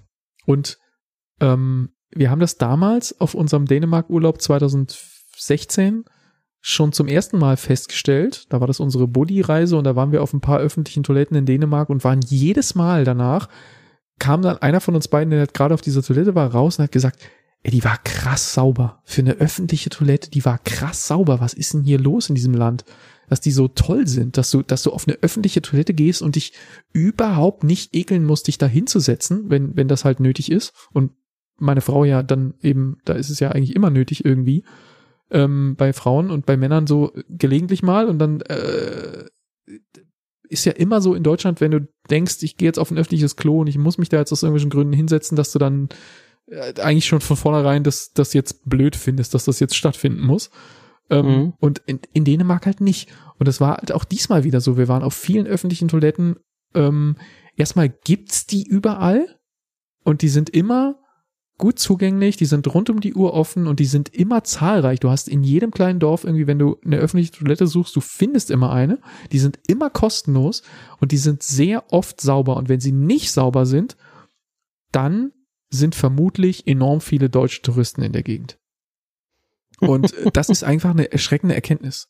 Ja, das stimmt. Die mich jetzt aber absolut, die ich jetzt absolut gefestigt habe, weil ich jetzt wirklich nicht nur dieses eine Sample aus diesem einen Urlaub habe, sondern diesmal waren wir in verschiedenen Städten auf vielen öffentlichen Toiletten und äh, sobald eine Menge Deutsche in der Nähe sind, geht das mit den Toiletten abwärts und sobald es viele nicht, also sobald du irgendwo abseits bist und wenig Deutsche, sind die öffentlichen Toiletten immer verfügbar, in Ordnung, sauber weit, weit von dem entfernt, was ich habe neulich Dinge an einer äh, Bahnhofstoilette in Memmingen erlebt, die, die, die, die, die, kann, die möchte ich nicht wiedergeben. Das war einfach, das war, das ist ein Bild, das ich nie wieder aus meinem Kopf kriege, was ich da gesehen habe. Und ähm, also was, also was ist es in unserem Volk, dass das bei uns nicht funktioniert und was machen die Dänen anders, dass es bei denen geht? Das würde ich wirklich gern verstehen. Ähm, Keine Ahnung. Es ist faszinierend. Es ist wirklich, es ist Faszinosum. Ich, von daher würde ich sagen, warum bin ich kein Däne? Das, die machen irgendwas richtiger als wir. Ja, oder liegt es daran, dass da einfach mehr äh, Touristendruck war und dadurch es dreckiger war? Also einfach mehr Leute. Ja, vielleicht, aber in Deutschland sind auch öffentliche Toiletten an Stellen, wo nicht viele Leute sind, immer ähnlich. Ja, das stimmt. Also, ja, das hast du recht. Gut, egal. Das, ich ich habe mir, ich hab mir diesen Buff-Sandwich hier, die Wikipedia-Seite dazu angeschaut. Äh, die Bilder sind absolut ekelhaft, weil, weil diese braune Soße immer drüber ist. Sieht immer widerlich aus. Ja. Aber die Beschreibung klingt eigentlich äh, wie ein ganz normaler Burger, so mit äh, grü grünen Sachen, na, also es ist äh, halt, es ist halt kein, es, bei einem Burger heutzutage, wenn du so moderne Burgerkunst äh, nimmst, dann ist es ja ein scharf angebratenes dünnes Stück Fleisch, was vielleicht in der Mitte noch einen rosa Kern hat und so. Das Ding mhm. ist schon eher das, was du in Deutschland traditionell als Frikadelle bezeichnen würdest. Das ist äh, innen drin genau. hellbraun. Und mhm. ähm, äh, das ist auch wahrscheinlich irgendeine Mischung. Das ist Hack plus. Vielleicht ist da noch irgendwie Brot oder was mit reingemischt, so wie man das in eine Frikadelle machen würde. Das ist nicht so wie äh, bei einem Burger heutzutage so ein 100% Rindfleisch-Patty, was vielleicht noch medium rare gegrillt wird oder so. So ist es nicht. Das liegt mhm. da schon seit Stunden in dieser Gravy und ist vollkommen durchgekocht. Und außen braun, weil es vielleicht irgendwann mal irgendwo Feuer gesehen hat oder vielleicht auch nicht. Ähm, aber definitiv ist es nicht das gleiche wie, wie ein Burger Patty. Ist eher ein riesiger Klops. Ist auch eher kugelförmig gewesen als, als wie ein Burger Patty, was ja so eine flache Scheibe ist. Hackeböffer nennt man die, glaube ich. Gut. So. Ich, ich gebe mal wieder ab. Hast du noch ein Thema? Du steht ÖPNV. ÖPNV, oh Gott. Ja, ÖPNV. Äh, ich bin in Paris angekommen. Und in Paris fährt man ja mit der Metro. Mhm. Was, man kann auch unter, unterirdisch zweieinhalb, drei Kilometer wandern, um bis zur Metro zu kommen oder so. ja, auch das, ja, auch das haben wir erlebt. Äh, ja, es ist äh, seltsam. So, äh, Paris ist unten hohl. Auf jeden Fall. U-Bahn-Linien, die sich kreuzen und die gleiche Station haben und wo man denkt, man kann umsteigen. Mhm. Äh, aber man wandert dazwischen man dann erstmal. Man wandert weit. 300 Meter. Ja. Ist echt krass, ja. Ähm, ja, nee, das Problem war, ähm, eine Karte zu kaufen, eine, eine, ein Ticket ist äh, oh. sehr schwierig. Wir haben dann immer die Karte Orange gekauft damals, aber weiß nicht, ist das mittlerweile anders? Äh, wir hatten auch das Gefühl, dass sie ihn einfach, einen einfach nötigen wollen, ähm, irgendein Mehrtagesticket oder irgend sowas zu kaufen oder ein Touri-Ticket oder sowas. Karte Orange hießen die nicht, aber ich weiß nicht mehr, wie die heißen. Auf jeden Fall, wir wollten am, wir kamen irgendwie nachmittags an und dachten, wir fahren abends mal in die Stadt, schauen uns den Eiffelturm an und so. Wir haben es an der Straßenbahnhaltestelle nicht geschafft, ein Ticket zu ziehen, ähm, weil wir kein Kleingeld hatten und das Gerät keine Scheine nimmt und es die Mastercard und die Kreditkarte, obwohl es behauptet hat, dass es diese Kreditkarte nimmt, nicht angenommen hat. Hm. Also, das ging schon mal nicht. Dann haben wir uns am nächsten Tag Kleingeld bei der Rezeption vom Hotel besorgt. Und ähm, dann war das Problem, dass die Auswahl also sehr, sehr unlogisch und unverständlich ist. Die teilen dann auf in etwas, was sich Navigo nennt. Das ist im Endeffekt so ein elektronischer Pass, den man haben kann, äh, wo man sich dann die Karten draufladen kann. Das kann man auch im Tabakgeschäft. Äh, das war, hat ziemlich lange immer alles im Tabakgeschäft. Ja, die Theresa hatte auch gelesen, man kann die Karten auch im Tabakgeschäft kaufen. Ja, nee, Pustekuchen. Im auch, auch Briefmarken und alles immer Tabakgeschäft. Äh, genau, im Tabakgeschäft kannst du nur die Navigo aufladen lassen. Die normalen Fahrkarten kannst du nicht, aber egal. Und ähm, äh, oder auch so Sachen, es gibt ein Erwachsenenticket für 1,90. Es gibt ein, eine Zehnerkarte, wo es dann verbilligt ist. Es gibt auch eine Zehnerkarte für Kinder, aber es gibt keine Einzelfahrkarte für Kinder. Also Hä? seltsam irgendwie. Ja, genau. Hä? Also es gibt eine, eine, Einzelkarte für Kinder, aber nur beim Navigo. Also nur wenn du diesen Chip hast. Also diese, diese. Also total seltsam. Überhaupt nicht konsistent, nichts. Und dann hatten wir irgendwann ein Ticket und äh, sind halt mit der Straßenbahn gefahren. Und dann wollten wir umsteigen in die Metro. Ja, dann kamen wir nicht in die Metro, hat nicht geklappt. Gesagt, das kann doch nicht sein. Dann haben wir gefragt, an der, äh, das ist dann ja immer einer, gell? Er fragt hier, äh, warum geht es nicht? Er sagt, ja, das ist ganz normal. Ähm, wenn Sie mit der Straßenbahn gefahren sind, dann können Sie nur in den Bus oder in die Straßenbahn umsteigen, aber nicht in die Metro oder in den Zug. Oh. Und wenn, wenn Sie in der Metro gefahren sind, dann können Sie nur in den Zug umsteigen oder in den Metro, aber nicht in Bus und Straßenbahn. Das heißt, du hast eine Fahrkarte, die gilt für alle vier verschiedenen äh, Beförderungsmittel, aber wenn du mit einem davon angefangen hast, dann darfst du nur noch zwei davon benutzen. Das ist doch total schwachsinnig. I don't even. Oder? Ja, natürlich. Das ist doch schwachsinnig. Und dann am letzten Tag wollten wir mit dem Bus zu unserem Auto fahren, weil wir haben unser Auto äh, in so einem äh, in so einer Tiefgarage von einem Shoppingcenter in nicht ganz nah äh, geparkt gehabt. Ähm, und Bus, ja, die Kinder hatten noch ihre Zehner-Tickets, wir hatten kein Ticket. Ich gehe rein, sagt dem Busfahrer hier, wir brauchen noch zwei adulte Tickets. Sagt er, ja, keine Tickets.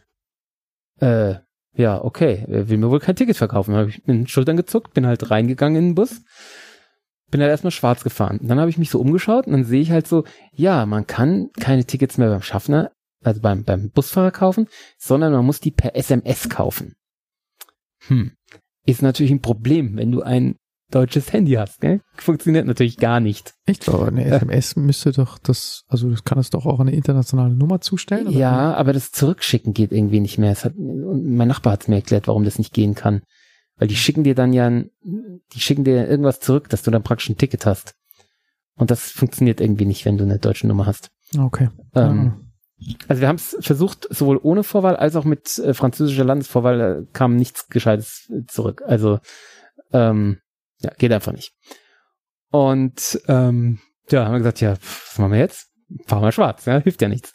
Und dann sind wir dann äh, umgestiegen und auf einen anderen Bus umgestiegen und da war zufällig eine Metrostation. Dann ist die Theresa runter in die Metrostation gerannt und hat da ein Metro-Ticket gekauft, was dann hier wiederum im Bus gilt.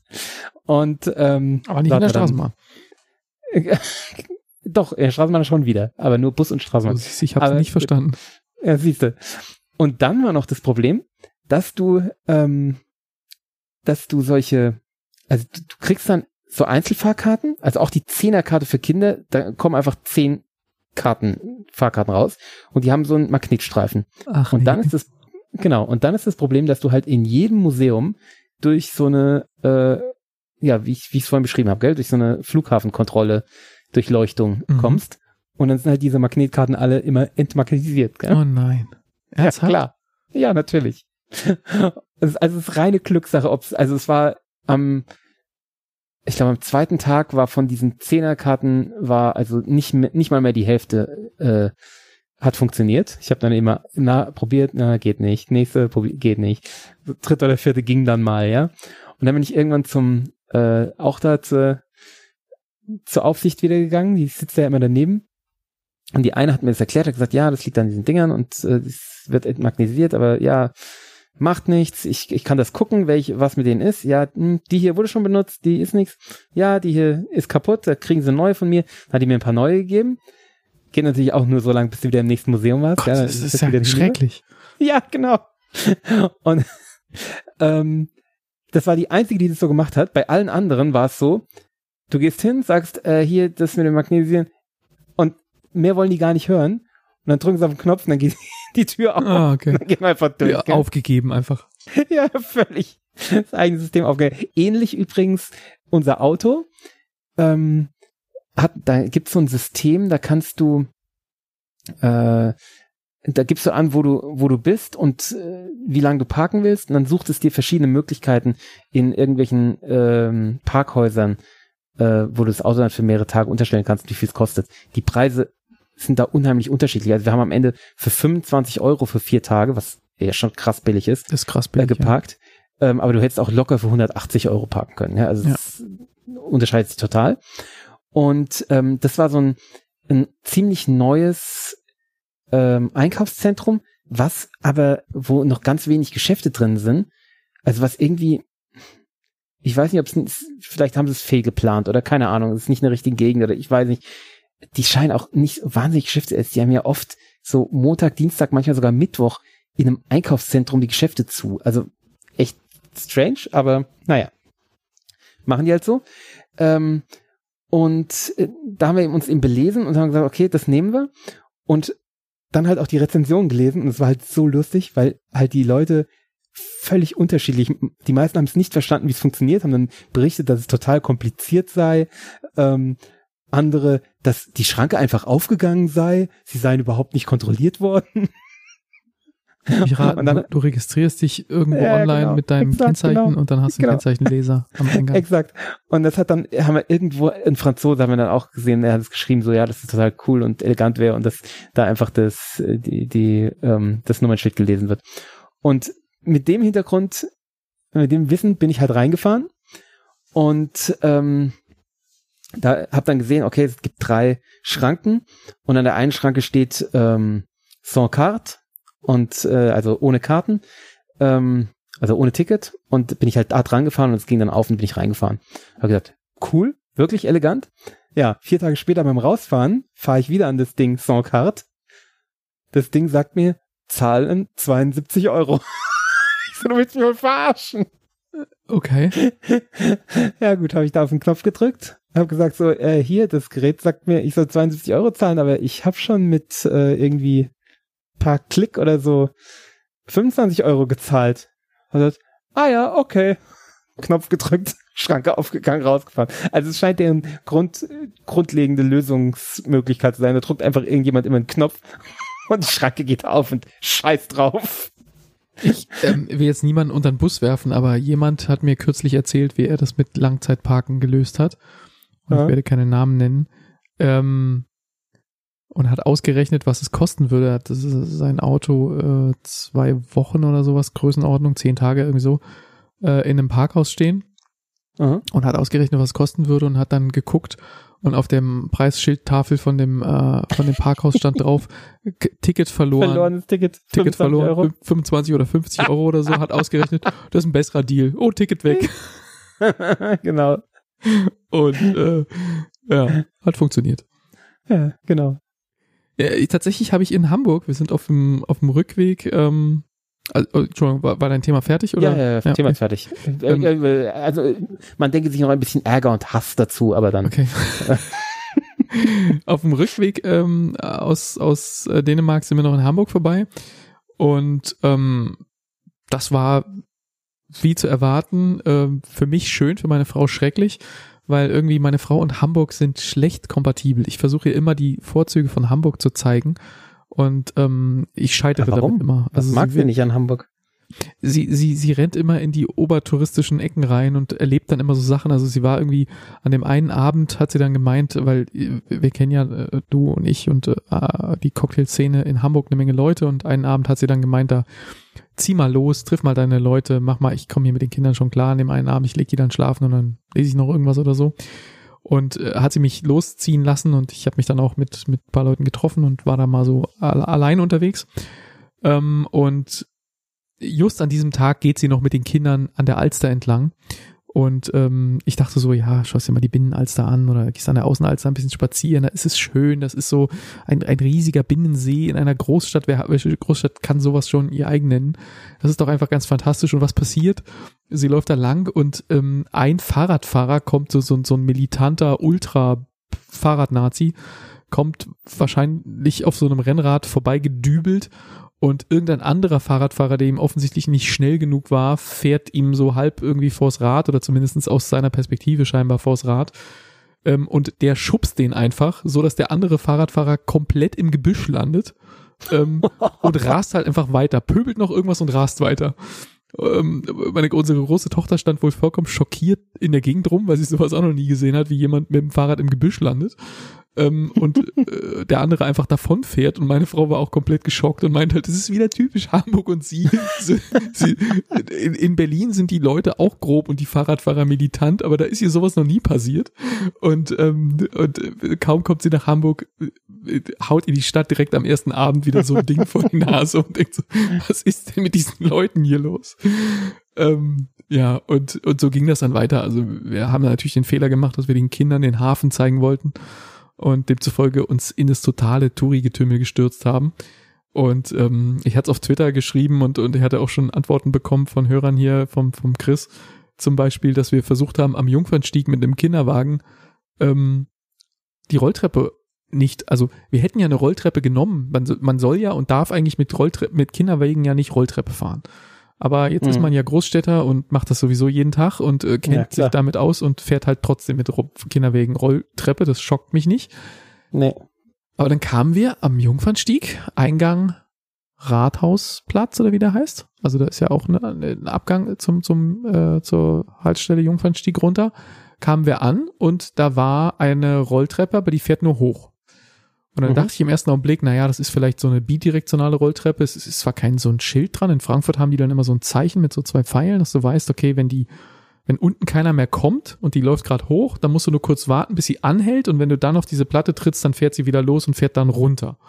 Und die Mhm. kann also so in beide Richtungen. Das konnte die offensichtlich nicht. Wir haben auch kurz gewartet, das konnte die nicht. Und dann haben wir gedacht, okay, hier muss ja irgendwo ein Fahrstuhl sein, in irgendeiner Richtung, aber es, es, es hat dann oben keine Schilder. Da steht einfach nur U- und S-Bahn Jungfernstieg und dann ist diese Rolltreppe und eine normale Treppe und die ist echt lang. Und äh, wir wollten jetzt nicht schleppen, sondern wir dachten, ja, irgendwo muss ja hier ein Aufzug sein. Und dann lief eine, eine junge Polizistin vorbei.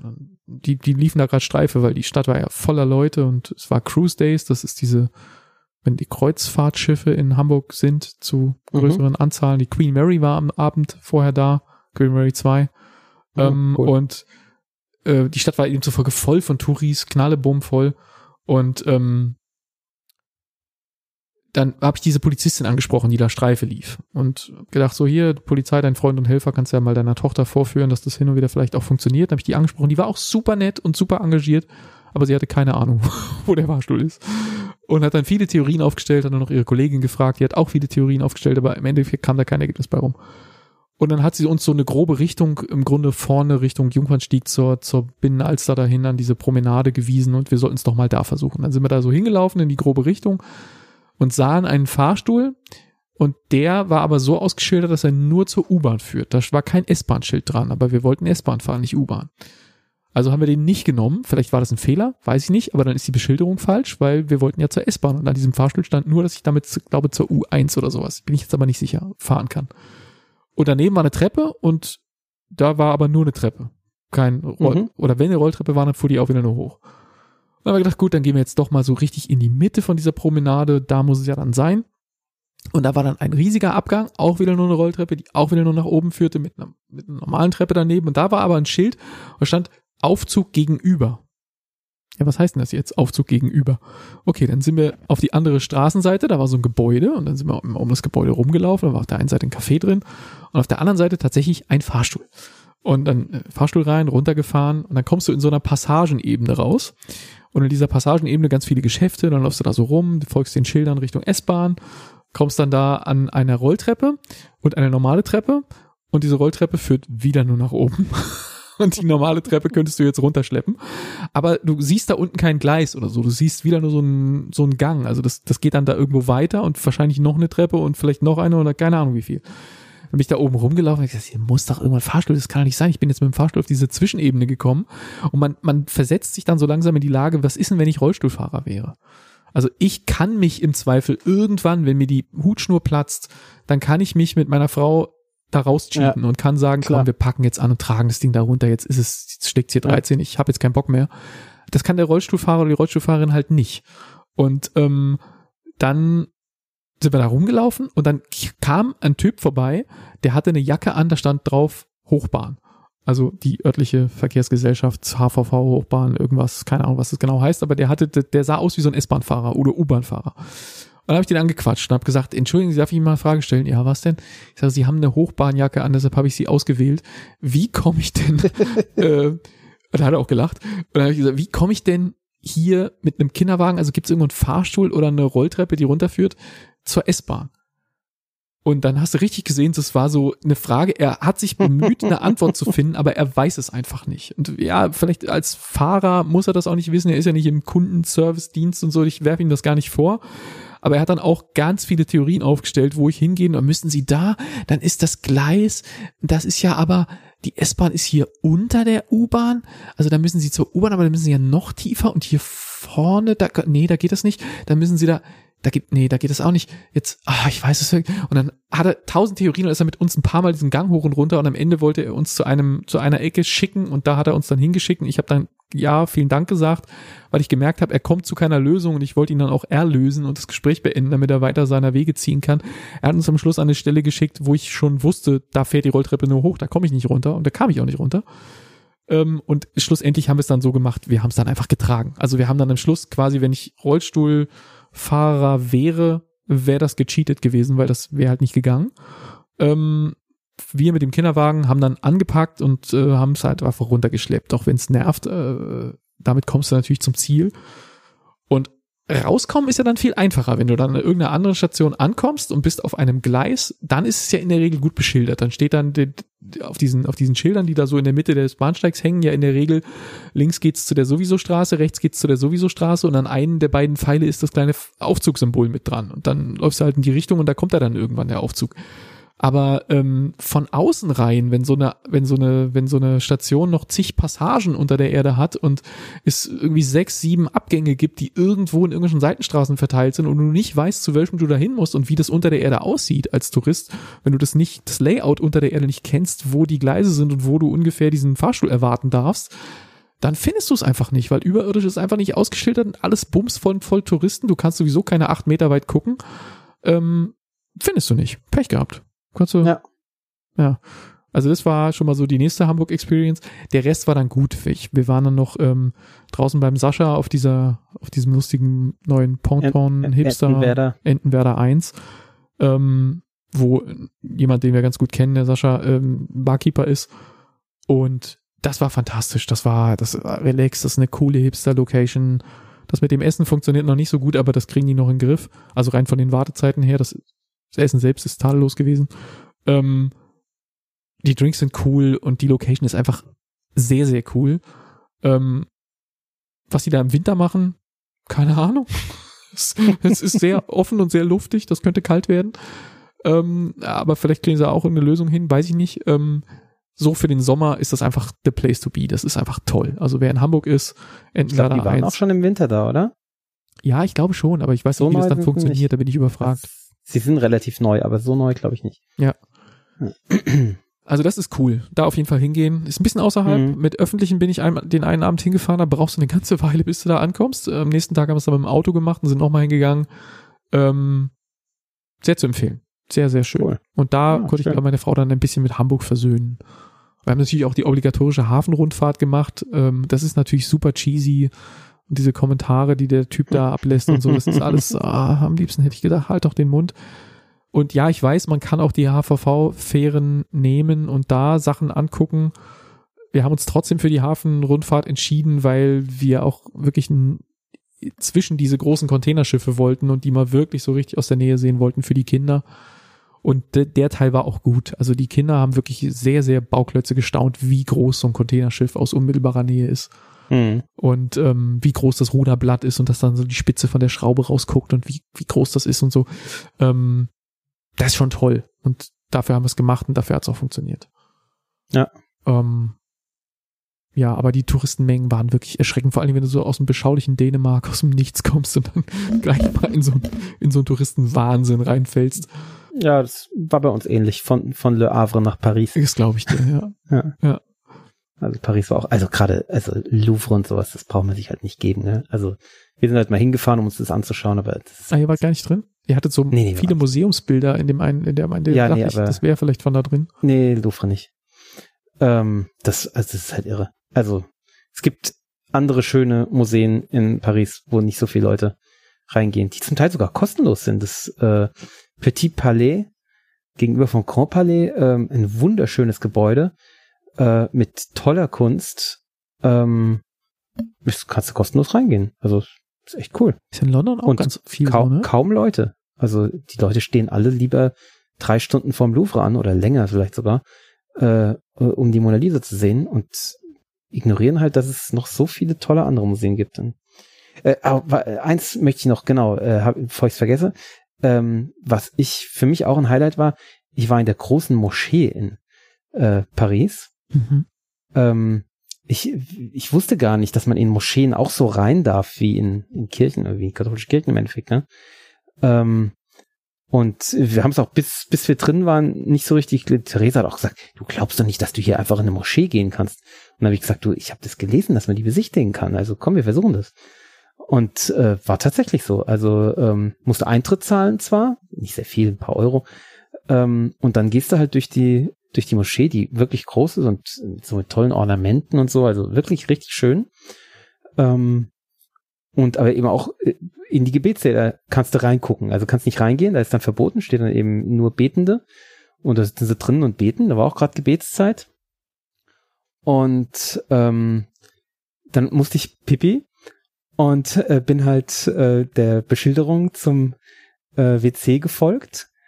Und dann ist halt Damentoilette, ist so vom Hof zugänglich und Herrentoilette steht da halt ein Schild, musste da reingehen. Okay, gehst du da rein und gehst du halt ins Innere, so im, im, im Souterrain der, der Moschee.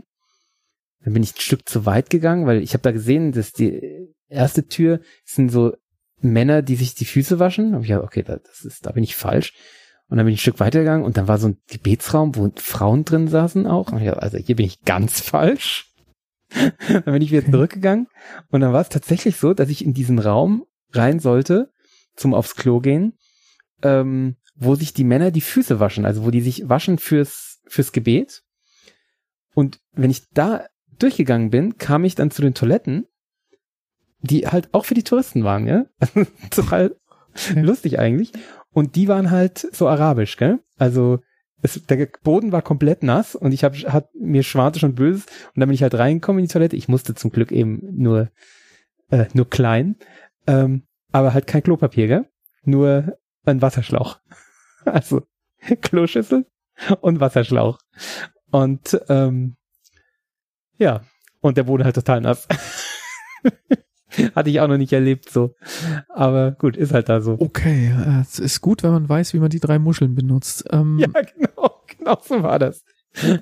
Ja, und dann bin ich wieder raus und hab den, den sich Waschenden zugenickt und wieder raus in den Hof. Also, oder in den Garten. Also, es war schon ein bisschen Kulturschock schon. Das halt mitten in Paris, gell? Also, ja, cool. ähm, ja, das ist, das ist so schön, wenn man sowas erlebt. Ja, ja, genau. und andere super awkward, wenn man da so, ja, ich weiß, ich mache bestimmt alles falsch und Hilfe und er schlagt genau. mich nicht sofort. Ich äh, ja.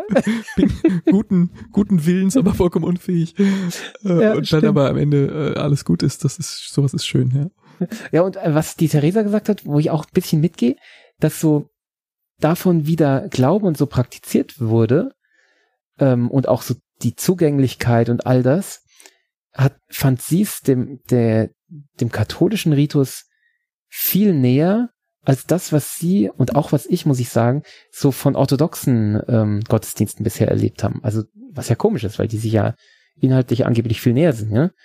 Ähm, aber also das, ich fand es ziemlich, natürlich ist es nicht christlich, aber es wirkte irgendwie katholisch für mich, so vom, von allem so, erstens mal, wie, wie das, das Gebäude aufgebaut ist, wie das verziert ist, wie, in der Bibliothek war man noch drin, äh, und aber auch wie, wie, wie zum Gebet irgendwie, es war irgendwie komisch, also ja, ist halt dann, am Ende ist es doch alles ähnlich, gell.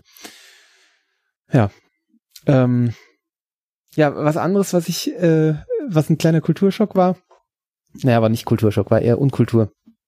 Ähm, wir waren abends am, am Eiffelturm, haben uns da das Geflimmer angeschaut mhm. und der Lucius musste, da musste der Lucius mal pipi und da sind wir halt runter an die Seen gegangen. Wir saßen oben und äh, sind halt die paar Treppen runter an die Seen und ähm, hat sich der Lucius da an die Mauer gestellt und äh, ich bin halt bei ihm geblieben, weil er eben äh, ja allein im Dunkeln und so und also wir standen keine keine zehn Sekunden da. Der Lucius hatte noch nichts gemacht. Da war halt um uns herum nicht nur eine Ratte. Uhuhuhu. ja. Und die liefen halt auch auf uns zu und so und an der Mauer entlang und also es war ein Gewimmel von Ratten. Das war wirklich richtig unangenehm. Wir sind dann da weggegangen und haben uns äh, unter eine Laterne an einen Baum gestellt. Ähm, aber es war wirklich krass. Also und es war auch nicht nur einmal, es war auch einmal in ähm, da, wo wir gewohnt haben. Ähm, in einem quasi, ja, es war ein Vorgarten, war es nicht, es war, es war unter so einer Fußgängerbrücke. Also es klingt jetzt, wenn ich sage unter der Brücke klingt es schlimmer als es ist. Es war eine Fußgängerbrücke. Ähm, und da hat es auch so geraschelt. Und äh, da habe ich schon gedacht, was war denn das? Dann bin ich ein paar Schritte weitergegangen und dann sprang eine richtig große Ratte, äh, sprang da im Endeffekt von Gebüsch zu Gebüsch also die haben einfach ein krasses Ratten und es stehen auch überall Schilder, dass man kein Futter oder kein, kein Brot irgendwo hinlegen, liegen lassen soll oder so, wegen der Ratten und so. Also wir haben ein krasses Rattenproblem. Also und wenn man dann halt bedenkt, dass überall ähm, Obdachlose liegen, also unter jeder Brücke äh, kampieren Obdachlose. Krass. Ja. Ähm, äh, zum Teil mit dem Zelt, was ich jetzt auch verstehe, warum die ein Zelt haben. Also ich würde da nicht ohne Zelt liegen wollen ähm, angesichts der Ratten und äh, zum Teil auch so, äh, also in, das war so eine Zubringer, nee, Zubringerstraße nicht, so eine, eine Straße halt, ja, mehr, also mehrspurig, vierspurig oder so, so ein bisschen wie Nibelungenallee bei uns, ja. Mhm. Und da ist halt in einer Parklücke steht ein Zelt mit einem Obdachlosen drin. Und der schon die ganzen vier Tage stand er da. Also er wohnt da halt einfach. Krass. Also echt krass. Und sowas siehst du halt häufiger. Oder als ich ähm, vom das Auto weggestellt hatte und dann mit, dem, mit dem Elektroroller von da zum Hotel gefahren bin. Auch so eine Erfahrung, die ich einmal gemacht habe und dann auch nicht wieder brauche. Also auch, naja. Ähm, ist, bin ich plötzlich in so eine Gruppe gekommen, die an so einer, äh, an so einem, äh, in so einer Mauer von einem Friedhof kampierte und die haben da gekocht. Direkt, also sie sahen aus wie, Sinti und Roma, ich nehme an, das waren sie auch. Also, aber so, die sahen so wie Klischee. Äh, ja, also. Ja. Seltsam, seltsam. Also habe ich noch nie erlebt so. Also es, ja gut, es ist halt eine viel größere Stadt als die Städte, die wir so kennen. Ja, es ist halt ja 10 Millionen Stadt. Es ist halt ja. viel mehr Dichte. Ja. Ja, in, in Hamburg habe ich durchaus auch Obdachlose so an, an ganz prominenten Stellen gesehen, so Landungsbrücken zum Beispiel, ja. Eine mhm. Milliarde Touristen schiebt sich da äh, an diesen, an diesen hier jetzt noch zusteigen, nächste Hafenrundfahrt-Dingern durch. Und ja. dann ist da diese, diese Brücken, die so runterführen auf diesen Schwimmponton, der da zum, zum äh, Ausgleich ist und da so unter den Seitenbrücken, die da so runterführen, wo jetzt nicht die ganzen Touristen drüber laufen, aber diese, wo du von oben reingucken kannst, sind dann unter dieser schrägen Brücke auf dem Ponton unten quasi auch vier Zelte aufgebaut und da leben die Obdachlosen. Ja. So direkt quasi drei Meter unterhalb dieser Horror-Touristenmasse, die da oben ru- rumläuft. Ähm, ja, leben dann Wo ja dann auch wahrscheinlich ein Haufen Essensrest und dadurch dann auch Ratten sind, gell? Also das verstehe ich nicht. vielleicht, Aber ja. Aber die hatten auch Zelte. Also zumindest Ja, zwei ja. Zelte habe ich Ich gesehen. weiß schon warum. Äh, sag mal, mit diesen Elektrorollern, diese, die man so leihen kann, äh, hast du da Erfahrung schon mitgemacht? Ja, ja, ich fahre die in Frankfurt regelmäßig. Echt? Weil, also ich habe ähm, so einen so einen Leimroller mal probiert. Aha. Ich weiß, gibt's hier, glaube ich, auch, oder? Ja, ja, bin ich auch schon gefahren. Und ähm, also ich weiß nicht, vielleicht habe ich es nicht kapiert. Zum Teil habe ich es tatsächlich nicht kapiert, aber äh, also ich verstehe nicht ganz, was es bringen soll. Also, weil ähm, mir hat das Gerät gesagt, also äh, verschiedene, verschiedene Dinge. Einmal, wenn ich irgendwo anhalte, an einer Ampel oder so, dann habe ich immer Schwierigkeiten, wieder loszukommen. Mache ich da irgendwas falsch? Vermutlich. Äh, was Da man muss man doch einfach diesen Knopf nach unten drücken und dann fährt es doch eigentlich los, oder? Oder muss eben, genau, eben genau nicht. Ah, ähm, okay. Die Dinger fahren nur an mit dem Knopf, wenn sie zu diesem Zeitpunkt, wo du den Knopf drückst, schon wenigstens ein bisschen in Bewegung sind. Ah, okay. Das heißt, ja, das was habe ich dann gemacht. Ich habe dann immer angeschoben, weil ich dachte, ja, was soll ich sonst machen? Ja, Und dann exakt. ging's auch, ja. Genau, das ist genau das, was von dir erwartet wird. Du musst Ah. quasi den ersten Tritt, wie, wie äh, du als Kind mit einem Tretroller losgefahren bist, äh, den ersten Tritt musst du ihm so ein bisschen Schwung geben und dann den Knopf drücken und dann übernimmt er. Das Okay. ist irgendwie so, warum sie das machen, ich bin nicht überfragt, vielleicht gibt es da irgendeine Logik Die Dinger dahinter. sind ja so, so träge, die sind halt nicht dazu gedacht eigentlich, Was heißt mit dem träge? Also ich finde schon ne? immer, dass die Dinger ganz schön, ganz schön loslegen Nee, ich, teilweise. ich meine jetzt, äh, meine jetzt äh, ohne Motor. Also sind die halt, du schiebst Ja, es halt nicht so einfach, gell? ja, ja, das also, stimmt. Ist jetzt nicht so, dass du das damit, auch mit dem Fuß losrollern kannst. Die wiegen schon sondern- ganz ordentlich was, ja, ja. Ja. Und ich muss sagen, also was die Geschwindigkeit angeht, war ich eher enttäuscht, muss ich sagen. Ja, Also das stimmt. die sehen- Aber die fahren 20, also. sehen von außen immer schneller aus oder flotter aus als dann, also vor allem, wenn, wenn du halt dann irgendwie so, so eine große, länger gerade, denkst du so, jetzt mal noch hochschalten, jetzt komm. Äh, ein bisschen Ja, schneller auf der anderen Seite, gut. wenn du das vergleichst, ähm, bei, bei, bei 34 Grad Außentemperatur, du würdest versuchen, über zwei Kilometer die ganze Zeit 20 km/h schnell zu joggen. Also, äh, dass du da an Schweiß sparst, ist schon erheblich. Ja, das ist schon klar, ja. Ja, und dann war das äh, Problem, also äh, zwei Probleme. Einmal, die Straße, wo unser Hotel war, begann gerade eine rote Zone. Und in, eigentlich gehörte die Straße noch nicht in die rote Zone, also in die, wo man nicht reinfahren darf. Aber irgendwie offensichtlich dachte das der Roller, dass ich schon in der roten Zone bin und blieb plötzlich stehen. Und dann musste ich ihn wieder über die Straße auf die also bin ich da auf die linke Straßenseite rübergeschoben Und dann wollte er wieder. Und dann ging's wieder. Ja, das ist blöd. Das ist auch bei den unterschiedlichen Anbietern unterschiedlich verhalten die sich da. Es gibt, äh, oder anfangs war das so, es gab auch in, in Frankfurt teilweise so rote Zonen, die aber nicht am Rand der Stadt sind, sondern so ähm, mitten in der Stadt, so Zonen, wo sie einfach sagen, da drin möchten wir bitte nicht, dass unsere Roller da drin abgestellt werden, weil, keine Ahnung warum, vielleicht ist es mit der Stadt nicht vereinbart oder sie rechnen damit zu wenig Umsatz, dass niemand aus dieser Zone den jemals wieder da rausfahren würde. Oder wie gesagt, keine Ahnung, war jedenfalls die rote Zone. Und am Anfang habe ich das auch so in Erinnerung, dass sie die Dinger dann gedrosselt haben, dass die fast stehen geblieben sind, wenn du da reinfährst. Also wirklich so, die werden so langsam, dass es keinen Spaß mehr macht. Und ähm, das bedeutet aber auch, dass du bei so einer roten Zone, die eigentlich innerhalb der restlichen Zonen ist, also vollkommen von diesen restlichen Fahrzonen umschlossen wird, dass du auch keine Abkürzung durch die rote Zone fahren kannst. Und das war so einer meiner, meiner Anwendungsfälle, wo ich das erste Mal da reingelaufen bin, dass ich da einfach nur durch wollte und wollte auf der anderen Seite weiter und ich hatte das halt einfach als meinen Fahrweg auserkoren. Ich wollte da drin gar nicht parken oder zurückgeben oder beenden oder was auch immer. Und dann wird das Ding plötzlich unnutzbar langsam. Und das ist Mhm. mir aber seit Jahren oder Monaten, na, eher Jahren jetzt schon, äh, nicht mehr passiert. Ich habe das Gefühl, das haben die geändert. Ähm, bei dem einen Anbieter, den ich jetzt hier häufiger fahre, ist es so, da ist eine Lampe vorne im, im Cockpit drin, die dir sagt, ob du im Moment in einer Zone bist, wo Not Parking quasi wäre.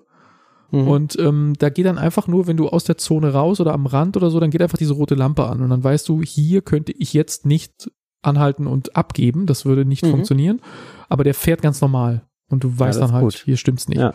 Und, und insofern das, das Problem, was du beschreibst, kenne ich, aber nicht mehr von heute und jetzt hier in Frankfurt. Vielleicht Und, das genau, Paris und dann kommt das Hauptproblem. jetzt kommt Da kannst du mir vielleicht weiterhelfen. Und zwar, ich fahre dann an meinem Hotel vorbei und dann sagt er mir, ach ja, ein Problem ist auch noch, äh, dass du keine Karte hast.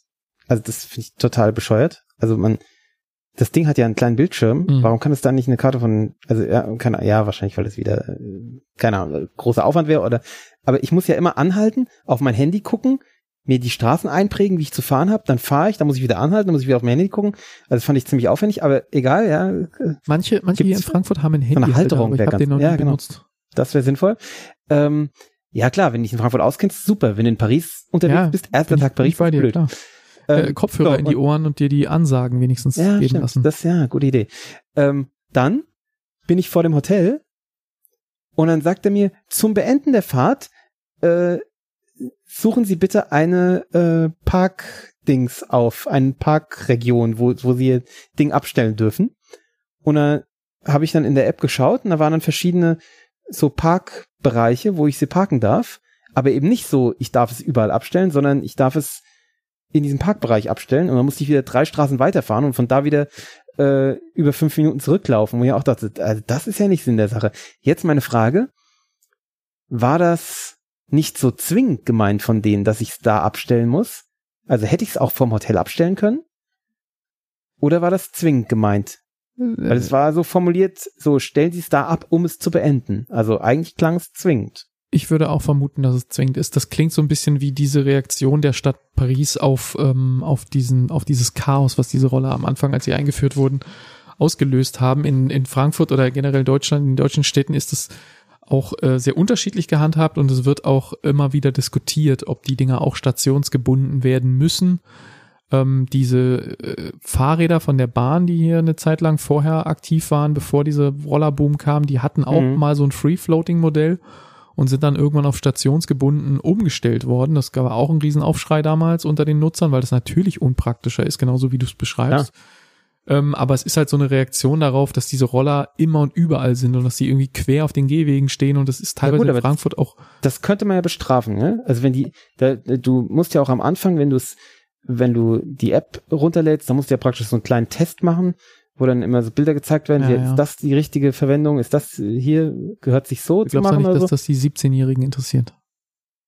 Ja, schon. Aber würde die halt dann interessieren, wenn sie ihr Ding falsch abstellen und wenn sie dafür monetär bestraft werden? Das Problem ist, du kannst das da nicht nachvollziehen. Am Ende fällt irgendjemandem auf, da liegt ein Roller quer über den Gehweg und dann Mhm. äh, meldest du das dem Anbieter und der wirkt dann dem letzten Mieter eine Strafe rein. Aber wer sagt dir denn, dass das Ding nicht Ja, jemand, der es nicht gemietet recht, hat, ja. nachträglich umgetreten und da auf den Gehweg geschmissen hat? Ja, das war. Und insofern, das ist halt schwierig. Du könntest dann sagen, na okay, der Roller müsste irgendwie äh, seine Bewegungssensoren die ganze Zeit protokollieren und wenn er nicht bewegt worden ist seit der letzten Miete, dann ist wirklich der letzte Mieter schuld. Wenn er nochmal Erschütterungen gespürt hat, dann ist er offensichtlich von irgendwem umgetreten worden und so, aber das macht's ja alles viel, viel komplizierter. Ja, das stimmt. Lässt sich sicher vielleicht irgendwie lösen, aber solange nicht die Städte die Anbieter dazu zwingen, werden sie diese Innovation vermutlich nicht machen oder ist jetzt meine Interpretation der Lage. Mich nerven die Dinger auch manchmal, wenn sie quer über, über einen Radweg liegen oder so und ich da mit dem Lastenrad vorbeikomme mit den Kindern drin und dann liegt da so ein scheiß Roller rum, dann möchte ich den auch irgendwie dem Idioten, der ihn da hingeschmissen hat, um die Ohren hauen. Ähm, da kriege ich sofort Gewaltfantasien. Aber wenn ich ähm, selber Roller fahre und den dann irgendwo vernünftig nah an einer Hauswand oder irgendwie so jedenfalls weg vom Geh- und vom Radweg abstelle, dann muss ich auf der anderen Seite als Nutzer dann noch feststellen, dass ich die Dinger, dass sie in der Stadt verfügbar sind und dass ich sie in Frankfurt relativ frei überall abstellen darf, dass das natürlich, wenn man es ordentlich benutzt, auch wahnsinnig praktisch ist. Und wenn sie dann wieder missbräuchlich irgendwo hingestellt werden, dann möchte ich auch wieder schimpfen. Und also ich habe hab da auch beide Brillen irgendwie immer abwechselnd auf. Ja. Ähm, aber ich mag die Dinger an sich schon so als, als Bewegungsmittel, weil sie manchmal erfüllen sie genau so einen, füllen sie genau so eine Lücke in so eine Mobilitätskette, das, wo es super praktisch ist. Man Ja, hat irgendwas anhat und man weiß genau, ich will das jetzt nicht durchschwitzen, aber ich möchte mich schneller bewegen, als ich gehen kann. Oder als ich gehen kann, ohne zu schwitzen. Und ich muss da jetzt irgendwie einigermaßen schnell dahin. Und es sind irgendwie 2,2 Kilometer und ich, klar kann ich das jetzt wandern, aber wenn ich schnell wandere, dann bin ich am Ende wieder am Ölen. Ja. Und dann ist das Ja, und es fährt gerade da kein Bus und so. Ja, genau. Wahnsinnig günstig ist es ja auch nicht. Also gerade vor allem in Paris, wo das wo die Metro eben äh, im gesamten Innenstadtbereich 1,90 kostet, was ja echt nicht teuer ist. Ähm, da bist du halt mit so einem so einem Scooter, ich glaube, ich habe 4,50 gezahlt vom. Ja, das geht schnell, das Geld, das stimmt schon. Ja, ja, das halt, hältst du einmal eine Ampel an, dann hast die Uhr läuft, gell? Absolut. Ich habe heute ja. mit einem äh, Carsharing äh, Share Now Auto im Stau gestanden. Die Rechnung war am Ende auch nicht schön. Oh, das ist nicht schön, ja. Ja. Und das bringt mich, wenn du fertig warst. Ja, ja. Äh, zu meinem letzten Thema. Mhm. Nochmal mein Auto. Oh ja. Ähm, und das wisst, weiß jetzt Christoph tatsächlich auch noch nicht, weil das habe ich noch nicht in der WhatsApp-Gruppe breitgetreten. Ich wollte mir das als Überraschung aufheben. Ähm, wir sind dann auf dem Heimfahrt gewesen von Hamburg nach Hause. Da sind wir den ganzen, den ganzen Tag noch in Hamburg aktiv gewesen, haben die Kinder so ein bisschen K.O. gespielt und das Ziel war, wir machen die dann im Auto mit lauter Musik und mitsingen und Party äh, im Auto platt und dann schlafen die irgendwann und wir können in Ruhe die Nacht durchfahren.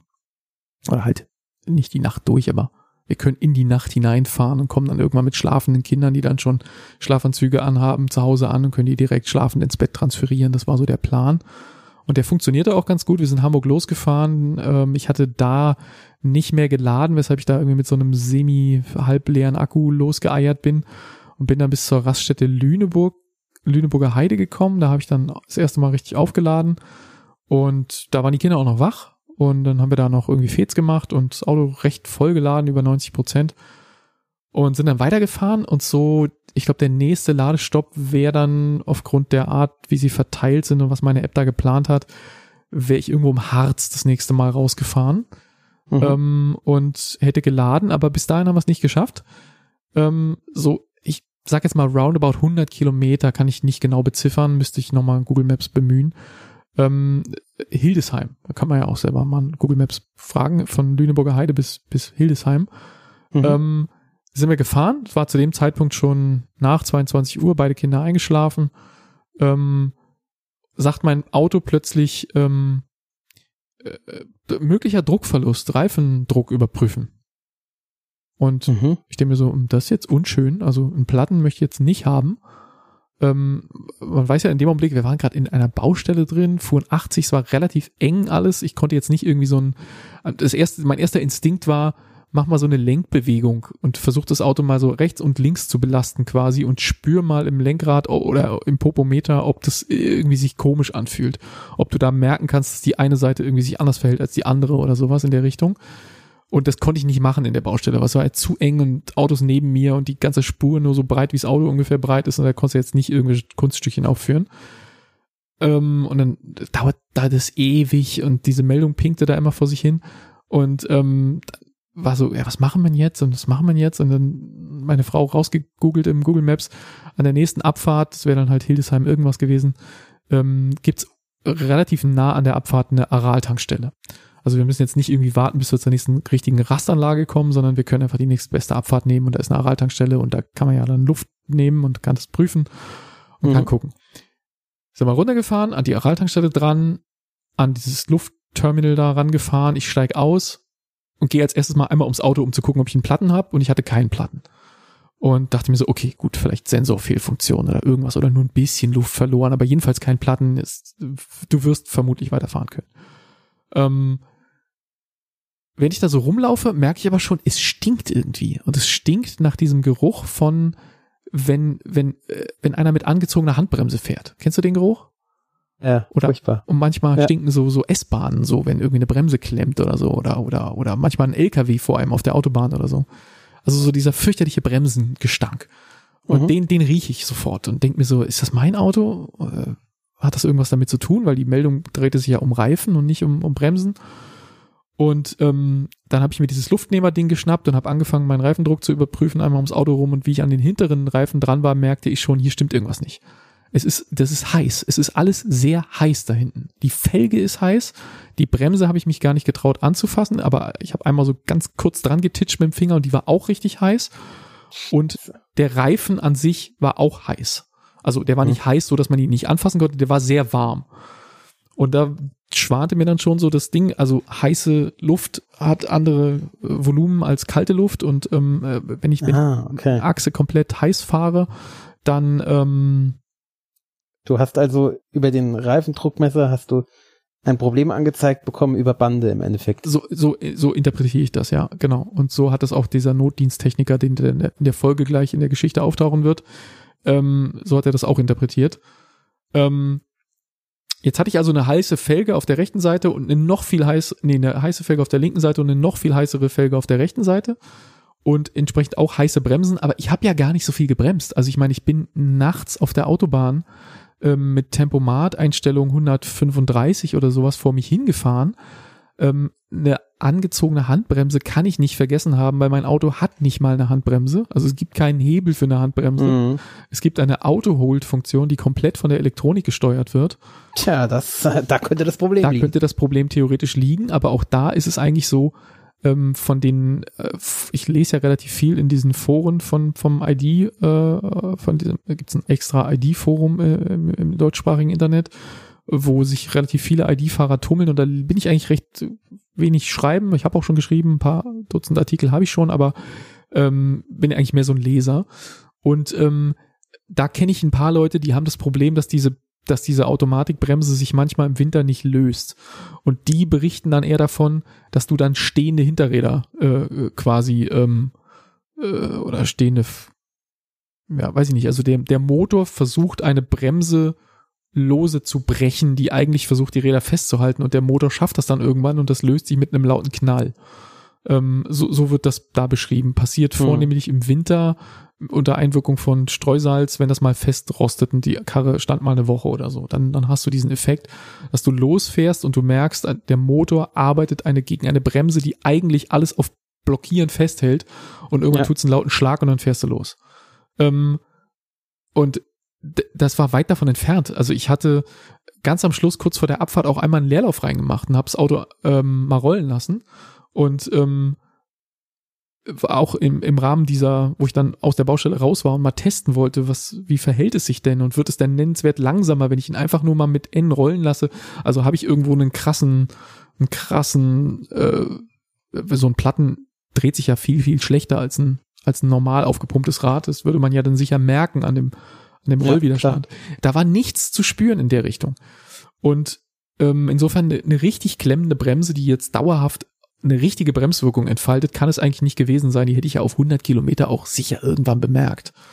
Ähm, es muss also irgendwas sein, was so langsam vor sich hinschleift und über 100 Kilometer dann irgendwann mal genügend Hitze aufgebaut hat, dass es dann irgendwann mal so viel Hitze hat, dass es sich zu so einer Sensorwarnung auswirkt.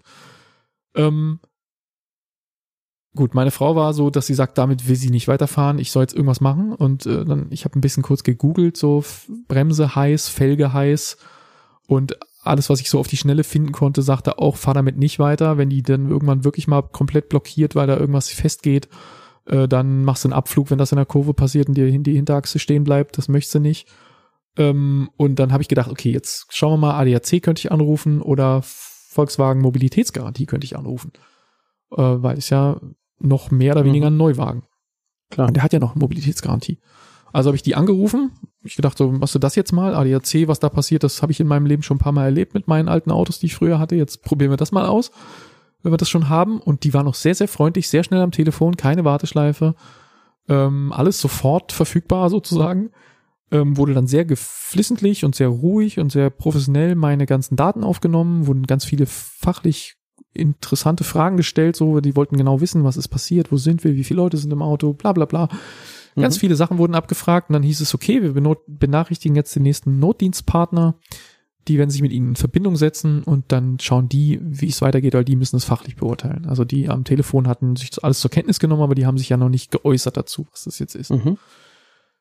Dann rief dieser Notdienstpartner an ging auch super schnell. Es war unter zehn Minuten hatte ich den Rückruf von dem. Äh, hätte ich auch nicht erwartet. Äh, weil so auf dem ADAC warten, da habe ich auch schon mal über eine Stunde gestanden, bis dann mal der Typ mit seinem Wagen da war und in der Zwischenzeit hörst du gar nichts.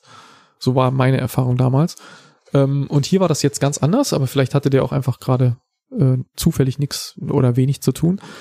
Rief dann an, hat gesagt, ja, VW hat sich bei uns gemeldet, sie haben hier irgendwie äh, das und das und das und das, erzählen Sie mal. Und dann habe ich dem Telefon nochmal die ganze Story erzählt. Und dann hat der gesagt, na, da werde ich jetzt vor Ort nicht viel machen können, weil ich kann da nicht, wo sie stehen, auf dem Parkplatz eine Bremse zerlegen. Ähm, da kann ich jetzt im Grunde einfach nur Achso, was ich noch nicht gesagt habe dazu, der ID3 hat hinten Trommelbremsen, keine Scheibenbremsen. Mhm. Das ist also von außen eine schwarze Box, ja, in die du nicht reingucken kannst. Du siehst jetzt da nicht irgendwie Schleifspuren an der Bremsscheibe oder so, wie man das jetzt bei einer äh, Scheibenbremse vielleicht sehen würde, sondern es ist einfach eine, eine dunkelgraue, eine dunkelgraue Disk, die aussieht wie eine Tellermine. Mhm. Ähm, da, da siehst du nicht viel von außen, außer dass anfassen kannst und merkst, dass es sehr heiß ist. Ähm, und dann hat er halt gesagt, so, ja, das wird dann wahrscheinlich, das Einzige, was ich Ihnen anbieten kann, ist ein Ersatzwagen. Und dann nehmen wir den mit in die Werkstatt und dann gucken wir uns das am Montag mal an, weil was anderes kann ich nicht machen. Also, ähm, dann kam der an, ein paar Minuten später, mit, mit seinem Werkstattwagen und einem äh, zweiten Kollegen, der einen, der einen VW Passat als Ersatzfahrzeug mitgebracht hat gleich. Die kamen also zu zweit oder sogar zu dritt. Ich glaube, in dem einen Auto saßen zwei Leute, aber der, die traten nicht in Erscheinung. Ähm, und dann hat er gesagt, dann geben Sie mal Fahrzeugschein, Führerschein, Personalausweis, dann mache ich schon mal den Papierkram und Sie können schon mal umladen. So, dann hatte ich in der Zwischenzeit zwei wache, schreiende Kinder, die das natürlich alles total bescheuert fanden und die Große fand das alles sehr beängstigend und der Kleine mhm, hat einfach gebrüllt, klar. weil er aufgewacht ist und äh, ich fange an, seinen Sitz auszubauen und äh, also das, die weiterschlafen war natürlich unmöglich und dann lädst du halt ein komplett bumsvolles Auto, was über die Hutablage bis unter die Dachkante beladen war und Rucksäcke in den Fußräumen und so. Also der war ja überall in jeder Ablagetasche, überall war einfach Zeug in dem Auto. Er war vollkommen verdreckt von innen und außen, weil zwei Wochen Urlaub hinter sich. Er äh, war voll mit dänischem Strandsand im Kofferraum. Es war halt, weil die Karre sah aus wie wie wie Scheiße. Und und ich habe diesen ganzen Kram da ausgeladen. Zum Glück hat der einen Passat Kombi mitgebracht, der Typ, so dass ich im zu beladenen Auto mehr Platz hatte als in dem äh, zu entladenen Auto und demzufolge mein mein perfekt choreografiertes äh, äh Gepäck-Tetris, was ich da aufgeführt hatte, als ich den beladen habe, nicht nochmal spielen musste sondern etwas gröber und, und, und ungenauer reinschmeißen konnte und am Ende wusste, okay, der, der Kofferraum wird trotzdem zugehen. Und so war es dann auch. Äh, weil er ja auch einen Kinderwagen und alles dabei im Kofferraum noch. Also der war wirklich sehr, sehr voll, der Wagen.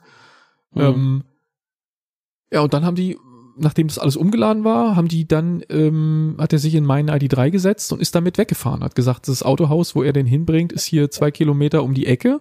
Und die zwei Kilometer, die Bremse waren dann zwischenzeitlich schon wieder abgekühlt, aber er hat sie auch selbst noch angefasst und hat selbst nach so vielen Minuten, also es war ja sicherlich zu dem Zeitpunkt schon eine halbe Stunde mindestens her, äh, dass wir das letzte Mal da eine Radumdrehung hatten, ähm, hast du immer noch gemerkt, ähm, wenn du die Felge anfasst, dass der einfach die Felge allein eine Temperatur hat, die ungewöhnlich ist für eine Felge. Dass eine Bremse heiß wird, ist ja völlig normal, aber dass eine Felge heiß wird, ist eher, da musst du aber schon sehr also ich weiß nicht, ob das überhaupt normal ist, aber ich fand, ich finde das unnormal.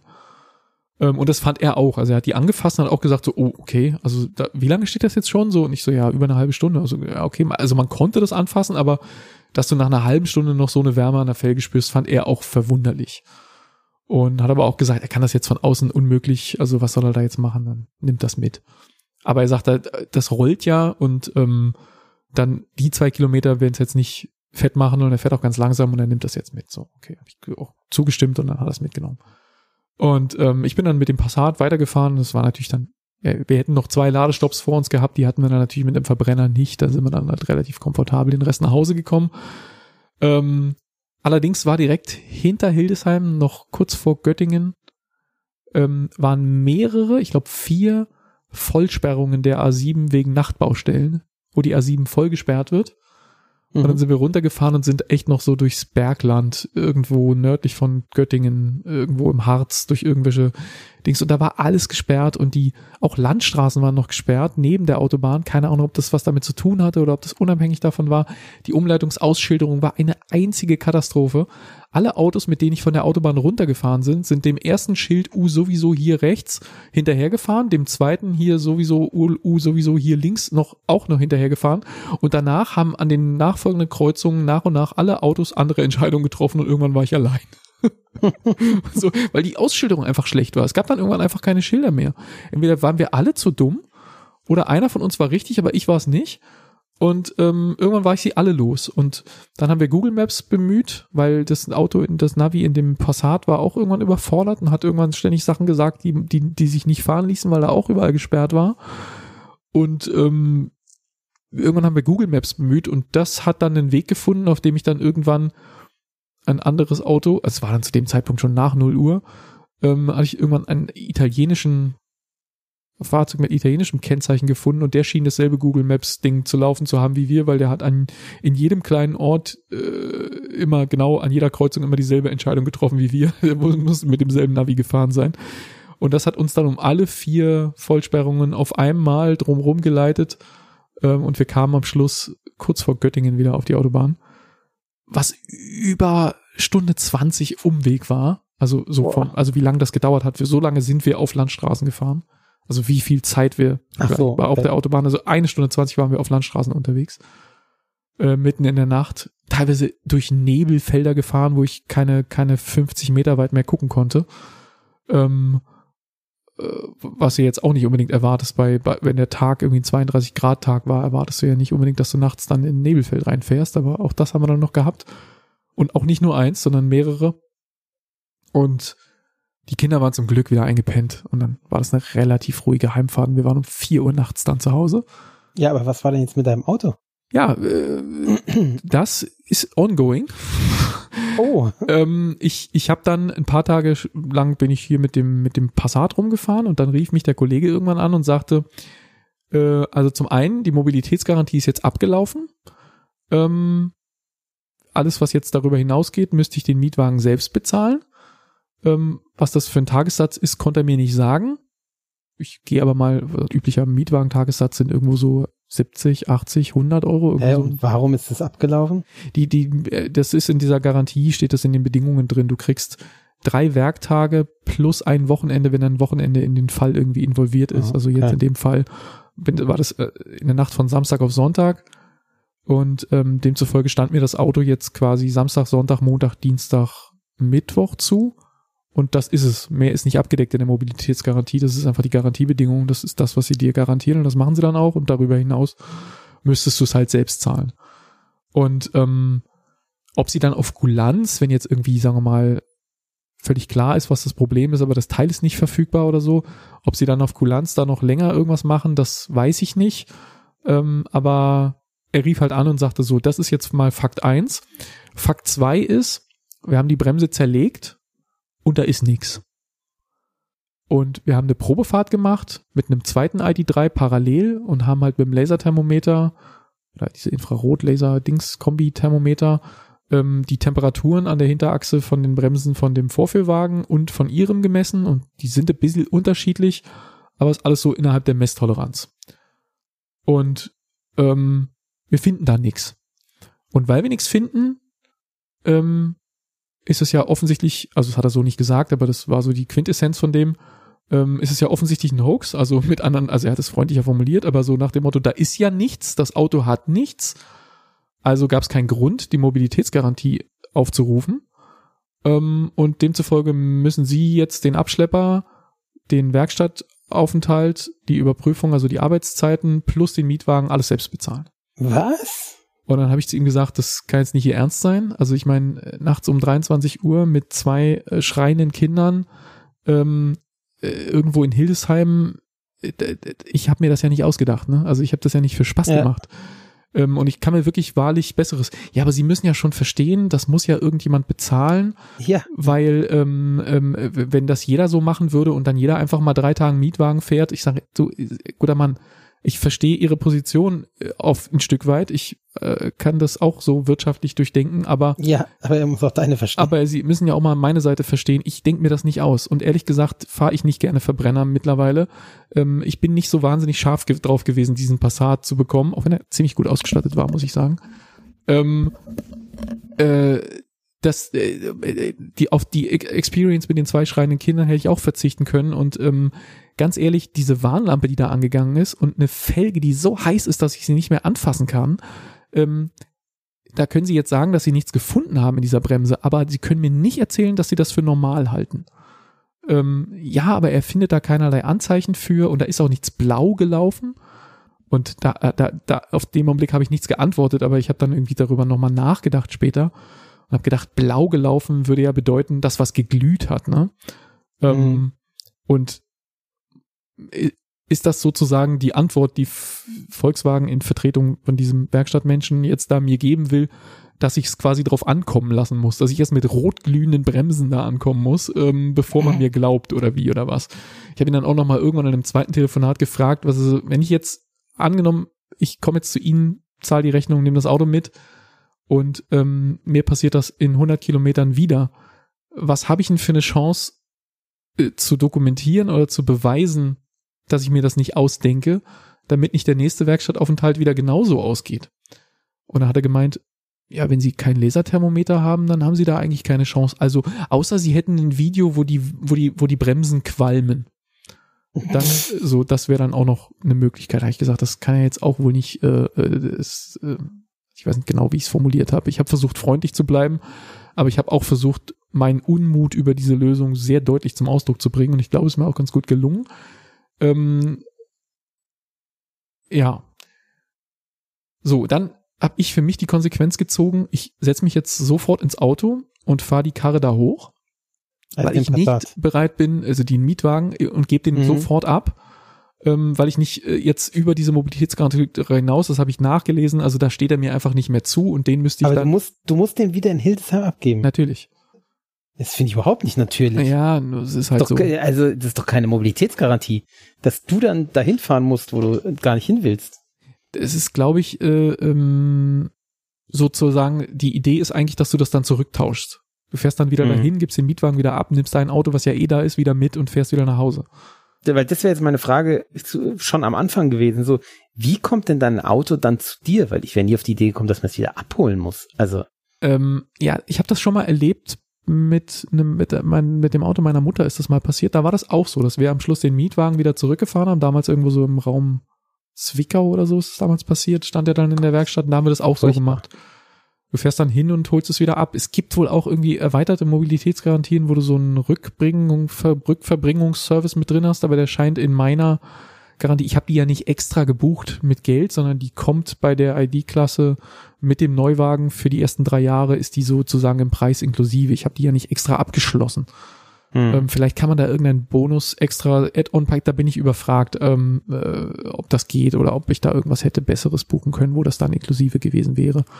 Aber so wie ich es gelesen und verstanden habe, ist es in den Bedingungen schon so, dass ich das, dass ich das da wieder selber austauschen muss. Vielleicht bin ich auch zu blöd, dieses Rechtsdeutsch zu lesen. Aber okay. So, ne, jetzt habe ich nur für mich beschlossen, ich will diesen Mietwagen jetzt nicht für 80 Euro, oder er konnte mir den Tagessatz nicht sagen, aber das ist so meine ja. Vermutung, was es ungefähr ja. kosten würde. Ähm, ist auch geil, dass er den nicht weiß, aber gut, okay. Ähm, er hat gesagt, das sind alles unterschiedliche Abteilungen, mit denen er da jetzt irgendwie reden muss. Und ähm, er konnte mir auch nicht sagen, was der Werkstattaufenthalt kostet und er konnte mir auch nicht sagen, was ich für die Abschleppung bezahlen muss. Also ich habe mich dann einfach auf den Weg gemacht, ohne einen einzigen der Preise zu kennen ähm, und habe mich ins Auto gesetzt, habe meinen Arbeitstag irgendwo in der Mitte um, um 13 Uhr mitten in einem Meeting habe ich gesagt, Leute, äh, ich muss jetzt hier raus, ich muss los, sonst schaffe ich das nicht mehr, weil der Laden macht dann natürlich um 18 Uhr zu und ich muss ja noch nach Hildesheim fahren. Ist ja auch nicht der direkte Weg, ne? Das ist de deutlich nördlich von, von Kassel. Ähm, und dann habe ich mich auf die Autobahn gehängt und habe halt mal geguckt, wie schnell so ein Passat fahren kann.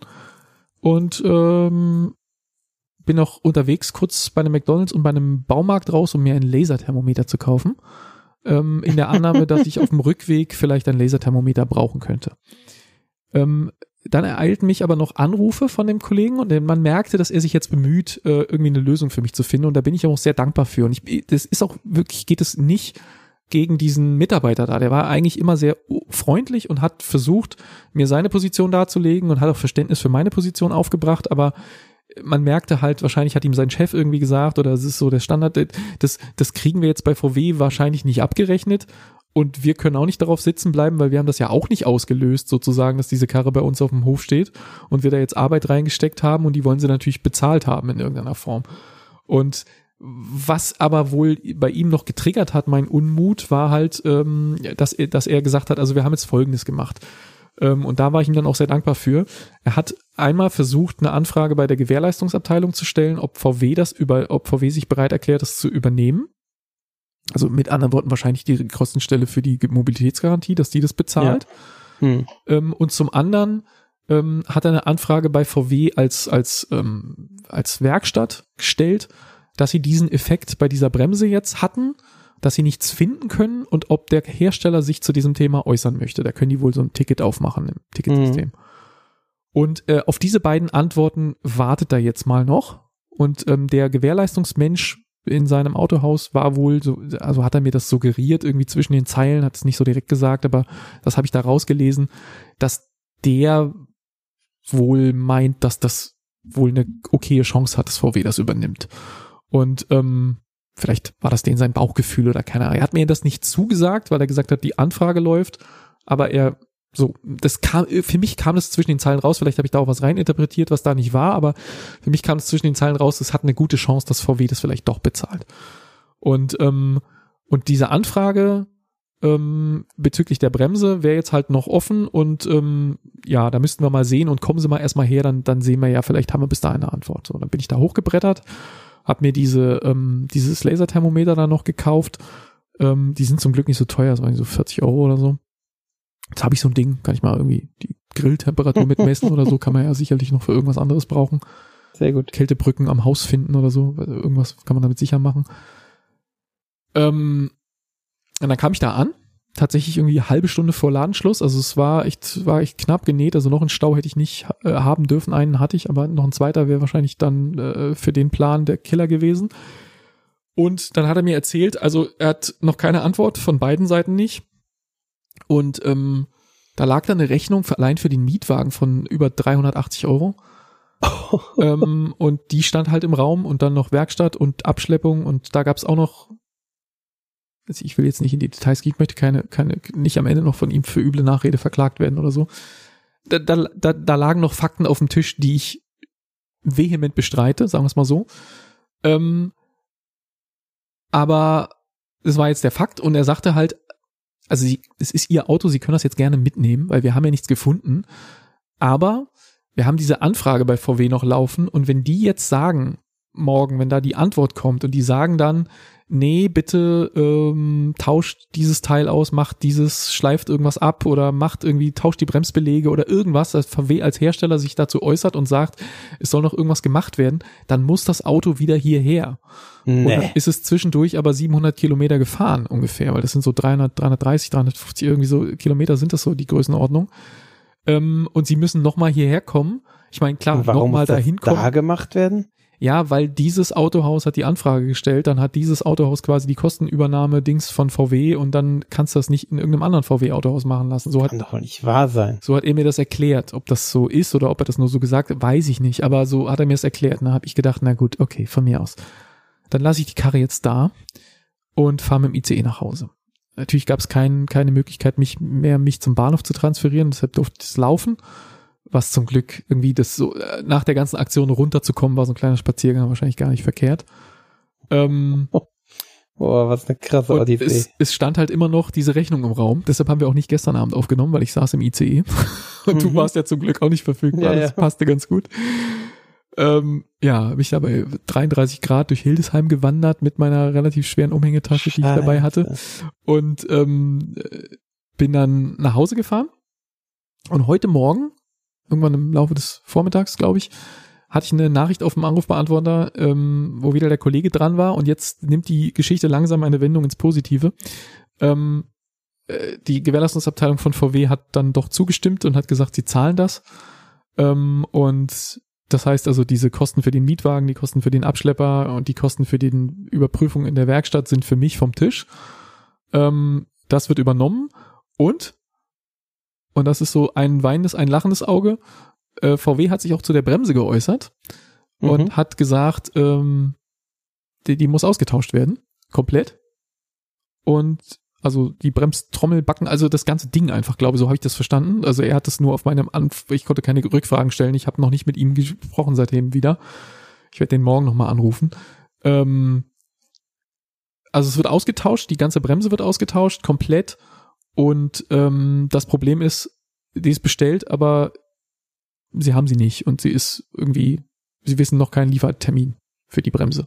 Und die muss dann auch in Hildesheim eingebaut werden? Ja, ja, das Auto steht in Hildesheim und die Bremse ist bestellt und jetzt steht das da. Ich wahr sein. Ähm, das heißt, ich habe im Moment kein Auto. Ähm, aber ich habe auch diese mega Rechnung nicht mehr vor mir. Also ich hätte ja, äh, rechne das mal zusammen, Ja. gell? Das, das hätte Ja, ja, eine krass. 800 Euro Rechnung oder sowas sein können. Für nix. Für, für einen feuchten Händedruck. Für so, ich hätte Ja. einfach 800 Euro so aus dem Fenster geschossen. Für an ihrer Bremse ist nichts. Das haben sie sich wohl eingebildet oder das hat er nicht gesagt. Er hat immer gesagt, ich glaube ihnen, ich verstehe sie, aber versetzen sie sich in meine Lage. Ich kann nicht diese Rechnung nicht einfach aufessen, so nach dem Motto. Also das hat er auch so nicht gesagt, aber ähm, so er, er hat seinen Standpunkt klar gemacht und der war aus seiner Perspektive, aus Sicht eines Kaufmanns natürlich verständlich. Da taucht ein Auto bei ihm auf dem Hof auf, er steckt da Arbeit rein und am Ende will das keiner bezahlen. Und VW zahlt es nicht, dann muss es der Kunde zahlen, der das Auto dahingestellt hat. Ne? Aber aus meiner Perspektive natürlich genauso verständlich und da hat er auch Verständnis für gezeigt, aber er hat gesagt, ja, aber das, das heißt ja nicht, dass ich das bezahlen muss, ne? Also dass er das jetzt ist, der es zahlen muss. Und am Ende hat es jetzt VW bezahlt und das ist ja auch okay so, weil ähm, schlussendlich ist die Mobilitätsgarantie ja von denen und nicht von diesem Autohaus. Ja. Ähm, und insofern nimmt das jetzt irgendwie einen, einen, einen Ausgang zum, zum Positiven, was jetzt mit dieser Bremse schlussendlich ist, warum VW sagt, dass die ausgetauscht werden muss, auch wenn die Werkstatt sagt, wir konnten da nichts finden.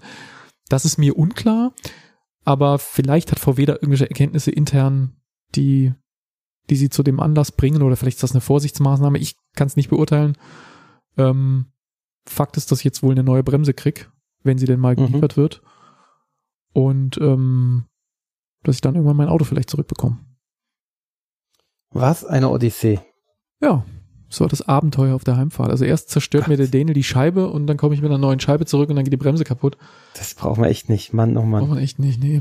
Und die Leute sagen immer, mit Elektromobilität kannst du kein 1000 Kilometer entferntes äh, Ziel ansteuern. Das, das, das Elekt der Elektroteil hatte überhaupt nichts mit alledem zu tun. ist da völlig außen vor. Und trotzdem Ja, ist es ein. Abenteuer mit kaputten Autos und so. Ja. Ähm, ja. Das war meine Autogeschichte. Hei, hei, hei. Hi, hi, hi. Ich Also ich, ich habe bin, noch eine, ich bin im Moment autolos. ich glaube, ich habe nur noch eine Abschlussgeschichte. Hau raus. Sie sind auch schon echt krass in der Zeit. Es ist äh, zwei Uhr nachts. ähm, oder was steht noch auf meinem, meinem Flache Zettel? Wasser steht hier noch. Genau, flache Wasser. Im, Im Gegensatz zu tiefem Wasser, weißt du? Ah ja, du machst eine Klammer um die Sendung. Ich mache eine Klammer, schön. genau. Ähm, ich war die letzten zwei Tage in München. Nachdem ich aus Paris zurückgekehrt war, bin ich direkt nach München gefahren.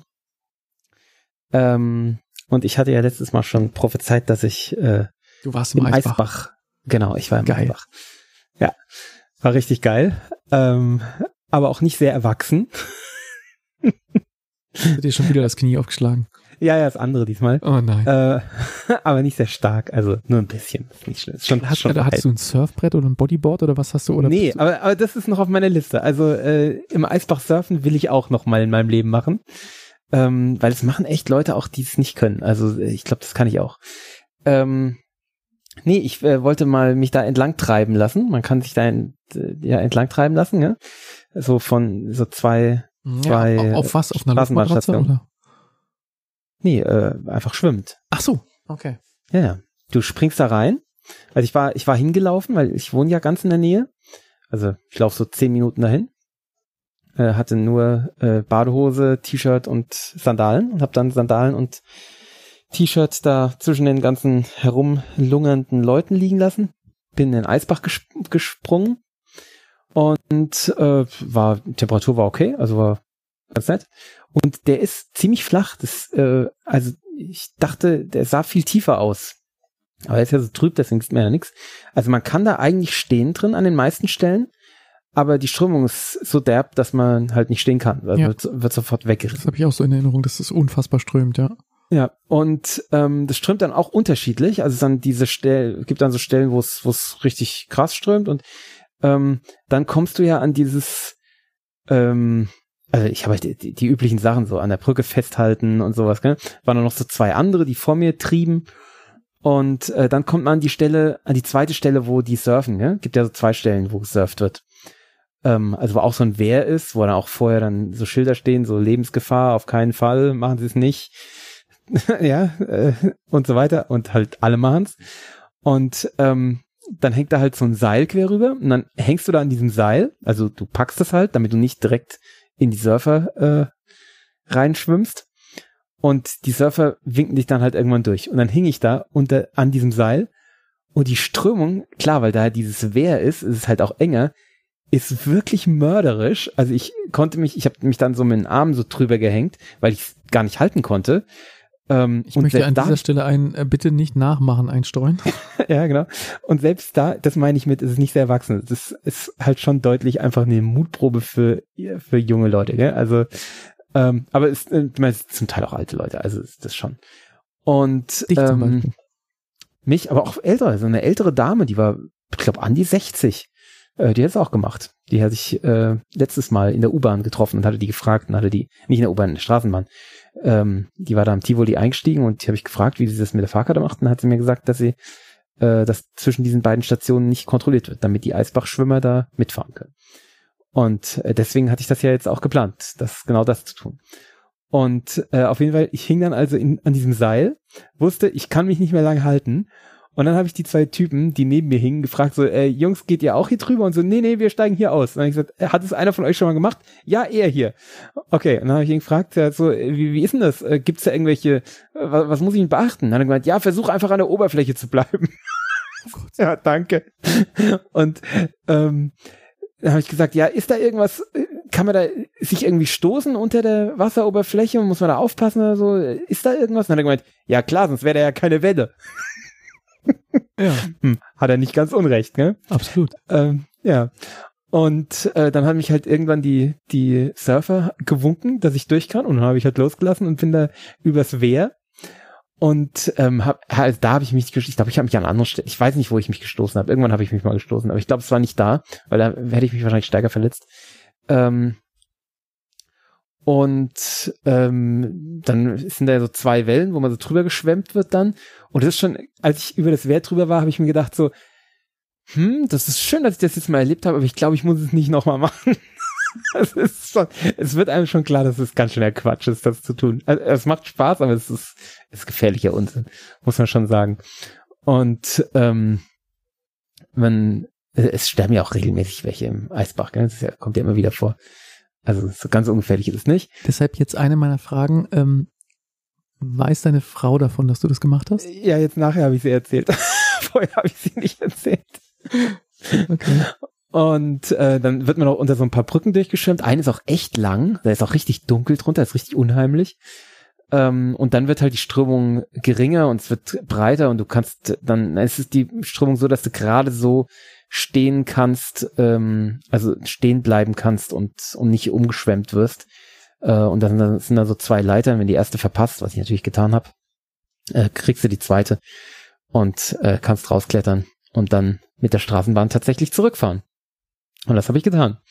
Äh, war ein Abenteuer. Ja, also okay, ja krass. ja, war ziemlich cool. Und es ist auch kalt oder wie? Nee, gar nicht so kalt. Dadurch, dass es so warm ist, ähm, ist nicht, nee, das war überhaupt kein Problem. Es war angenehm.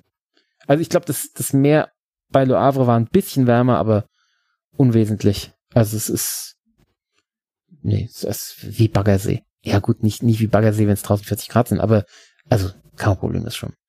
Äh, es wurde dann nur, ich war relativ spät unterwegs. Ich war so, glaube ich, um, vielleicht war es schon sieben oder so. Ich glaube, es war so, ging gegen sieben. Und als ich dann auf die Straßenbahn gewartet habe und nass war, äh, das war schon kühl, weil es halt schattig war und hm, so. Glaube ich. Aber im Eisbach selbst, kein Problem, nee. Ja. Kann ich das auch von meiner Liste ab, abhaken? Bist du im großen Abhakenmodus, ja? Ich merke Ja, schon. total, total. Äh, ja, ja, ich hatte in, in Dänemark, ich war ja kurz ein bisschen so Bodyboarden und mit den, mit den Surfern da draußen rumgelungert und auf Wellen gewartet. An dem einen Tag gab es mal richtig äh, Wellen, die was taugten.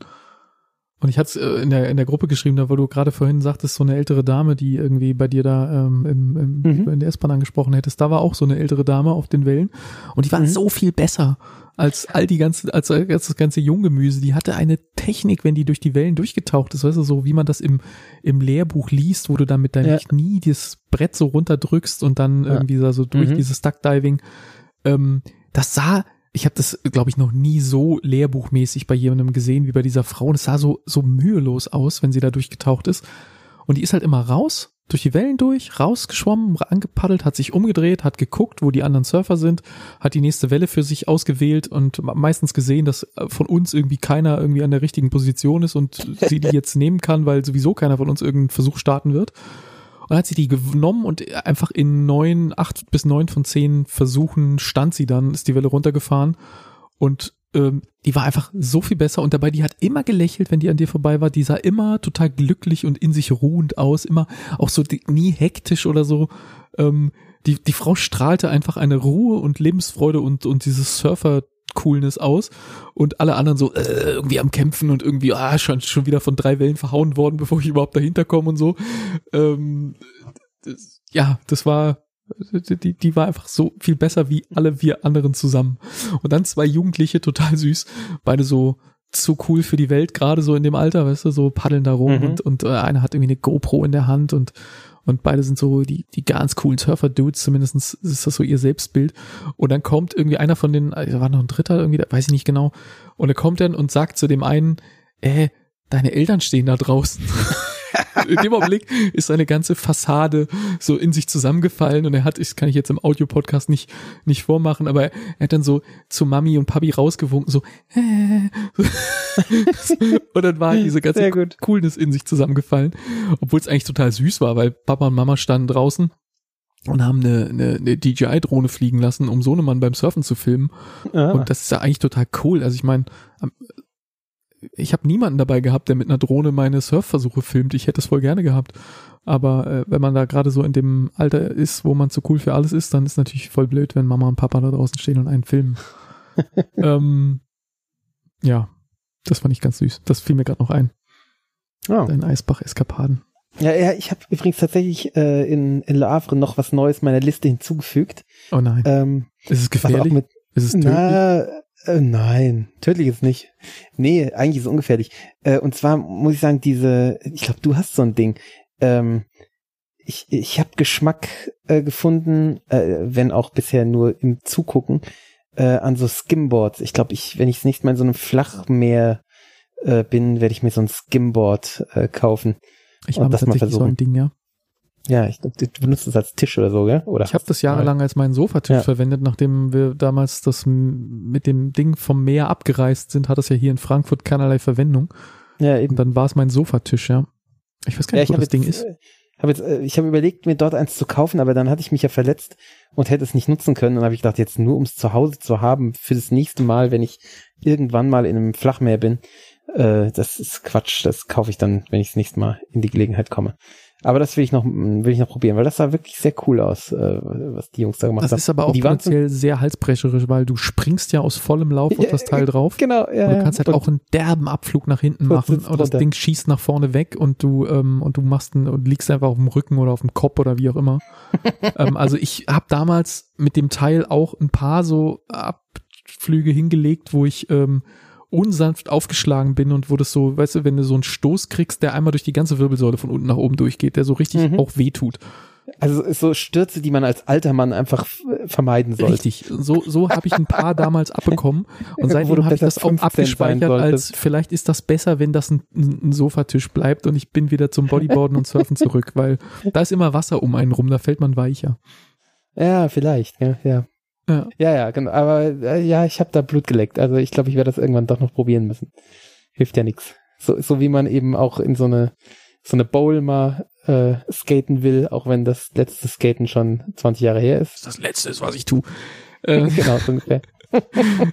ja, ja, okay. Ja. Jetzt kommt er in seinen alten Tagen hier auf der Extremsporttrip. Demnächst Bungee Jumping, Fallschirmspringen. Oh nee, das muss nicht sein. Ja, mal gucken was wo uns das alles noch hintreibt. Aber ich glaube, jetzt müssen wir den, den Sack mal zumachen, weil Absolut. es ist schon nach zwei und äh, wir haben auf jeden Fall die letzte Woche geschlagen. Das ist äh, wichtig für uns. Ist das so? Ich hatte das gar nicht vor. aber ähm, ich nicht. Okay. Ich hätte nie gedacht, dass wir das schaffen, weil drei Stunden echt derb sind, aber vier Stunden sind halt derber. Ja, wir sind halt die derbsten. Ähm, ist jetzt Beginner, ich wollte gerade Beginner zitieren, ich lasse das. Ähm, die, die, eine Sache haben wir natürlich noch, die mhm. obligatorische Frage, oh, was ja, wir nächste richtig. Woche schauen. Das musst du uns schnell noch verraten und dann. Genau, diese Woche hat uns ja der Willems mit dem Film beglückt. Äh, nächste Woche beglückt uns nicht nur der Willems mit dem Film, sondern auch mit seiner Anwesenheit. Was? Ja. Ja, ich weiß nächste das ja der, aber ja. ja. Nächste Woche ist der Willems da und ähm, er, ich muss gerade mal. Und deshalb pickt er noch einen zweiten Film. Genau, richtig. Ähm, Und zwar mit Veronica Mars. Und zwar heißt der Queen Pins auf Amazon Prime. Schon Queen Prime, das letzte war auch schon ein Pins. Prime-Film. Genau. Queen Kriminell günstig. Ist der Untertitel. Und es ist mit, äh, wie heißt sie? Ja, hier, Veronica Mars halt. Ja, genau. Hab vergessen, wie sie heißt. Ich weiß es Kirsten nicht. irgendwie? Dings. Genau. Ja, äh, schreibt in die Kommentare, wie die heißt. Ähm, ansonsten auch für alle anderen Kommentare, wir haben ja viel Zeug geredet, da werdet ihr sicher irgendwas finden, was ihr kommentieren wollt. Dafür geht ihr auf www.sneakpod.de, da finden die Spotify-Hörer unter euch auch die Shownotes, die euer Client nicht anzeigt. Ähm, und ja, hört uns wieder zu, wenn wir nächste Woche mit Willems reden. Das wird ein, Mhm. ein Dialektfest. Ähm, Oh und äh, überhaupt Hoffentlich wird es nicht ganz so lang. heu- äh, freue mich auch. Der hat jetzt bestimmt Angst, dass er in so eine Sendung verwickelt wird. nee, aber wir haben uns ja jetzt raus, wir haben uns jetzt leer geredet, Willems. Alles ja, gut, ja. wird- wird ja, und deswegen wollten wir ja auch äh, unter anderem keinen dabei haben die Woche, weil wir wussten, dass das so eskalieren würde. Das war ja wir klar. hatten das zumindest befürchtet. Ja. Genau. Genau, also Wir haben uns ja äh, noch zurückgehalten. Ich meine, das, da wäre noch mehr zu erzählen, aber das äh, irgendwo ist auch mal gut. irgendwo ist mal gut, genau. Und hier ist jetzt der Punkt, wo es gut ist. Und Mhm. deshalb sagen wir jetzt Danke fürs Zuhören und Tschüss. Gute Nacht.